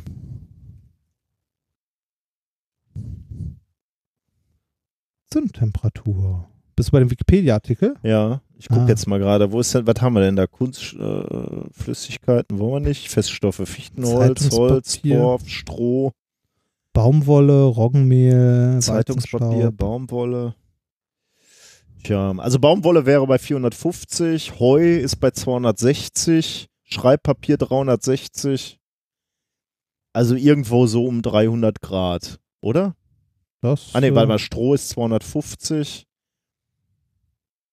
Weizenstaub 270, ja, aber viel weiter drunter kommst du. Kunststoffe, manche Kunststoffe bis 200. Also sagen wir mal, also 200 musst du da locker erreichen. Oh, kurz Das heißt, du machst da ernsthaft kurzzeitig 200 Grad? Zellulose. Also ich habe hier mal nach Zellulose geguckt. Ist Watte Zellulose? Weiß ich nicht. Ähm. Hm. Tja. Gut, ist jetzt äh, alte Männer googeln, ne? Ja, ja, das wieder, ist, ist, äh, wieder soweit. äh, Ähm, Ja. Okay, müssen wir nochmal recherchieren, aber äh, das finde ich, schon erstaunlich, dass du kurzzeitig so eine, so eine hohe Temperatur erzeugst. aus Zellstoff oder Bol Baumwollfasern. Also wenn es das ist, Zellulose, hat einen äh, Flammpunkt von 400 Grad. Also 440, nee, Aber- äh, warte mal, Zündtemperatur 232 Grad. Aber Baumwolle war ein bisschen weniger, ne? Hatte ich jetzt gerade hier gelesen. Baumwolle war ähm, doch noch 450, ja, doch auch hoch. Also irgendwo, sagen wir zwischen 200 und 400 Grad, irgendwo da in der Ecke. Und wir haben hier dünne Fäden, ne? Das ist ja auch immer nochmal Ja. vorteilhaft für, für das Entzünden von Dingen. Aber das ist echt Ja. super cool. Geil. Also das finde ich richtig geil. Ja, Danke ich, dir. Bitteschön. Also so Physik-Toys. Und wie gesagt, nächste Woche ist auch nochmal ein Highlight. Ist Wahnsinn. definitiv ein Highlight. Aber da muss ich nicht zwingend hier sein, das erklärt sich von selbst. das, äh, Das kann ich mir kaum vorstellen, aber ähm, warten wir mal ab. ja, Machen wir weiter mit Wissenschaft. Thema Nummer drei. sehr gerne. Äh, Thema Nummer drei lautet Vorfahren aus dem Urmeer. Ähm, wir machen eine weite Reise. Wir beide jetzt. Nein, wir alle. Mit, mit, mit den Hörer und Hörerinnen. Wir machen eine weite Reise und zwar in der Zeit zurück ins Ediakarium. Das ist eine Epoche. Habe ich Ähm, noch nie gehört. Ja. Wundert mich jetzt nicht. Ich auch nicht. Wir haben davon von sowas hier überhaupt keine Ahnung. Das Ediakarium äh, war ein Zeitraum zwischen 635 und 541 Millionen vor, vor 635 bis 541 Millionen Jahren. Nur noch mal so kurz zur Orientierung. Wie alt ist die Erde? 4,5 Milliarden Jahre etwa. Ah, Ne? okay. Ja, also, wir gehen also so 500 Millionen zurück. wann waren die Dinos? Die kamen danach. Okay, also wir sind, äh, wir sind vor den Dinos. wir sind noch vor den Dinos, genau. okay. Ähm, was ist das so für eine Zeit? Das, äh, das Beginn des Ediakariums ist durch das Ende der, der großen Eiszeit des Kryogeniums Gott, äh, gekennzeichnet. Aber Kryogenium ist geil, ne? das kann man sich eigentlich mal merken. Das Kryogenium ist das Ende der großen Eiszeit. Oder da war, war die große Eiszeit. Äh, passt ja vom Namen. Also, äh, also am Ende des Kryogeniums ähm, und entsprechend ist das Klima jetzt in diesem Ediakarium ähm, mild. Die Temperaturen gehen aufwärts, sagen wir mal. Ähm, wie sieht es auf der Erde aus zu dem Zeitpunkt? Anders als jetzt, denn wir wissen ja, dass die Kontinente sich bewegen und zu dem Zeitpunkt äh, ist Rodinia gerade in drei größere Kontinente zerfallen, nämlich in Laurentia, Baltica und hast sofort ein Lied im Kopf, ne? Nein, Laurentia, liebe Laurentia. Ja. Also in Laurentia, Baltica und Sibiria. Und es gibt noch den Großkontinent Gondwana. Ähm, also diese Kontinente gibt es gerade. Gondwana reicht vom Südpol bis weit über den Äquator äh, hinaus bis in die nördliche Hemisphäre. Laurentia und Baltica liegen in hohen südlichen Breiten und Sibiria äh, liegt etwas näher zum Äquator, etwa um den 30. Breitengrad, äh, aber auch noch auf der Südhalbkugel. Also Kontinente spielen sich alle so im Wesentlichen auf der Südhalbkugel ab, aber die Kontinente sehen noch deutlich anders aus als, ähm, als jetzt zu unserer Zeit. Ähm, über die Flora, also die Pflanzen im Ediakarium, ist so gut wie nichts bekannt. Ähm, man weiß aber, dass die Entwicklung zu höheren Pflanzen im Paläozoikum stattgefunden hat. Ähm, das heißt, man geht davon aus, dass hier im Ediakarium äh, vermutlich nur sehr mikroskopisches pflanzliches Leben zugegen war. Also sowas wie Rotalgen, gelbbraune Algen, Grünalgen, sowas. Also Algen. Man könnte sagen, es ist die Algenzeit. Hätte man auch sagen können, ja, aber hätte man halt nicht klingt so halt nicht so Namen geil, gehabt, ne? Ja, ja. Das, Also bleiben wir bei Ediakarium. Trotzdem, jetzt könnte man sagen, so insgesamt etwas ernüchternd so, weil man, man wird ja gerne mal so sehen, wie es da ausgesehen hat. Ne? Also diese Kontinente, die dann offensichtlich relativ kahl aussahen, weil es halt noch keine Pflanzen gab. Aber trotzdem fürs Leben ein inter- interessanter Zeitraum, denn während dieser Zeit fand der Ursprung ähm, des mehrzelligen tierischen Lebens statt. ah, Ähm, also von, von so Einzellern hin zu, Mehrzellern. komple ja, zu Komplexen. komplexen Genau. Ja. oder komplexeren, okay, ja. Und zwar ist. Oh, scheiße. Mein Bier perlt über. Ah, oh, nee. Was machen wir jetzt? was zum Wischen holen oder es ignorieren. Aber, Hast du da Taschentücher liegen? Kannst du äh, oh mal ja, habe ich, habe ich, habe ich. Bitte Danke. schön. Ah, nehm, nehmen wir das jetzt hier alles auf, ne? Ja, das ist Podcast Live. Das ist. Das ist, das, das ist die harte Welt des Podcasts. Das perlt aber auch. Über, überschäumendes Bier. Das, Bis jetzt war es eine gute Sendung, ne, muss ich sagen. ja, aber jetzt schwächen ja, jetzt ist so egal. bisschen. Ja, jetzt, jetzt vorbei, ne? Wer Bier verschenkt, gehört. Ah. So. Ist Klebt fast es auch? Ja, malziges Bier. Das Mm. klebt so ein bisschen. In dem Zusammenhang Ja. wurde äh, ein Kommentar wurde von mir falsch verstanden in der letzten Sendung. Es klang wohl so, als würde meine Frau meinen Schreibtisch abputzen und reinigen. Das stimmt natürlich nicht. Echt, kam das so rüber? Ja, das war ein Kommentar in unserer Folge. Äh, irgendjemand, irgendjemand hatte mir auch auf Twitter irgendwas zum Schreibtisch und Putzen oder so geschrieben. Bist du sicher, dass du das warst, der da was gesagt hat? Ja, Oder? da war ein Kommentar im, äh, in Im unserem Blog? Blog, war das. den und da, da schrieb, nee, ein, ja, weiß ich nicht. Ah, Äh, schrieb einer, ich hätte, äh, ich hätte irgendwie so was gesagt wie, äh, meine Frau putzt meinen Schreibtisch oder hat ihn nicht geputzt, ich weiß nicht mehr genau, aber das war missverständlich. Natürlich nicht. Gut, ähm, so, jetzt sind wir wieder da. Äh, also interessanter Zeitraum, weil wir be bewegen uns von, von äh, Einzellerleben plötzlich zu mehrzelligem tierischen Leben. ja.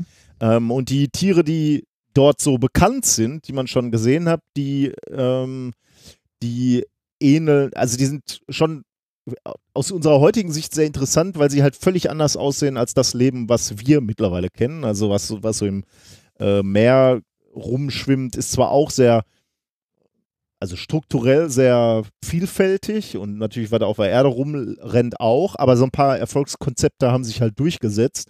Und wenn man jetzt so weit in der Zeit zurückgeht, äh, sieht man halt auch Lebewesen, die wirklich anders aussehen, bizarr aussehen. Ah, ja weil da eben noch andere Konzepte verfolgt wurden, weil natürlich auch die Lebensbedingungen andere völlig Bedingungen andere, waren, ne? genau, ja. Ja. Also ist nicht, nicht erstaunlich, dass die, äh, dass die anders ausgesehen haben. Und eins dieser ähm, sehr, sehr, sehr mysteriös aussehenden ähm, Wesen ist ein Wesen, über das ich jetzt sprechen möchte, ist Dickinsonia. Und Dickinsonia ist ein 1,40 Meter, also wirklich, wir reden hier über ein großes Geschöpf, ne? 1,40 Meter großes, ovales Wesen. Also, es sieht eigentlich aus wie so ein Pfannkuchen, flach, 1,40 Meter Durchmesser. Äh, und man sieht feine Rippen, die so, also es sieht so ein bisschen aus, als hätte es einen Rücken und von diesem Rücken gehen feine. Reden wir von etwas Fischartigen, also im Wasser lebend oder? Wasser, ja, aber fischartig ist äh, genau die Frage, oder also äh, von Fischen sind wir weit entfernt, ne? Aber okay. äh, äh das, das, Besondere an diesem Wesen ist nämlich, ähm, du findest keinen Kopf, du findest keine Organe, und wenn ich jetzt sage, du findest keine, die siehst du nicht in Fossilien. Ne? Ja, wir haben ja so ein ja, Tier noch nie gesehen, ja. aber wir, wir kennen Fossilien davon.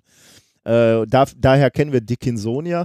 Aber in diesen Fossilien sehen wir kein, keine Köpf, äh, also keinen Kopf, wir sehen keine inneren Organe und wir sehen keine Gliedmaßen. Also man kann nicht mal ein Vorne und Hinten ausmachen, oder? Kein Vorne und Hinten. Ähm, Hast du ein Bild zu dem Ding?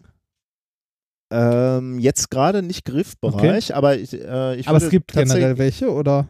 Ja. Also die haben ein Fossil davon gefunden. Ja. Warte, ich möchte dir das mal wirklich tatsächlich gerade zeigen. Dann kannst du nämlich auch nochmal eben ähm, nochmal beschreiben, was du siehst. Ja. So sieht's aus. Okay. Also, das, das sind halt so Fossilien, wo du, also man könnte das meinen, dass es so ein Rückgrat hat und von da gehen so ja. Vigreten Sachen, aber bis zum Rand äh, aus, ne? Äh, hier sieht es halt nochmal so ein bisschen anders aus. Da fehlt so ein, so ein Rückgrat, aber die Linien gehen halt so über den ganzen Körper.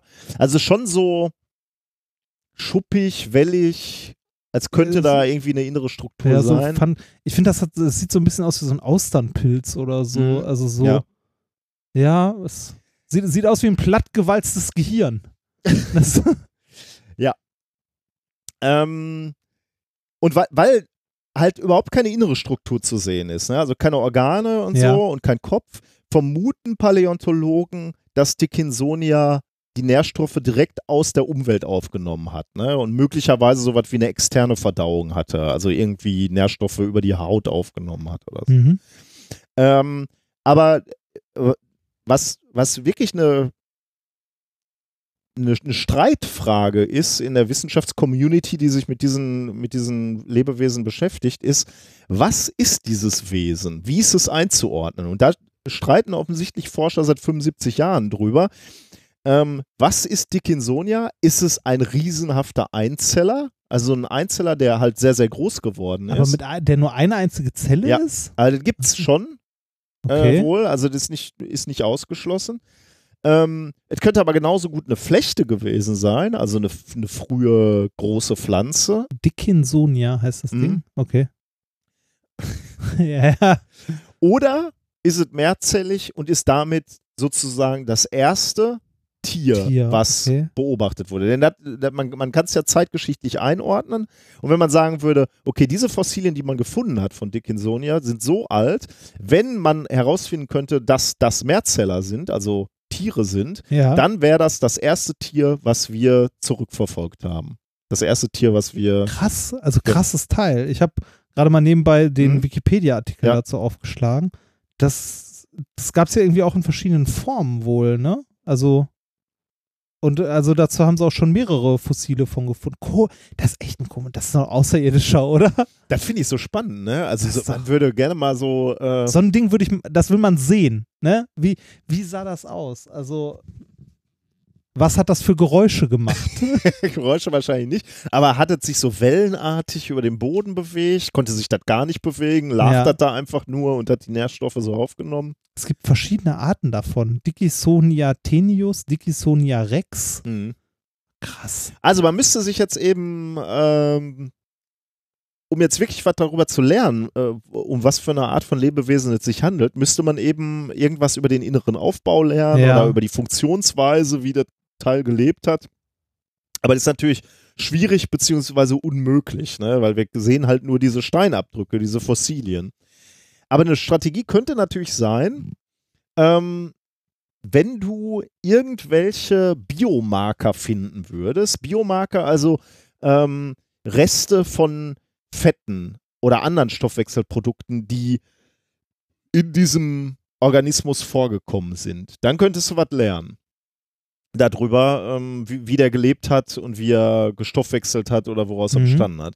Problem ist aber natürlich, äh, du musst erstmal Dickinsonia-Fossilien finden und dann musst du Fossilien finden, in denen noch organisches Material enthalten ist. Und das ist meistens schwierig, weil äh, nicht, nicht zuletzt aufgrund des Alters dieser Fossilien heißt es halt, äh, dass die aus großen Tiefen kommen müssen. Ne? Oder die, die sind äh, relativ hohen, hoher Hitze ausgesetzt worden, hohem Druck, starker Verwitterung. Also alles Bedingungen, äh, die, die aus diesem Alter resultieren, die einfach ungünstig sind, um, um wirklich Ja. noch organische Reste zu finden, äh, weil das halt alles äh, ja im Prinzip verbrannt ist, ne? also äh, vergangen ist. Ähm, und um diese Suche oder, oder nach dieser Lösung des Problems äh, handelt das Paper, was ich vorstellen möchte. Das äh, Paper nennt sich Ancient Steroids Establish the Eddie Caron Fossil Dickinsonia as one of the earliest animals. Da ist da die Lösung leider schon gegeben, stelle ich gerade fest. Ja, das, Spoiler. Äh, äh, vom 21. September diesen Jahres äh, Science Magazine, also Ja. wirklich äh, top Das- veröffentlicht.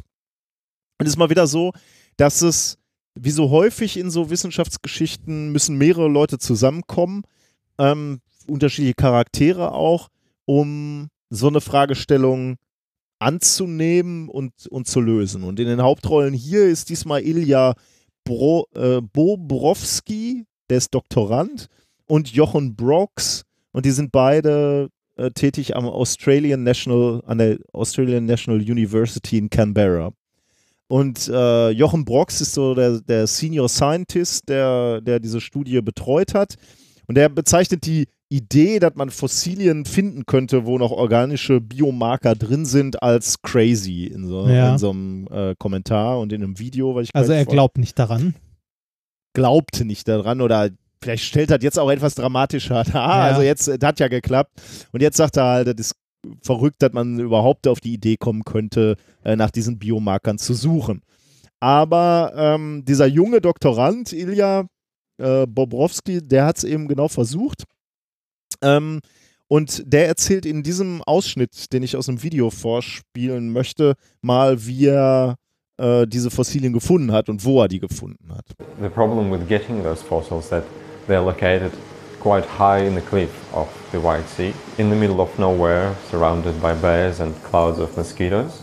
So to get them, we had to go down from the top of the cliff on the ropes and then try to dig out huge blocks of sandstone until we actually found organically preserved Ediacarobiota fossils. Looking at molecules in these ancient organisms is a game changer. Paleontologists exclusively look at the structure, at the morphology of organisms, of fossils. Looking for molecules inside these organisms is entirely new and gives us completely different and complementary information. ANU has one of the most sensitive machines for analyzing biomarkers. We brought samples of the Ediacarobiota to the ANU. There's a good chance if I've done that anywhere else in the world that just wouldn't work, but here we were able to get the signal. Well, when Ilya showed me the results, I just couldn't believe it. I also immediately saw the significance. It was completely clear. The results are black and white. There's nothing to interpret. Also ganz klare Ergebnisse. Ähm, Was genau haben die da jetzt gefunden dann ja, die, dabei? äh, dieser äh, Ilja, der war in, äh, an irgend so, so hohen Klippen an der Küste des Weißen Meeres im arktischen Russland tätig. 60 bis 100 Meter hohe Klippe. Äh, der, die haben sich da abgeseilt und haben dann äh, Steine da rausgekloppt und die Steine sich nachher dann angeguckt und dann festgestellt, dass da eben diese Fossilien drin sind. Und genau dort haben sie eben äh, so Dickinsonia-Exemplare gefunden, 558 Millionen Jahre alt. Ähm, und da in diesen Abdrücken, in diesen Fossilien haben sie eben organische Materialien äh, gefunden, Reste. Ich denke, das war schon ziemlicher Zufallsfund. Also die haben die Dinger da rausgekloppt, haben sich die, haben die präpariert, haben sie sich angeguckt und haben gesagt, okay, hier scheint noch irgendwie, ja, man kann, man kann fast sagen. Dreck, Dreck Okay. drin zu hängen, den sie nicht einordnen konnten. Also Dreck, Mhm. der anders aussieht. Also kein Lehm oder keine Steine, sondern ähm, irgendein anderes Zeug. Und ich glaube, das ist ein ziemlicher Zufall. Dann ist er, glaube ich, zurückgegangen. Vielleicht tue ich Ihnen jetzt Unrecht, aber ich, vielleicht, ich, ich verkläre es vielleicht auch so ein bisschen romantisch. Die sind dann zurück zu ihrer Heimatuniversität gegangen und haben da dann jemanden gefunden. Weil ich meine, dieser, dieser Student ist Doktorand, der sucht Fossilien. Der geht ja erstmal nicht davon aus, der, der guckt sich Steine an. Der geht jetzt Ja. erstmal nicht davon aus, dass er Biomarker findet, Ja, Biomaterialien. ja. Und wahrscheinlich Das- hat er nicht mal Ahnung davon. Kommt jetzt aber zurück und sieht, da ist was dran, was komisch aussieht. Ähm, und geht dann zu einem Experten, und das ist dieser Jochen Brox. Der hat nämlich ein Gaschromatographie-Massenspektrometer. Was macht man da? Man schmeißt da eine Probe rein, man heizt die auf ähm, und guckt einfach sich an, was dann da rausverdampft. Und dann Ja. guckt man, was, das, was da rausverdampft, guckt man sich dann mit dem Mass Massenspektrometer an, haben wir heute auch schon mal drüber gesprochen. Also welche, welche Moleküle kommen da raus, wie schwer sind die und darüber kann man natürlich lernen, was das für ein Zeug ist. Ja. Und da, genau das haben die gemacht. Und ich denke, das ist tatsächlich in gewisser Weise ein Zufall. Korrigiert mich, wenn jetzt hier irgendein Paläontologe ist, der sich auskennt mit, mit Fossilien. Möglicherweise sucht man in Fossilien immer nach äh, Biomarkern. Ich habe keine Ahnung, aber ich glaube, das ist eher, ähm, eher die Ausnahme und, und war wirklich so ein Lucky Shot. Und sie haben hier herausgefunden, haben sich diese Probe angeguckt eben in diesem Gaschromatographie-Massenspektrometer und haben festgestellt, dass die Biomarker, die sie da extrahieren konnten, aus 93% Cholesterin-ähnlichen Molekülverbindungen bestehen. Und das ist halt sehr, sehr typisch für tierische Lebensformen. Und deswegen kommen sie zu, hier zu dem Ergebnis, dass Dickinsonia ein mehrzelliges Tier war. Ähm, nur 1,8% der organischen Reste, die sie da gesehen haben, äh, bestanden aus Ergosteroiden. Ähm, das wäre typisch für Pilze und Flechten. Ähm, und auch die für Einzeller typischen Moleka Molekülmischungen haben dort gefehlt. Also Sie sehen keine Hinweise auf Einzeller, Sie sehen keine oder wenig Hinweise auf Pilze und Flechten, aber Sie sehen überwältigende Anzahl äh, von Molekülen, die auf Cholesterin schließen lassen, was bedeutet, oder Cholesterin-ähnliche Moleküle, was darauf hindeutet, dass es, ähm, dass es mehrzelliges Leben war, also ein Mhm. Tier. Also nach allem, was wir über das Leben wissen, würde man sagen, das war ein Tier. Wenn wir sagen, wenn, wenn man sowas auf dem Mars finden würde, wäre die Schlagzeile, ne, wäre wär die Schlagzeile äh. Invasion vom Mars. Ja, natürlich. Ne, das- genau. Okay, ja. Und da hier jetzt das erste ähm, Tier ist, können wir also sagen, haben wir da einen Uropa gefunden, sozusagen. Also unser aller Vorläufer ist Dickinsonia. Das ist der, der aus dem Paradies rausgeworfen wurde. das ist Kurz vor Feigenblatt, genau. Ja. Ja, der ist das.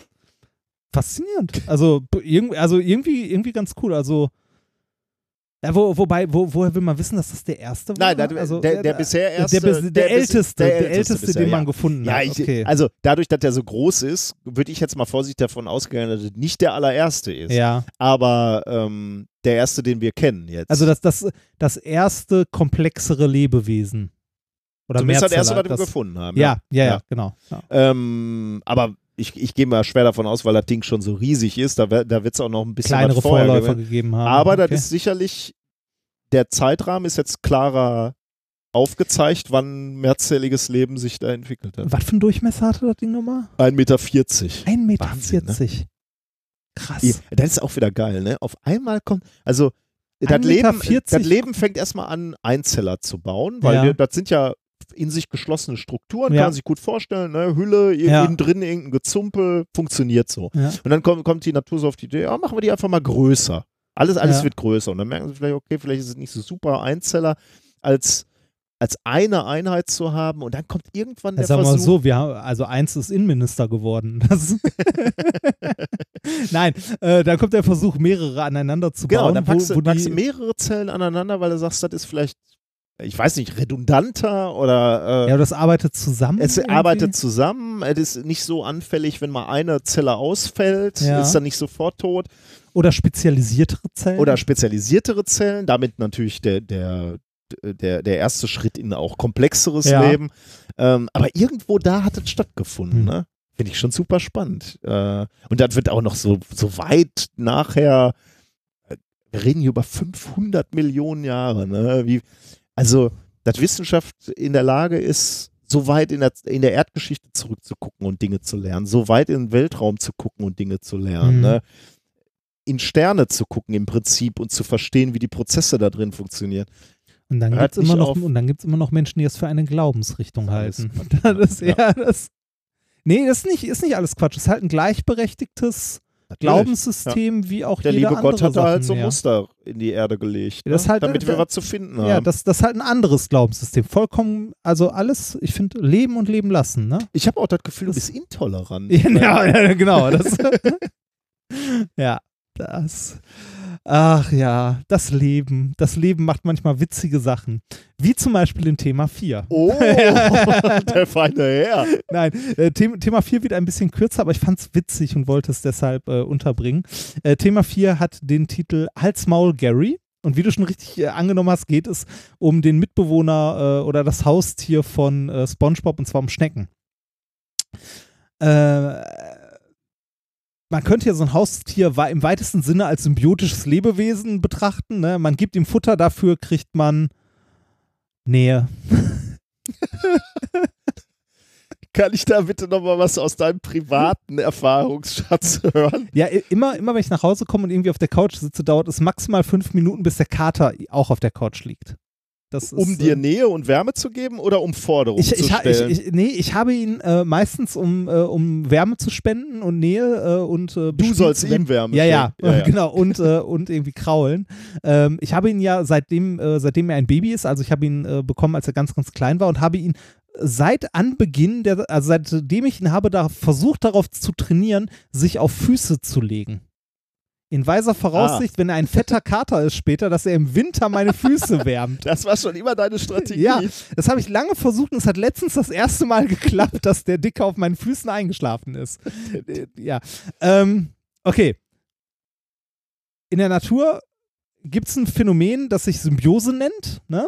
dass zwei Lebewesen äh, zusammenleben und beide davon einen Vorteil haben. Mhm. Ne? Also so ein, ne, so ein Geben und Nehmen. Beispiel dafür der Clownfisch und die Anemone. Ne? Die, also der Clownfisch versteckt sich in der Anemone und äh, wird von ihr beschützt und dafür putzt er die, glaube ich, oder Die so. gemeine Ehe. Äh, Ich wollte gerade sagen, ne? Ich habe ja auch noch als äh, Beispiel die Ehe, die Studenten-WG, ne? die, äh, ne? Ähm, man, man, kann, man kann so Symbiosen verschiedene Arten ähm, unterteilen. Wenn man, ich habe mal ein bisschen Wikipedia-Artikel rumgelesen, irgendwie äh, nach Ort, also ob man örtlich irgendwie zusammenlebt, also ob Lebewesen örtlich zusammenlesen. Man kann es unterscheiden am Grad der Abhängigkeit. Ne? Also ähm, eine Unterscheidungsmöglichkeit vieler Symbioseformen ergibt sich aus dem Grad der wechselseitigen Ah. Abhängigkeit Also. der beteiligten Arten.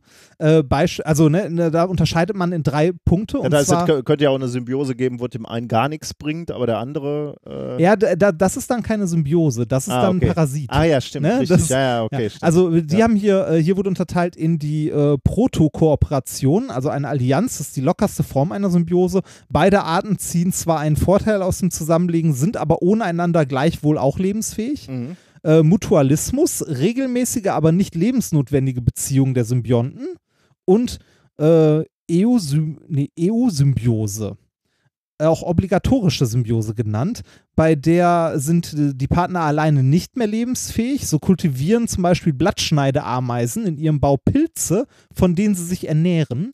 Der Pilz wiederum äh, kann durch die Ameisen äh, sich halt vermehren und sich ausbreiten. Mhm. Also ne, so ein ne, gegenseitiges äh, Geben. Ein weiteres Beispiel, äh, Symbiose zum Schutz vor Fressfeinden. Äh, ein Beispiel dafür wäre die Symbiose äh, von äh, Ameisen und Blattläusen. Ja, ja, okay, Ne, den genau, kennt man die, auch. Ja. Genau, die kennt man ja. auch. Die Ameisen äh, geben den Blattläusen Schutz vor Feinden, also vor Fressfeinden und so. Und im Gegenzug lassen sich die, Ame äh, lassen sich die Blattläuse von den Ameisen melken. Mhm. Ne, also geben halt so, so Sirupartiges ab. Man kann quasi sagen, die Ameisen sind die Luden des Waldes. ne? Unter, unter dem Pilzpaten.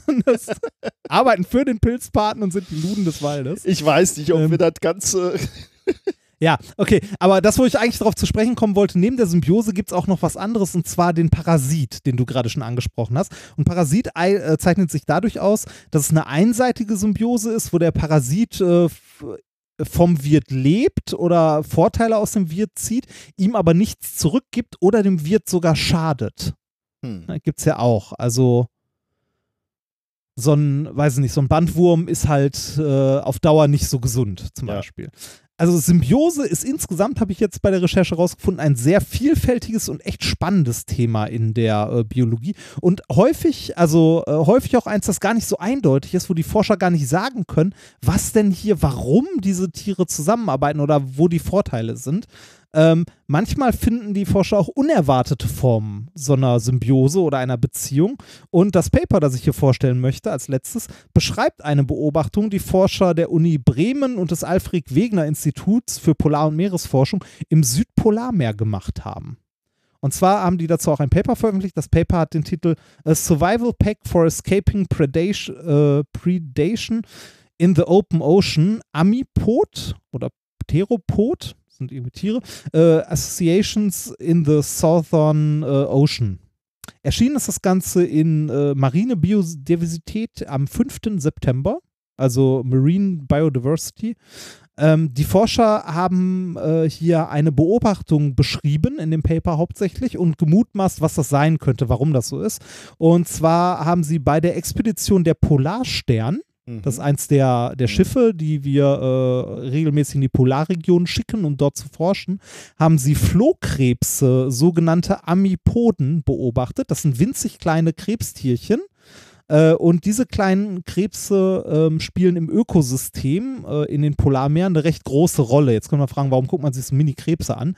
Äh, die Mini-Krebse äh, spielen eine Rolle als Futter für Fische, für wieder größere Tiere, für Vögel. Ist das nicht Krill und so weiter. oder so? Ja, genau. Krill- Ich weiß nicht, ob die Teil von Krill sind, ob Krill so ein Überbegriff ist, Ah, das okay. müsste ich jetzt Ja, googeln. ja, okay. Aber ne, diese kleinen Krebschen äh, spielen halt eine wichtige Rolle in der, äh, in der Nahrungskette halt als Nahrung. Ja.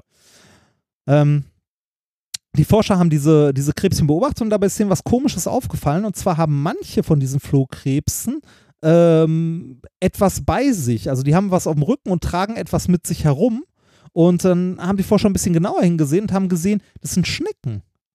Manche von diesen Flohkrebsen, von diesen winzig kleinen Flohkrebsen, tragen noch kleinere Schnecken mit sich herum auf dem Rücken. Ist ja Und, süß. und zwar so Flügelschnecken. Ja, habe ich auch erst gedacht, so, ach, ist ja süß, ne? Aber jetzt kommt gleich, jetzt kommt Oh gleich Gott. wieder, ne? Jetzt kommt gleich wieder, warum und wie, ne? Ähm, warum? Warum machen die das? Äh, diese Schnecken produzieren einen chemischen Cocktail, der sie für Fess, äh, Fressfeinde unattraktiv macht. Also die schmecken nicht, kurz gesagt, und äh, schrecken durch diesen chemischen Cocktail Feinde ab, äh, wodurch diese Schnecken nicht gefressen werden. Äh, wer, wer macht den, äh, diesen äh, Die Schnecke. Die Schnecke, macht den. Genau, okay. die Schnecke produziert einen, äh, Okay. einen chemischen Cocktail, der sie unattraktiv als Beute macht. Okay. Also, ne, da, die bekommen nicht, den Ja. Fischen nicht und so Ja. weiter.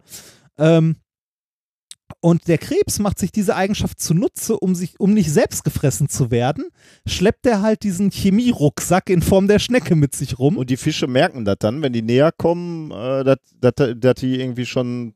Die riechen das auf Distanz schon, dass die Ähm, ungenießbar sind. ja, sagen wir so, man konnte beobachten, wie größere Fische äh, diese Kombi gefressen haben, ne, von äh, Schnecke und, äh, und Krebschen, und die sofort wieder ausgespuckt Hm, haben. Okay. Und ähm, bei, äh, ja, bei, bei weiteren Untersuchungen hat man wohl gesehen, dass junge Fische recht schnell lernen, dass die Schnecken halt äh, kein, also nicht fressbar sind und äh, die dann äh, im späteren Verlauf ihres Lebens die auch nicht mehr fressen. Mhm. Weil halt eklig. Und das macht sich der Krebs zunutze und äh, hat halt diese Schnecke mit dabei. Und weil die Schnecke so stinkt, quasi, also chemisch, äh, Ja, ja. chemisch ungenießbar ist, wird er halt auch nicht gefressen. Und äh, die Forscher konnten beobachten, dass ähm, es jetzt keine Symbiose ist zwischen einer bestimmten Schneckenart und den äh, Krebsen, sondern äh, die haben diese Krebsart in Küstengewässern beobachtet und haben dort gesehen, dass ein Großteil dieser äh, Krebse diese Schneckenart dabei hatte, also diese äh, Flügelschnecken. Und die haben sich das Ganze noch auf dem offenen Meer angeguckt und haben dort gesehen, dass, die, dass dort diese kleinen Krebse auch Schnecken dabei haben, aber teilweise andere Arten. Äh, und zwar äh, Ruderschnecken, die aber auch, äh, also die sie aus dem gleichen Prinzip dabei haben, weil die halt äh, nicht gefressen werden. Also die machen sich die, äh, also in dieser Beziehung ist der Vorteil für den Krebs, äh, dass er nicht gefressen wird, weil die Schnecke diesen Chemiecocktail Mhm. absondert die ganze Zeit. Jetzt könnte man natürlich, ähm, äh, um zum Schluss des Themas zu kommen, fragen, also bei, ist das eine Symbiose, ne? Also was, was hat die Schnecke davon? Die Antwort ist wahrscheinlich nichts. Also sie konnten nichts finden, was die Schnecke davon hat. Weder, äh, weder irgendwie ähm, Fortbewegung, weil äh, bei den äh, Schnecken in Küstennähe hatten die Schnecken dabei, die halt auch in Küstennähe leben und auf dem Meer hatten die Schnecken dabei, die schwimmen konnten. Also die Schnecke kann sich jetzt nicht deutlich besser bewegen, dadurch, dass der Krebs sie mitnimmt. Äh, es ist sogar eher so, dass die Schnecke dadurch noch einen Nachteil hat, weil der Krebs die Schnecke die ganze Zeit mit seinen, äh, mit seinen Ärmchen festhält und sie dabei beim Fressen behindert. Also die Schnecke kann dadurch sogar weniger und schlechter fressen, dadurch, dass der Krebs sie die ganze Zeit dabei hat. Aber Und- es ist nicht so, dass die Schnecke die ganze Zeit weg will und der Krebs hält die krampfhaft fest. Doch, Doch. das ist so. Die Schnecke, hat kein, die, die, die Schnecke hat eigentlich keinen Grund, bei dem Krebs zu bleiben, weil sie nichts davon hat. Aber die äh, Forscher haben beobachtet, dass diese Krebse sich halt irgendwo eine Schnecke holen und die mitnehmen. Und die Vermutung, die Vermutung ist jetzt, also soweit die es bis jetzt untersucht haben, dass die Schnecke nichts davon hat, sondern die werden entführt. Ich sehe Comics auf uns zukommen. Das ist großartig, oder? Ich sehe Das, da, daher der Titel Gary halt's Maul. ich glaube, wir kriegen wieder Bilder geschickt. Schneckengewalt, äh, Krebsgewalt. Krebsgewalt gegen Schnecken. Ist witzig irgendwie, oder? Nee, ich finde es dramatisch. Also, das ist eine sehr, das ist auch eine einseitige Symbiose, die aber kein Parasit ist, sondern es ist eher so, weiß ich nicht. Wie könnte man das, wie könnte man das beschreiben? Ist schon grausam, ne? Das ist so, als ob Einfach du, mal so eine das, das, das ist so, als ob du irgendwie am Köln Hauptbahnhof oder Essen Hauptbahnhof stehst und dir jemand äh, mit einer Bahnkomfortkarte suchst, dir den nimmst und den in die Lounge zerrst, damit du mit in die DB-Lounge gehen kannst. Genau. Ja, ja Ich das, sehe jetzt, me- meine Tochter hat äh, für den Kindergarten so einen süßen Rucksack äh, in Käferform. ne? Ich sehe das jetzt irgendwie in völlig neuem Bild, wenn die morgen diesen Rucksack nimmt und in den Kindergarten geht. Ach, schnappt die sich auch so einen symbiotischen Käfer. Ja, wie dramatisch. Ja, ist aber witzig, oder? Ich fand's witzig. Die, die armen Schnecken. Ja, wa- was so in der Natur, ne? Die werden benutzt. Tja. Ja. Der Pilzpate kriegt Konkurrenz. Ja. Ja, gut. Genau, vom Ameisenblut ne? und vom, was ist das, der Krebskidnapper? Oder? Ich weiß nicht, was ich dazu sagen soll.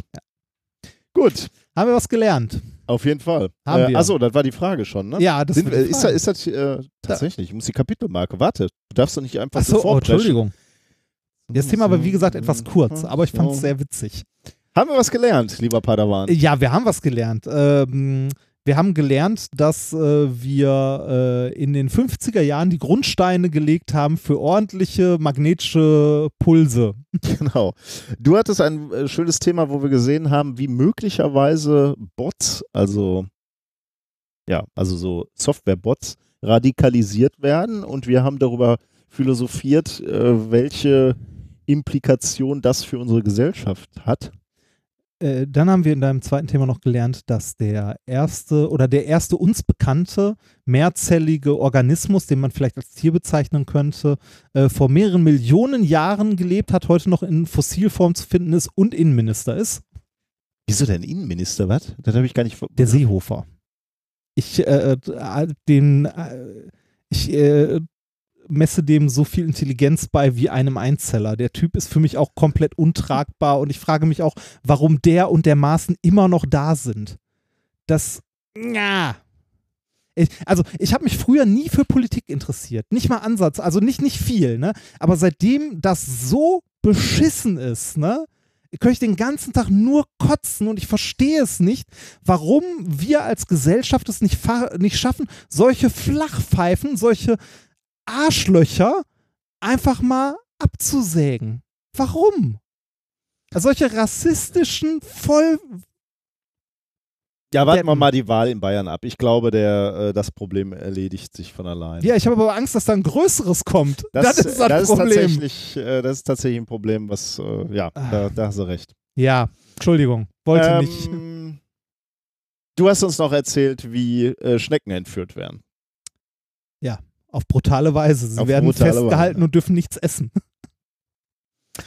Ähm, neben Spenden habt ihr uns auch noch anders unterstützt, nämlich durch unsere Affiliate-Links von den Produkten, die wir ähm, hier Gerne vorstellen. vorstellen und hier benutzt haben und dann als Affiliate-Links in unsere Shownotes äh, packen. Ähm, was dieses Mal gekauft wurde, besonders gerne, ähm, und was ich, womit ich wieder nicht umgehen kann, und du kannst mir das vielleicht mal erklären, ist die, äh, ist ein Buch, ein Fotoband, Dark Stock Photos, Ja. Fucked Up Photography for a Messed Up World. Man muss dazu sagen, da, dazu gibt es auch einen Twitter-Account. Der Twitter-Account heißt Darkstock Photos. Und ähm, der war mir schon bekannt, dem folge ich auch schon etwas länger. Ich weiß ehrlich gesagt auch nicht so genau, warum ich dem folge, weil es mich eigentlich immer nur verstört. Und jetzt habe ich eben gesehen, es gibt diesen Fotoband, wo die Bilder, die von dem Twitter-Account auch ähm, verbreitet werden, auch in, in gedruckter Form erhältlich sind. Und da sind halt Bilder drin, die verstören, wie zum Beispiel eine alte Frau, die auf einem Fahrradergometer offensichtlich gestorben ist. Ähm, ein Mann, der eine Treppe runterfällt, so unglaublich theatralisch. Das, äh, genau, es, es, es sind halt Stockfotos, die richtig. Äh, man fragt sich, wo werden die benutzt? benutzt, ne? Also, wo zur Hölle werden die benutzt? also so ganz komische Stockfotos. Und ich weiß nicht, also möglicherweise ist das so, so eine ähnliche Produktklasse wie, du hast doch mal dieses Penisbuch verschenkt immer gerne, ne? Wie hieß das nochmal? Äh, nee, ich habe verschiedene Bücher verschenkt. Einmal das Penistheater. Ah nee, das meinte ich Das nicht. Penistheater Ja. ist ein äh, Pappbilderbuch mit äh, Motiven, die alle ein Loch in der Mitte haben und ergänzt werden können. Das ist das Penistheater. Durch Körperteile. Durch Körperteile. Ist, ist ein witziges Buch. Meinst du ernsthaft, dass mal irgendeiner. Ich möchte es gar nicht. wissen. nee, aber das meinte ich nicht. Aber es gab eine. Achso, diese. Bilder, dieses, zu denen sie nicht masturbieren sollen. Genau. Das steht bei mir auf dem Klo. ich finde das immer noch witzig. ich, ich finde ja, man, äh, es müsste bei Amazon eine Produktkategorie ironisch geben. Ja, ja. Ähm, so, da, kann dann sowas rein wie der Wasserwirbler von letztem Mal. Ne? Das würde mich irgendwie beruhigen, äh, weil ich dann halt wüsste, dass das alles nicht so ernst genommen äh, werden muss. Ich stelle gerade fest, ich habe äh, den Link gar nicht in die Shownotes gepackt. Warum eigentlich nicht? Ähm, für dieses Buch. Äh, das müssen wir noch nachholen. Das muss ich gerade mal machen, weil das nämlich auch lustig. Ähm, da sind noch lustige Kommentare bei zu diesem Buch. Ich gucke mal gerade, ob ich die auf die Schnelle finde. Finde ich leider jetzt nicht, glaube ich. Hm. Muss mal eben deutsches Amazon. Sag mal was Lustiges, Badawan. Ein lustiges Buch oder was möchtest du? Ne, irgendwas. Damit, Irgendwas Lustiges. nur damit. Äh, Nur damit keine Stille auf. Genau. Wa wa warum muss das denn jetzt sein?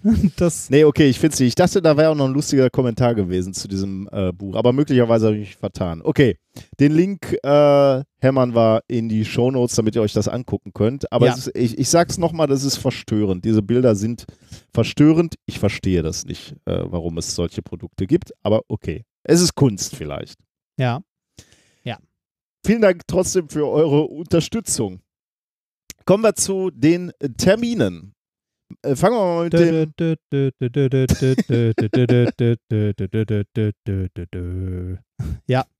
Fangen wir mal mit dem dringlichsten an. 28. September, diesen Freitag, sind wir zu sehen bei der Wissensnacht Ruhr. Wir, 28. September 2018. wir haben ein bisschen Krempel, den wir sonst gerne bei Uni-Vorlesungen und so gezeigt haben, uns mal wieder ausgeliehen aus dem Fundus der Physik und zeigen euch ein paar Experimente. Genau, es gibt zwei Shows von uns, äh, für jeweils Kurze. eine kurze zugegebenerweise, aber da, dazwischen natürlich und danach auch noch Zeit, Unser Labor zu besichtigen. Labor zu besichtigen, reden, Bier zu äh, trinken. die alten Büros können wir uns vielleicht angucken, die neuen Büros meinetwegen Boah. auch. Das Bier. Ja, Du bist nicht so der Alter, ist das. IPA-Fan, ne? Alter, ist das bitter. Die erste, äh, die erste halbe Stunde, die wir machen, ist von 16.15 Uhr bis 16.45 Uhr und die zweite halbe Stunde ist von 20.45 Uhr bis 21.15 Uhr. Und danach könnt ihr auch nach Hause gehen. Das Danach könnt ihr nicht nach Hause gehen, danach kommen noch die Science Busters. Ja, stimmt. stimmt. Ähm, und die ähm, Küchenphysik des WDRs ist auch noch ist da, dazwischen oder irgendwann, ja. Ähm, unsere Veranstaltung ist umsonst, äh, ist im Gebäude, im, im großen Hörsaal LX. Ich habe ein bisschen Sorge, dass wir da wieder alleine stehen. Dass da keiner kommt. Ja, der, weil der weiß- schon sehr groß ist, ne? Der, der ist sehr groß und bei der Wissensnacht Ruhr kommen ja generell auch nicht so, also da kommt halt ein bunt gemischtes Publikum. Das ist ja kein Hörertreffen oder so, dass wir lange vorher einkündigen. Deswegen sind wir Wink, eigentlich wink. für jeden froh, der, der uns Der ein bisschen unterstützt. Ich weiß, dann wird immer geschimpft, wenn, wenn dann doch voll ist und wir wieder Schiss hatten. Aber diesmal äh, glaube ich wirklich, dass das nicht so Wir ganz müssen voll ja einen guten Eindruck hinterlassen. Genau, es wäre ganz gut, wenn wir einen guten Eindruck hinterlassen. Wir werden uns Mühe geben. Wäre schön, wenn noch der ein oder andere Hallo sagt und äh, da auch noch Präsenz zeigt. Und wir, ähm, ich äh, habe ja schon ein paar Sachen zusammengekrempelt, die wir, Ja. die, die wir zeigen. Wie du schon gesagt hast, ein paar Sachen aus der äh, Physik, aber auch ein paar unserer Highlights äh, oder so unsere alten Klassiker. Und ich, weil du gerade ja schon recht hattest, es ist ja keine klassische Minkorrekt-Show, sondern Nee, so ein bisschen auch so für die Öffentlichkeit. Ja, genau, so viele Leute, die uns Also gar es, nicht. äh, es ist nicht für Hörer von uns. Genau, ja. Ne? Es ist eher für, für Leute, die halt zu einer, zu, so einem, zu so einer Abendveranstaltung an die Uni kommen und ein bisschen halt Experimente oder sowas sehen sollen. Also es ist jetzt keine methodisch inkorrekt Veranstaltung. Steht zwar drauf, aber Ja. Ja. Aber wir recyceln äh, alte Klassiker, kann man sagen. Und Ja. deswegen gibt es ein Wiedersehen mit den beliebten Klassikern wie der Gurkenlaterne. dafür muss ich den Halter noch basteln. Ja. das, Es gibt ein Wiedersehen mit dem Wurstwiderstand. ja, das ist ein Klassiker. Und, und da muss ich wirklich sagen, das fand ich wirklich gestern schön. Ich habe gestern schon mal die Mikrowelle rausgeräumt. Wir wollen Dachte, nämlich ja, wieder, oh, wir das- wollen wieder Plasma in der Mikrowelle machen. Und ich habe, wir haben ja eine, eine Mikrowelle, die wir damals gemeinsam in Bottrop in den eBay Kleinanzeigen. in den eBay-Kleinanzeigen gefunden haben. Dann sind wir beide, also weit noch vor, vor Minkorrekt, ne? Das war wirklich. Ganz, ja, ja, eine da, Jahre da haben wir davor. noch so, so diese, diese kleinen Veranstaltungen an der Uni halt gemacht. Da sind wir nach Bottrop gefahren und haben diese Mikrowelle äh, abgekauft zum Typen. der stand- ja, das war ein bisschen gruselig. Und das war uns völlig egal, was das Ding gekostet, äh, nicht, was das gekostet hat, nicht, oder ob das hat, dreckig war so. gekostet oder Ja, so. ja, Die das war wirklich ein Apfel und Ja. ein Ei. Und wir, die mussten nicht sauber sein und äh, der war, glaube ich, auch irritiert, warum wir da zwei Männer da angelatscht kamen, um die Mikrowelle abzuholen. Ja, ja. Ähm, und, und, aber die hat uns immer begleitet, wenn wir ähm, zum Beispiel Lichtgeschwindigkeit bestimmt haben. Das machen wir ja auch wieder. Stimmt. Und ähm, Das Plasma mit den Plasma mit den Weintrauben. Ja. Äh, und das ist irgendwie wie so ein lieber Freund, diese Ja, Mikrowelle. Also ich habe mich Man will gefreut. nichts mehr daraus essen, aber Ja, das natürlich nicht. Ja. Nein, das wird, glaube ich, sehr, sehr schön. Ähm, also kommt da bitte hin. Wir werden auch ein bisschen Zeit haben, um gemeinsam dann noch ein Bierchen zu trinken oder ein bisschen zu plaudern. Also das wird insgesamt ganz lustig. An alter Wirkungsstätte. Ähm, genau, das wird die Wissensnacht Ruhe. Kommt bitte. Dann, wo man uns auch sehen kann, ist die Tour, ne? Unsere Tour. Es gibt Ja. noch verschiedene Termine. Äh, München ist ausverkauft. Düsseldorf, da haben wir noch Kapazität. 27.11. 28.11. in Oberhausen. aber alles, alles bis auf Bielefeld äh, ist mehr als die Hälfte weg. Wird knapp, ne? Da müsst ihr euch jetzt knapp. beeilen. Wird knapp, genau. Nur wenn noch ihr- wenn- wenige Karten. Genau. Und wenn ihr in den nächsten zwei Minuten bestellt, gibt es noch eine Mikrowelle oben drauf. Abzuholen in Bottrop. Ach, ja, Ja, nur, nur Bielefeld läuft nicht so, ne? Kann man Nee, sagen. Bielefeld Wer ist denn auf die Idee gekommen nach Bielefeld? Ich weiß. Okay. weiß es. Wohnen da überhaupt? Ja. Ich glaube, ich glaub, Osnabrück hat, also sagen wir mal so, Osnabrück, Bi Osnabrück Bielefeld äh, haben noch haben noch Kapazität. ordentlich Kapazität. äh, Düsseldorf und Oberhausen wird, glaube ich, tatsächlich äh, so langsam voll. Ich sag mal so, Ja. ne, mit der Band hatte ich ja mal so Auftritte, die nannten wir öffentliche Proben, weil es waren genauso viele Leute da wie bei den Proben. Äh, das wird's auch so ein bisschen vielleicht in Bielefeld. Ne? Das heißt, wenn ihr viel private Zeit mit uns haben wollt oder wenn ihr einfach auch mal Wünsche äußern wollt, Ja. dann kommt nach Bielefeld, weil äh, vermutlich spielen wir da in einem sehr Familiären Rahmen. Genau. Das, in der Komödie. in der. Komödie. Ja, in Berlin sind wir in der Komödie. Da trollt uns da einer, oder? Ja, wahrscheinlich. Ich, ich bin mir we- weder sicher, ob es Bielefeld gibt, noch ob es die Komödie gibt. Äh, Also in Düsseldorf ist auch noch Platz, aber das liegt daran, dass das Savoy-Theater so scheiße groß ist. Da passen 500 Leute rein, Ja, ne? genau. Ach, ja. Wir würden uns auf jeden Fall freuen, wenn ihr, äh, wenn ihr zahlreich erscheint oder kommen möchtet. Wenn ihr noch ein Weihnachts- oder Geburtstagsgeschenk sucht, Frühzeitiges. frühzeitiges. Ähm, dann gab es eine Initiative, die ich auch toll finde, ähm, die äh, jetzt erstmal äh, ähm, sogenannte Tour der Vernunft, Tour de Vernunft. Tour de Vernunft oder Tour de Podcast, wie auch immer, keine Ahnung, ist erstmal ein Projektname. Äh, ähm, erdacht, irgendwo auf Twitter, keine Ahnung, in, in einem Gespräch. Ähm, und zwar sind die Initiatoren äh, drei Podcasts, nämlich der Aufwachen-Podcast äh, von Stefan Schulz und Thilo Jung, äh, Deutschlandfunk Radfunk und wir, mein lieber Ah, ja, sehr schön. Schön, dass ich davon erfahre. Also ich habe es nebenbei auf Twitter gesehen. Genau, viel mehr gibt es dazu jetzt auch öffentlich noch nicht. Ähm, die, äh, also jetzt mal abgesehen von diesen drei Podcasts haben auch schon andere Podcasts gesagt, dass Du- sie dabei sind. Beispielsweise der Kohlenpott von Christian Kessen. Du müsstest, du müsstest in die Sendungsnotizen noch einen anderen Link packen, damit ich den in die Shownotes packen kann, weil der Link funktioniert nicht. Der sollte insofern funktionieren, als dass man sich dann anmelden muss. Zugriff verweigert. aber da steht nicht, dass man sich anmelden Der Zutritt zu dieser Seite ist leider verwehrt. Du besitzt nicht die notwendigen Ja, ja, genau. Zugriffskräfte, Ja, um ja. auf diese Seite zugreifen Du- zu können. kann. Das ist, äh, das hätte ich jetzt noch gesagt. Ach Also- so, man muss sich da oben dann Genau. anmelden. Lass, lass mich doch erstmal, Uh. lass mich doch erstmal sagen, worum Ja, es aber geht. das ist doch unprofessionell. Es geht um eine Radtour, die wir machen wollen, und zwar äh, äh, im oder um das Braunkohleabbaugebiet, äh, welches gerade den Hambacher Forst wegknabbert. Mit oder ohne Waldtour? Ähm, je nachdem, wie viel dann noch zu dem Zeitpunkt da ist. Also der äh, Stefan Schulz vom Aufwachen-Podcast hat mal so auf Komoot einen ersten Aufschlag gemacht, wie die Tour aussehen kann. Und das ist auch echt brutal interessant, weil ähm, jetzt mal abgesehen von diesem Abbauwahnsinn ne, und dieser Ja. Groß, also von dieser Gigantum, Gigantonomie, nee, wie sagt man? Gigantomanischen. Von dieser riesigen Ja, von diesem riesigen Loch quasi, was du ja auch vom Weltraum aus sehen kannst, echt? äh, und diesen riesigen Maschinen, ne, die da auffahren, ähm, äh, fährt man halt so äh, drumrum um, um, diese, um dieses Loch und äh, da sind halt Geisterstädte zu sehen, die, die halt umgesiedelt wurden, aber diese Städte stehen da halt Echt? noch. Ne? Ja, da Oh, kannst du geil. halt durch diese Sta Echt? Geisterstädte gehen. Du kannst, äh, kannst du auch in die Häuser gehen? Ich vermute, ja. Oh. Das habe ich jetzt äh, dem nicht entnehmen können, aber ich, ich äh, habe halt gesehen, dass Geisterstädte auf, diesem, Okay. auf, diesem, auf dieser äh, Strecke liegen. Da sind auch ähm, Abschnitte auf einer Autobahn, die, ähm, auch nicht mehr befahren die wird? nicht mehr befahren wird, die verlassen Geil. wurde. Da kann man halt auch mit dem Fahrrad drauf fahren. Ähm, ja, alles Mögliche halt, äh, so Dinge, die ich irgendwie ganz interessant finde. Ähm, und die, die, die Routenplanung, die Diskussion, Terminfindung und so, die wird im Aufwachen-Forum stattfinden, also im Forum der, äh, des Aufwachen-Podcasts. Ähm, und die, die, dieser besagte Link, der ist in den Show Notes. Das heißt, äh, ihr müsst euch dummerweise für dieses Forum anmelden. Ähm, aber das lohnt sowieso, weil der Aufwachen-Podcast geil ist, aber ähm, eben auch für die, dieses, diese Diskussion. Oder ihr wartet einfach ab, bis sich irgendein Termin gefunden hat, den wir dann hier verlautbaren ähm, und dann diese Radtour machen. Die Radtour wird stattfinden irgendwann im nächsten Frühjahr oder im nächsten Sommer, weil jetzt im Winter macht nicht so richtig äh, Spaß.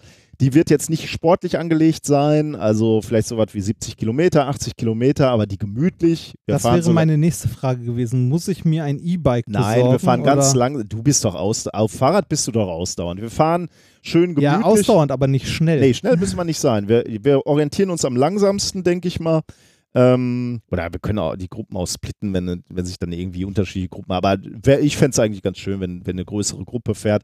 Und eigentlich fänden wir das ganz geil, wenn es eine riesige Gruppe wird, wenn wir es irgendwie hinkriegen, dass so 500 Leute Fahrrad fahren da einfach Das mal. wäre nett, ja. Dann hat man auch noch mal so ein bisschen äh, Aufmerksamkeit. Also ich meine, wenn, wenn drei große Mass am ja, genau, Hamburger- genau, ja. Und wenn, wenn ich meine, wenn, äh, wenn, wenn, wenn drei größere Podcasts, vier größere Podcasts, wer auch immer, der sich dann noch anschließt, ähm, da mitfährt und aufruft, dann müsste das doch möglich sein, ein paar hundert Leute da zusammenzukriegen. Eigentlich ja. Und das wäre schon geil. Mit Das wäre geil. Da, da würde ich äh, mich auch, da würde ich mich auch richtig freuen mitzufahren. da hätte ich auch richtig. Vor allem dann noch durch so eine Geisterstadt und so. Ja. Das ist, Das ist, glaube ich, schon sau cool. Und möglicherweise gibt es ja auch bei unseren Hörern oder bei, bei den Hörern der anderen Podcasts auch Leute, die irgendwie einen Kontakt haben, dass man sich da mal so eine Maschine angucken kann, die sabotieren kann. in Baumhaus klettern. Genau. Ja. Ja. Also, ähm, da ist zumindest was in der Mache. Da gibt es jetzt noch nichts Konkretes, aber wir sind dabei äh, und wenn, wenn ihr eh schon aufwachen hört, dann äh, beteiligt euch da bitte in der Diskussion oder meldet euch da an. Und ansonsten ähm, verlautbaren wir hier, wenn es soweit ist, aber diese Radtour wird ähm, stattfinden. Gut. Das waren eigentlich die Termine, Haben wir glaube ich. damit die soweit. Hausmeisterei durch? Nee, das waren die Termine. Zu der Ah. Hausmeisterei würde ich ja, auch gerne das noch. Jetzt noch ja. Ähm, der Kongress steht an. ja. Also, was heißt, der steht an? Der kommt näher und es gibt mittlerweile den, Call for, Call for Papers. Participation. Ja. Ja. Es ist, äh, die, die Schwierigkeit, die wir damit haben, ist, dass wir uns in jedem Jahr schon immer überlegen mussten, ob wir wieder was anmelden. Ja, genau. Das, Und äh, sagen wir mal so, wir haben Gespräche geführt, auch im Hintergrund mit Leuten, die etwas mehr in der Organisation sind und äh, schon viel, viel länger in Dabei. diesem, äh, dabei sind, genau, als wir. Wir sind ja, fühlen uns ja immer noch als sehr willkommene Gäste, aber ähm, immer noch, wir sind ja nicht, ja, wir, für, für uns ist das alles immer noch neu irgendwie. Ja. Ne? Und die Gespräche, die geführt haben, waren halt immer so, dass man gesagt hat, äh, ist toll, was ihr da macht, aber die Idee war natürlich nie so, dass sich da irgendwas regelmäßiges oder eine Standardveranstaltung. genau eine oder so. Standardveranstaltung daraus entwickelt, ne? Also ein Anrecht darauf, dass man Ja. äh, äh, dass man da immer diese methodisch inkorrekt Show abziehen kann. Ja.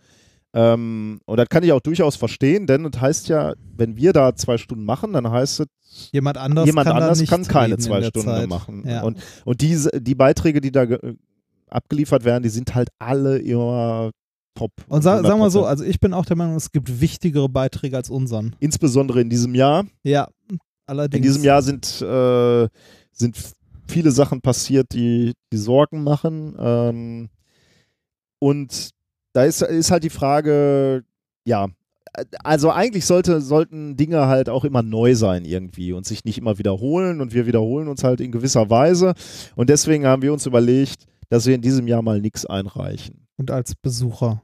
Das hat, das ist der schöne Nebeneffekt, ne? Also ich muss dazu sagen, methodisch inkorrekt auf dem Kongress ist natürlich auch riesig geworden. Ja. Ähm, und zwar äh, in, in rapider Zeit und zwar wahrscheinlich ein bisschen schneller, als ich das irgendwie so im, im Kopf äh, mitgehen konnte.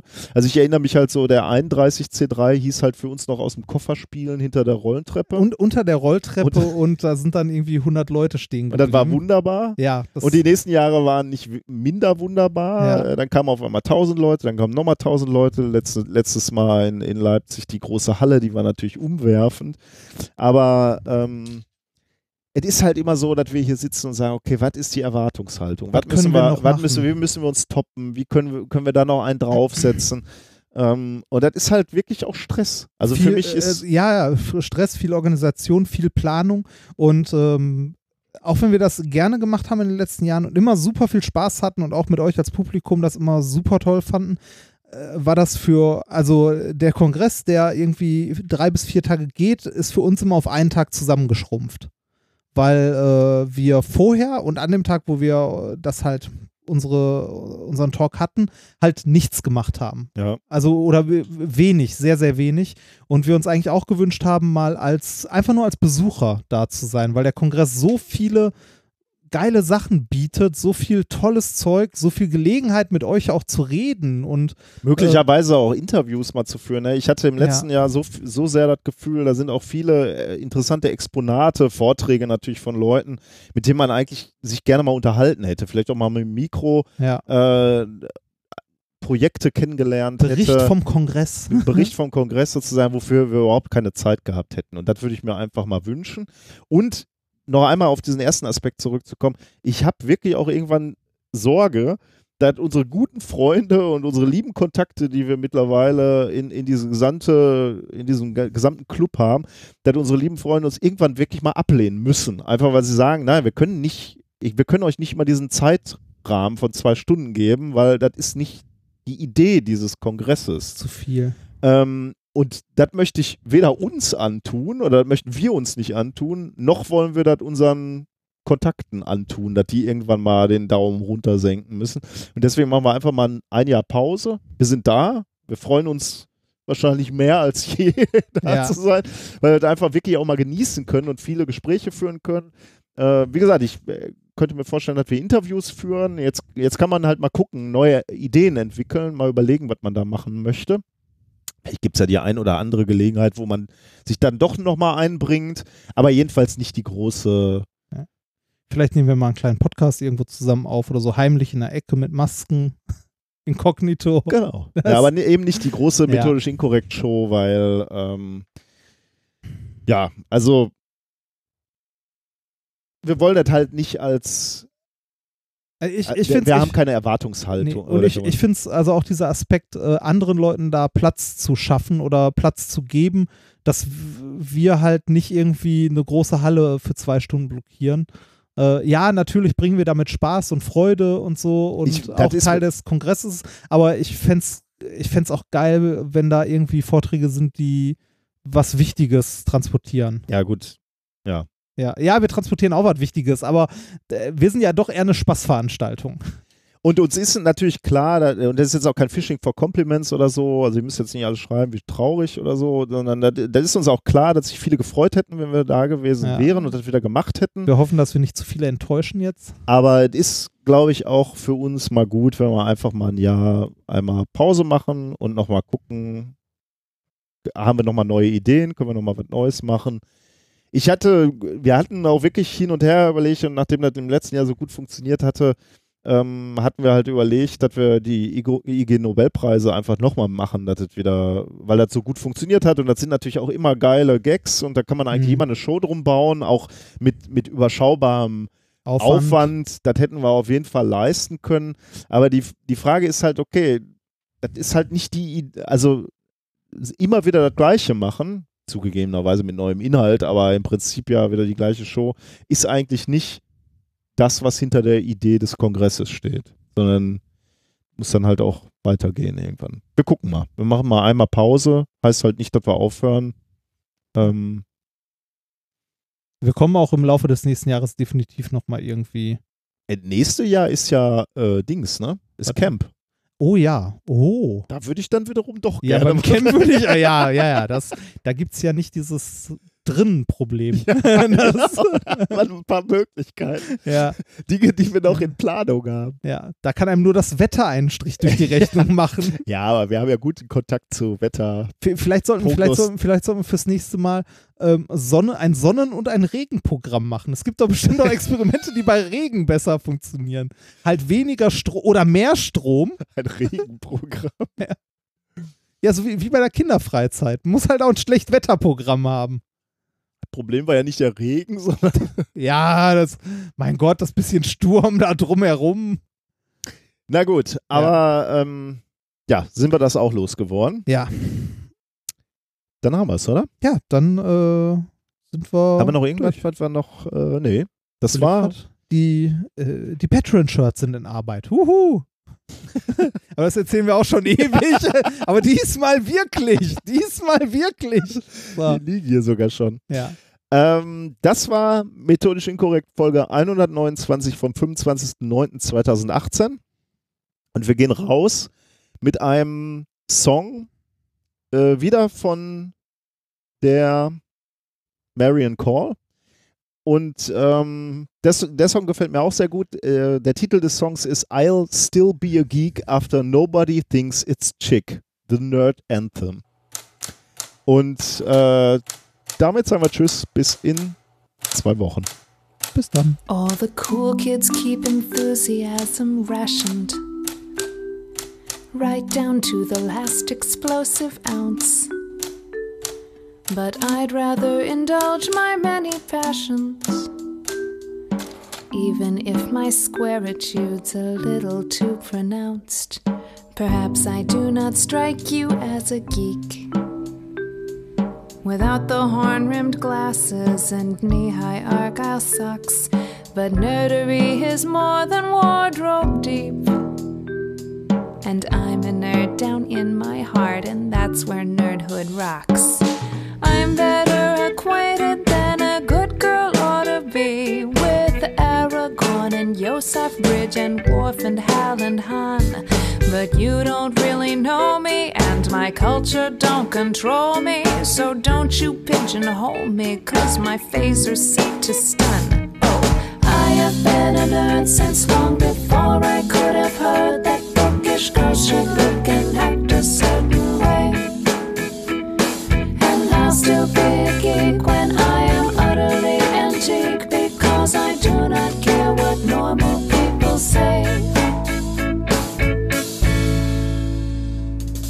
My superpowers draining fun from parties. But if I am a misfit, then I'm in good company. With Auden, Austin, Hawking, Galileo, and Van Gogh, and countless other weirdos whom you really ought to know. So stow your expectations, no, I won't fix your PC, and I don't mind being underrated or ignored. The world is much too interesting to entertain ennui, and I won't ever play it cool, so I won't ever once be bored. Oh, I have been a nerd since long before anyone heard that Bevan Scrawny was the latest fashion trend. Still be a geek after nobody thinks it's chic because I don't require approval in the end.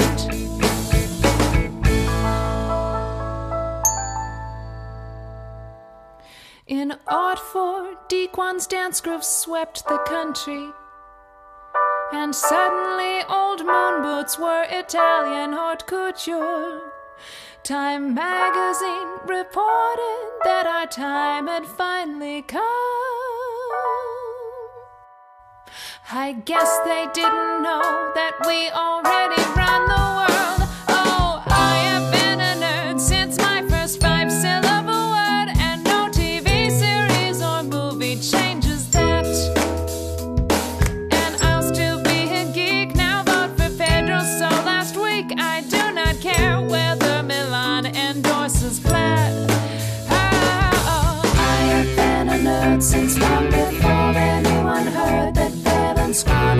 The latest fashion trend?